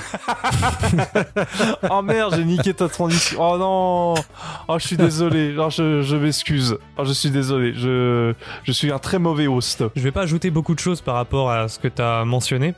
Euh, mais moi, ce que j'aime bien, c'est le fait que. Bah, c'est incomparable, je trouve, avec Mario Kart 8 Deluxe parce que là où euh, tu peux vraiment comparer Mario Kart 8 avec le 7 ou avec l'épisode Wii. Je trouve que Mario Kart Double Dash, il a tellement euh, des inputs différentes que tu fais quand, quand tu es en pleine course. Même la, la façon dont le véhicule tourne euh, et, et- Il a un feeling très. Ouais, voilà. Donc pour moi, c'est presque un, un autre jeu et au final, euh, Mario Kart 8 euh, vient pas éclipser ce double dash parce que tu as un plaisir qui est juste différent sur celui-là. Alors il, il demande un petit temps d'adaptation parce qu'au début, tu as l'impression que ton véhicule il tourne pas, mais en fait, il est en train de glisser à chaque fois. Mais une fois que tu as pris ça en main, euh, c'est vachement kiffant et il y a ce côté très arcade que tu as mentionné avec le grand chelem. C'est le truc que, que je fais systématiquement. Je mets le jeu sur ma console, je me lance pour euh, 40 minutes. Enfin, moi, je le fais en 30 minutes parce que je cours, euh, je cours très bien, tu vois, mais, mais c'est euh, c'est très satisfaisant à faire. hein. T'es en train de dire que je suis un noob, Et même ça la, la bande-son, elle est, elle est assez unique. Je- J'aime beaucoup la bande-son de Mario Kart 8 Deluxe, mais celle de ce double dash, elle est incomparable. Ah mais elle est fun. Non mais euh, ouais, t'en as rajouté de ce que j'ai dit, mais oui c'est bah, c'est le fun, c'est le fun, c'est le fun, c'est la GameCube, c'est le fun. hein. Alors, alors, j'aurais une question pour toi sur Mario Kart 8. Est-ce que tu as déjà fait le mode euh, Non, pas ça. Est-ce que c'est pas le dernier Mario Kart où on a son propre véhicule par rapport au perso Non, le 8, tu peux, tu peux personnaliser. T'as pas de véhicule dédié à un personnage. Hein. Bah, c'est ce que je dis. Celui, euh, le double dash. Est-ce que c'est pas le dernier ou Ah non, le, sept- le, huit- le... Tu pouvais pas choisir d'autres véhicules que Non. celui qui t'était attribué Voilà. euh, d'office, c'est ça Ouais. Non, le double dash, c'est le premier où tu peux changer de véhicule et tu t'as pas un véhicule de, affi- euh, attribué d'office. Oh, on a déjà plusieurs véhicules dans le double dash? Oui, tu peux changer de véhicule. Ils sont réglés en poids, en lourd, léger et moyen. Ah, Et je me en souvenais fonction de la plus, je, me, je me souvenais que de la plante avec son gros pot là. Et je- Et en fonction de la en fait, en fonction de la catégorie de, de- du personnage, tu peux changer de véhicule, oui. Ah Et tu peux même changer de perso. Et chaque perso a un, un objet exclusif, euh, son ultra Voilà, c'est quoi. ça. Et donc ça permet de faire des combinaisons sympas où tu mets euh, des, par exemple Toad avec Bowser, euh, qui sont pas ensemble dans le binôme normalement, mais ça permet d'avoir euh, de couvrir une plus grosse quantité d'objets. Moi, Et ce mon que j'aime bien aussi- mon bi- mon- Ouais. c'est quoi ton binôme que tu prenais Ouais, on parle, on parle de double dash. Hein, je vous excuse les gars. Alors euh, moi j'ai déjà oublié le binôme que j'utilisais à l'époque et euh, là je, je teste différents trucs mais je crois que j'aimais bien la triple carapace rouge de c'est c'est pas Mario qui a ça? Non C'est ou c'est non Koopa c'est et les Koopa Paratroopa. c'est les Koopa ouais C'est les Koopas. Euh, et, et Bowser j'ai sa grosse carapace avec des épices euh, Des euh, des épices. épices des épices Ah, t'as été goûté et bah ouais elle était euh, elle est impressionnante pour les autres quoi quand elle prend la moitié de, de l'écran Moi, je- Mais- moi, mon combo, c'est Todd et Paratroopa. C'est le meilleur combo que j'ai trouvé. Je suis imbattable. ah oui parce qu'il n'y a pas le, le champi doré ou- Voilà, j'ai le champi doré, la triple carapace. Comme ça, je nique tout le monde. Et, et ce que j'aime bien avec Double Dash, ouais, c'est que tu fais des, des inputs que tu fais pas dans les Mario Kart suivants. Par exemple, dans le Mario Kart 8 Deluxe, il y a le double objet, mais euh, il se, tu chopes un deuxième objet euh, normalement quand tu chopes une deuxième, euh, une deuxième caisse quoi. Alors que sur Double Dash, il y a une gestion de ces objets où tu peux mieux les conserver, les garder en stock. Tu dois bien appuyer sur le bouton Z pour échanger la place de tes deux, euh, bah, de tes deux personnages. Et, Ouais. et ça demande un certain timing. En plus, t'avais pas besoin d'attendre que le, le boost se, se charge pendant ton dérapage, tu pouvais faire du snaking et donc potentiellement faire des, des euh, drifts à l'infini. Donc ça se joue de manière très très Non, je suis différente. totalement d'accord. Il est, c'est un Mario Kart qui est vraiment à part dans les licences. Et c'est pour ça qu'il est souvent cité et souvent rejoué parce que euh, il, il change des autres et c'est ça qui est cool. euh, du, du snacking, des carapaces épicées, ça m'a donné faim tout ça. On arrive à la fin, ne t'inquiète pas. Bah, je suis désolé, Ren, d'avoir niqué ta, ta transition. Ne faites pas ça chez vous. Et Non mais content de trouver un autre euh, Ouais, en tout cas, vous, êtes- vous étiez Non, mais- deux à connaître ce, ce petit jeu méconnu, ça fait plaisir. ouais, il est pas très connu, euh, mais c'est C'est incroyable. Quelle chance il y avait. Il y avait chance euh, il y bah, une avait, chance sur 6 millions de qu'on tombe sur le même jeu. Ou sinon, il avait rien préparé. Il a dit, je veux faire comme le mec d'avant. il a copié. Il a copié. Il a Il a fait changé merde, un merde, merde, merde. trucs et en sachant euh, que t'as eu du bol parce que l'autre titre qu'il voulait citer, Ace, c'était Ratatouille. l'enculé. Ça faisait longtemps, tiens, Ratatouille. Ça faisait longtemps, tiens. Bah Ouais. tiens, Malone, on va conclure avec toi. Quelle est euh, ta recommandation? Oh, je crois savoir, mais je voulais pas le dire. Bah écoute, euh, j'ai pas fait original. euh, on est sur Mega CD. euh, parce que j'y joue en ce moment, voilà, euh, comme toi RM, j'ai fait, euh, j'ai fait, euh, bah, j'ai choisi le, le titre sur lequel je, je, je squattais euh, en ce moment, et donc je vais vous parler d'un shmup et un peu comme toi, euh, Julian, euh, donc euh, un shmup qui s'appelle Barry Arm. Euh, voilà, euh, donc euh, J'ai cru que t'allais dire Barry White. Genre, il a fait un jeu. Il a fait un shmup. non, il a, il a, il a chanté l'intro de, de Road Avenger, mais ça, personne ne le sait. Oh, get around, get around, do you love baby? Pendant que tu tires des missiles. Donc c'est un jeu euh, développé par Human euh, en 93 euh, au Japon. bah, non, pas au Japon seulement puisqu'il est sorti aux États-Unis sous le nom d'Android Asso.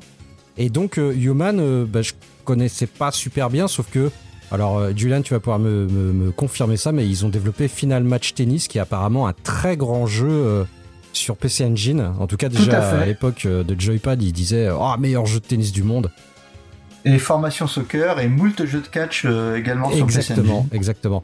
Donc c'est un shmup euh, bah, qui se déroule sur 7 stages. euh, il est souvent comparé, on dit de lui que c'est le Thunder Force 4 euh, de, de- du Mega CD parce qu'il y a une grande liberté de, scrolling. On peut monter très haut et descendre très bas. Euh, L'écran est très très large. Euh, il est très beau, avec plein de scrolling euh, en parallaxe. vraiment vraiment très très joli. Donc on contrôle un petit vaisseau qui, en ramassant trois power-up, se transforme en un petit, enfin même un gros mecha. Alors peut-être moins gros que, ton jeu sur PC Engine. Et, et tu vois, on, on y revient. hein. Euh, et puis bah voilà, quand on est en mecha, bah évidemment nos armes euh, bah, sont boostées euh, également. On dispose de quatre armes, donc il y, a un genre de spray, il y a un, missile, euh, tu balances des missiles tout droit, tu balances des missiles à tête chercheuse et tu un laser. Donc en relâchant le bouton d'attaque, euh, on remplit une jauge un peu comme dans R-Type qui permet de balancer une, bon, une méga attaque en fonction de l'arme, donc il y a quatre méga attaques différentes. Euh, on peut choisir la vitesse de son vaisseau. Euh, les boss sont vraiment euh, gigantesques. Les sprites sont énormes. c'est très très très très détaillé. Et moi, je, alors je, je, je le comparerai pas évidemment parce que c'est pas la même machine, mais ça fait très, ça fait très shmup Neo Geo. Dans le design, ça fait très Last Resort, je trouve, dans l'esprit. Les musiques sont, sont assez, sont, sont vraiment très très très bonnes. C'est, du métal, euh, mais voilà, c'est un peu, ah, c'est un peu, c'est un peu du Lord of, euh, Lord of Thunder euh, sur Mega CD également. C'est, c'est musique très, très hard metal. Et puis euh, pour, pour finir en beauté, hein, n'est-ce pas, Vent, on a évidemment droit à un superbe dessin animé en introduction. Et ça fait plaisir avec une musique plaisir. des fourrailles que, que j'ai que j'avais d'ailleurs balancé sur l'OST de la case rétro. Voilà. Euh, voilà, bon, très bon jeu. euh, un petit jeu qu'on avait vu à République euh, la dernière fois tous les deux. Et finalement, bah, c'est pour celui-ci que j'ai craqué. Parce que, euh, parce que je ne pouvais pas laisser passer un shmup sur Mega CD. Il y en a peu. Et à ce prix-là, c'était. bien les shmups? J'aime bien les shmups. Ah, Voilà, c'est voilà. un jeux qui me fait Voilà. envie sur, euh, sur Mega CD celui-là avec, euh, avec le LS. Et un- encore un autre jeu où on se transforme en robot aussi. Bah, c'est euh, Devastator, euh, l'autre euh, jeu de robot. Ouais, c'est ça. Bah, euh, le euh, je pense que ça sera le prochain. Euh, Eh bien, moi, j'ai Voilà. envie de dire que c'est encore un autre jeu à rajouter sur mon Mega Everdrive Pro. Voilà. ah ouais. Ah oui, vas-y, vas-y. Messieurs, nous avons réussi, nous avons survécu à ce podcast, nous avons terminé avec nos conclusions. J'ai euh, volé le jeu de, Ah de ouais. RM, Euh, j'en suis désolé, j'en suis navré. C'est hon- C'est c'est honteux, c'est honteux. C'est honteux, c'est honteux, j'en suis encore désolé. euh, c'est pour ça que. euh, c'est pour ça que. euh, je ne sais pas, je ne sais pas comment finir cette phrase, je suis tellement fatigué, j'ai- je meurs tellement de chaud que, que voilà. En tout cas, ça m'a fait énormément plaisir de vous avoir tous euh, pour, ce, pour faire cette discussion sur le rétro gaming. Euh, on va passer à vos actualités et également faire le. également euh, faire où est-ce qu'on peut vous retrouver. On se, on se croirait chez Level Max, c'est extraordinaire. Euh, on va commencer par RM. Où est-ce qu'on peut te retrouver J'ai une chaîne YouTube à mon nom, RM, E-R-E-M, et je parle de jeux vidéo, bien entendu. Mais pour me différencier, euh, je traite surtout les consoles Tu fais des mal aimées. Il fait des qualités. En intro, en intro seulement. Venez voir mon générique. Mais ouais, euh, si vous voulez entendre parler de, de Wii U et de PS Vita, je dois être une des dernières chaînes euh, qui résiste encore. Euh, Qui réussissent encore et toujours à l'envahisseur. Il a également une chaîne Dailymotion où on peut retrouver ses anciennes vidéos. Et oui, je fais ta pub sur cette chaîne Dailymotion parce que Dailymotion c'est la vie et euh, c'est comme ça que j'ai découvert ton travail à l'origine. Il faut le dire. Et puis c'est et puis c'est rétro. Hein. Et c'est rétro et c'est dans le thème et ça c'est Tout à fait.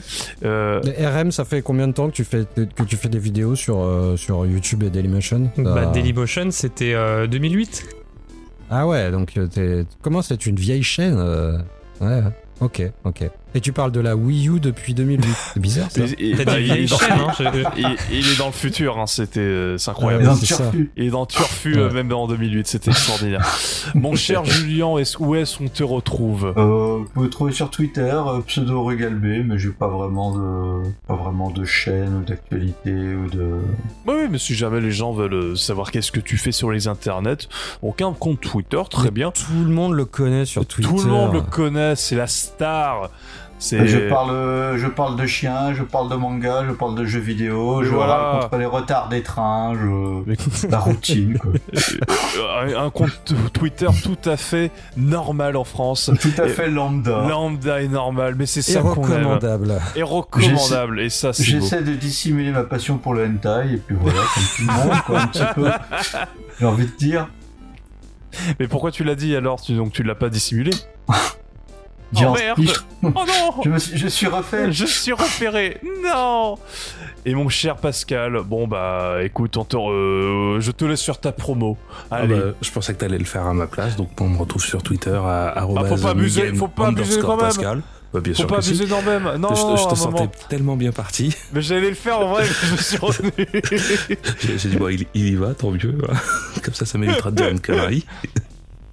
Sinon, sur le site rvlp.net, que, où je mets des articles quand j'ai du temps. Euh, sinon, je, je mets des petites features sur le site, comme des modes, comme des modes sombres alors que personne n'en veut. Et aussi, on me retrouve euh, bah, sur, euh, bah, surtout sur Twitter, en fait. C'est là-bas où j'interagis le plus avec, euh, Avec les gens. Et c'est ça qui est beau. Euh, la coutume, c'est le petit mot de la fin, avant de conclure le podcast. Donc, messieurs, un mot de la fin. Catapulte. Parallaxe. Cucurbitacé. Réverbère. Promptologue.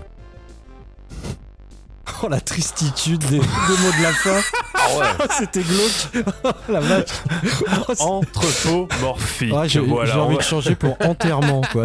C'est tout à fait dans le ton. Xanax. Maintenant, le, dé- Fatigue. maintenant le, dé- le défi, c'est de faire un texte avec tous ces mots à l'intérieur. Oh là Et bah écoute, je te laisse faire. te- En fait, c'est des mots qui doivent placer dans le prochain podcast. Voilà. Ah, putain. Ah non, on va- bravo. oh non, non, non, on va pas se faire ce genre de truc. Non, non, faites votre propre podcast, les gars. hein, euh, hein, euh, et euh, on, on viendra en invité. Ah si, j'ai dit... J'ai dit promptologue, on peut parler de Sony, y a pas de problème. On peut parler Nintendo. De toute façon, le- les Japonais en ce moment, ils, ils sont bien promptologues hein, au niveau des. Voilà. Bon, Ah, je- ils sont spéléos même. hein, ils sont spéléologues, oui. Bah, en tout cas, moi, je voulais, je voulais également rajouter, euh, voilà, bah, bon, mon- le grand plaisir que j'ai eu à, à enregistrer ce podcast avec euh, RM et Julien. Bon, euh, euh, Mugen, toi, t'as pris ton pass, euh, ton pass, ton season pass. Tu reviens, euh, tu reviens dans deux mois, on sait. hein, maintenant, de toute façon, euh, tu vas plus nous lâcher. mais non, mais tout ça, ça fait, ça fait vraiment plaisir d'avoir des super invités comme vous. C'était assez, c'était, c'était très cool et, euh, et voilà et. Et moi, je suis ravi de ce podcast que Ace Bunny a présenté, a hosté de façon euh, royale. Et je t'en remercie, mon Oui, cher oui, de- Ace du coup, Bunny. je te, je te paye quand pour les, les, euh, les commentaires que tu m'as fait très, très. Ah c'est ça, parce que moi quand Oui, je oui. présente, j'ai jamais le droit à ça. Ah, euh, ok. bah, je paye, je paye. À un moment, Ah c'est je paye un service. euh, tu crois- Mais on n'est pas amis de base, donc je suis obligé de payer. Donc euh, voilà, c'est. Oui, Oui, oui, maintenant que tu dis ça, tout s'explique. Mais oui, Bah tout s'explique, tout Ah bah s'explique. oui, oui, oui. Donc je te dois combien déjà. Malone? Euh, C'est quoi C'était 100, Non, 110 écoute, tu, tu m'achètes, tu m'achètes Devastator sur Mega CD et on n'en parle plus. C'est combien? Bon, c'est 150 à peu près Ah, environ. Ok, bon on fait ça, on fait ça. ça moi ça me va, ça me va. Ok, Et bah, c'est bon. bon, par contre après je peux pas t'acheter de jeu, c'est compliqué. Donc euh, pas de pas de commentaires euh, toi positifs qui me qui me mettent bien. euh, je suis désolé, je pourrais pas t'acheter. hein. Bon, on, on- on- en reparle, on en reparle à- après le podcast. On en parle en privé, on en parle en privé. Bref, merci beaucoup d'avoir écouté ce podcast et à la Ciao prochaine. Des Bisous, à bye, bientôt. Tchuss. Bye, ciao.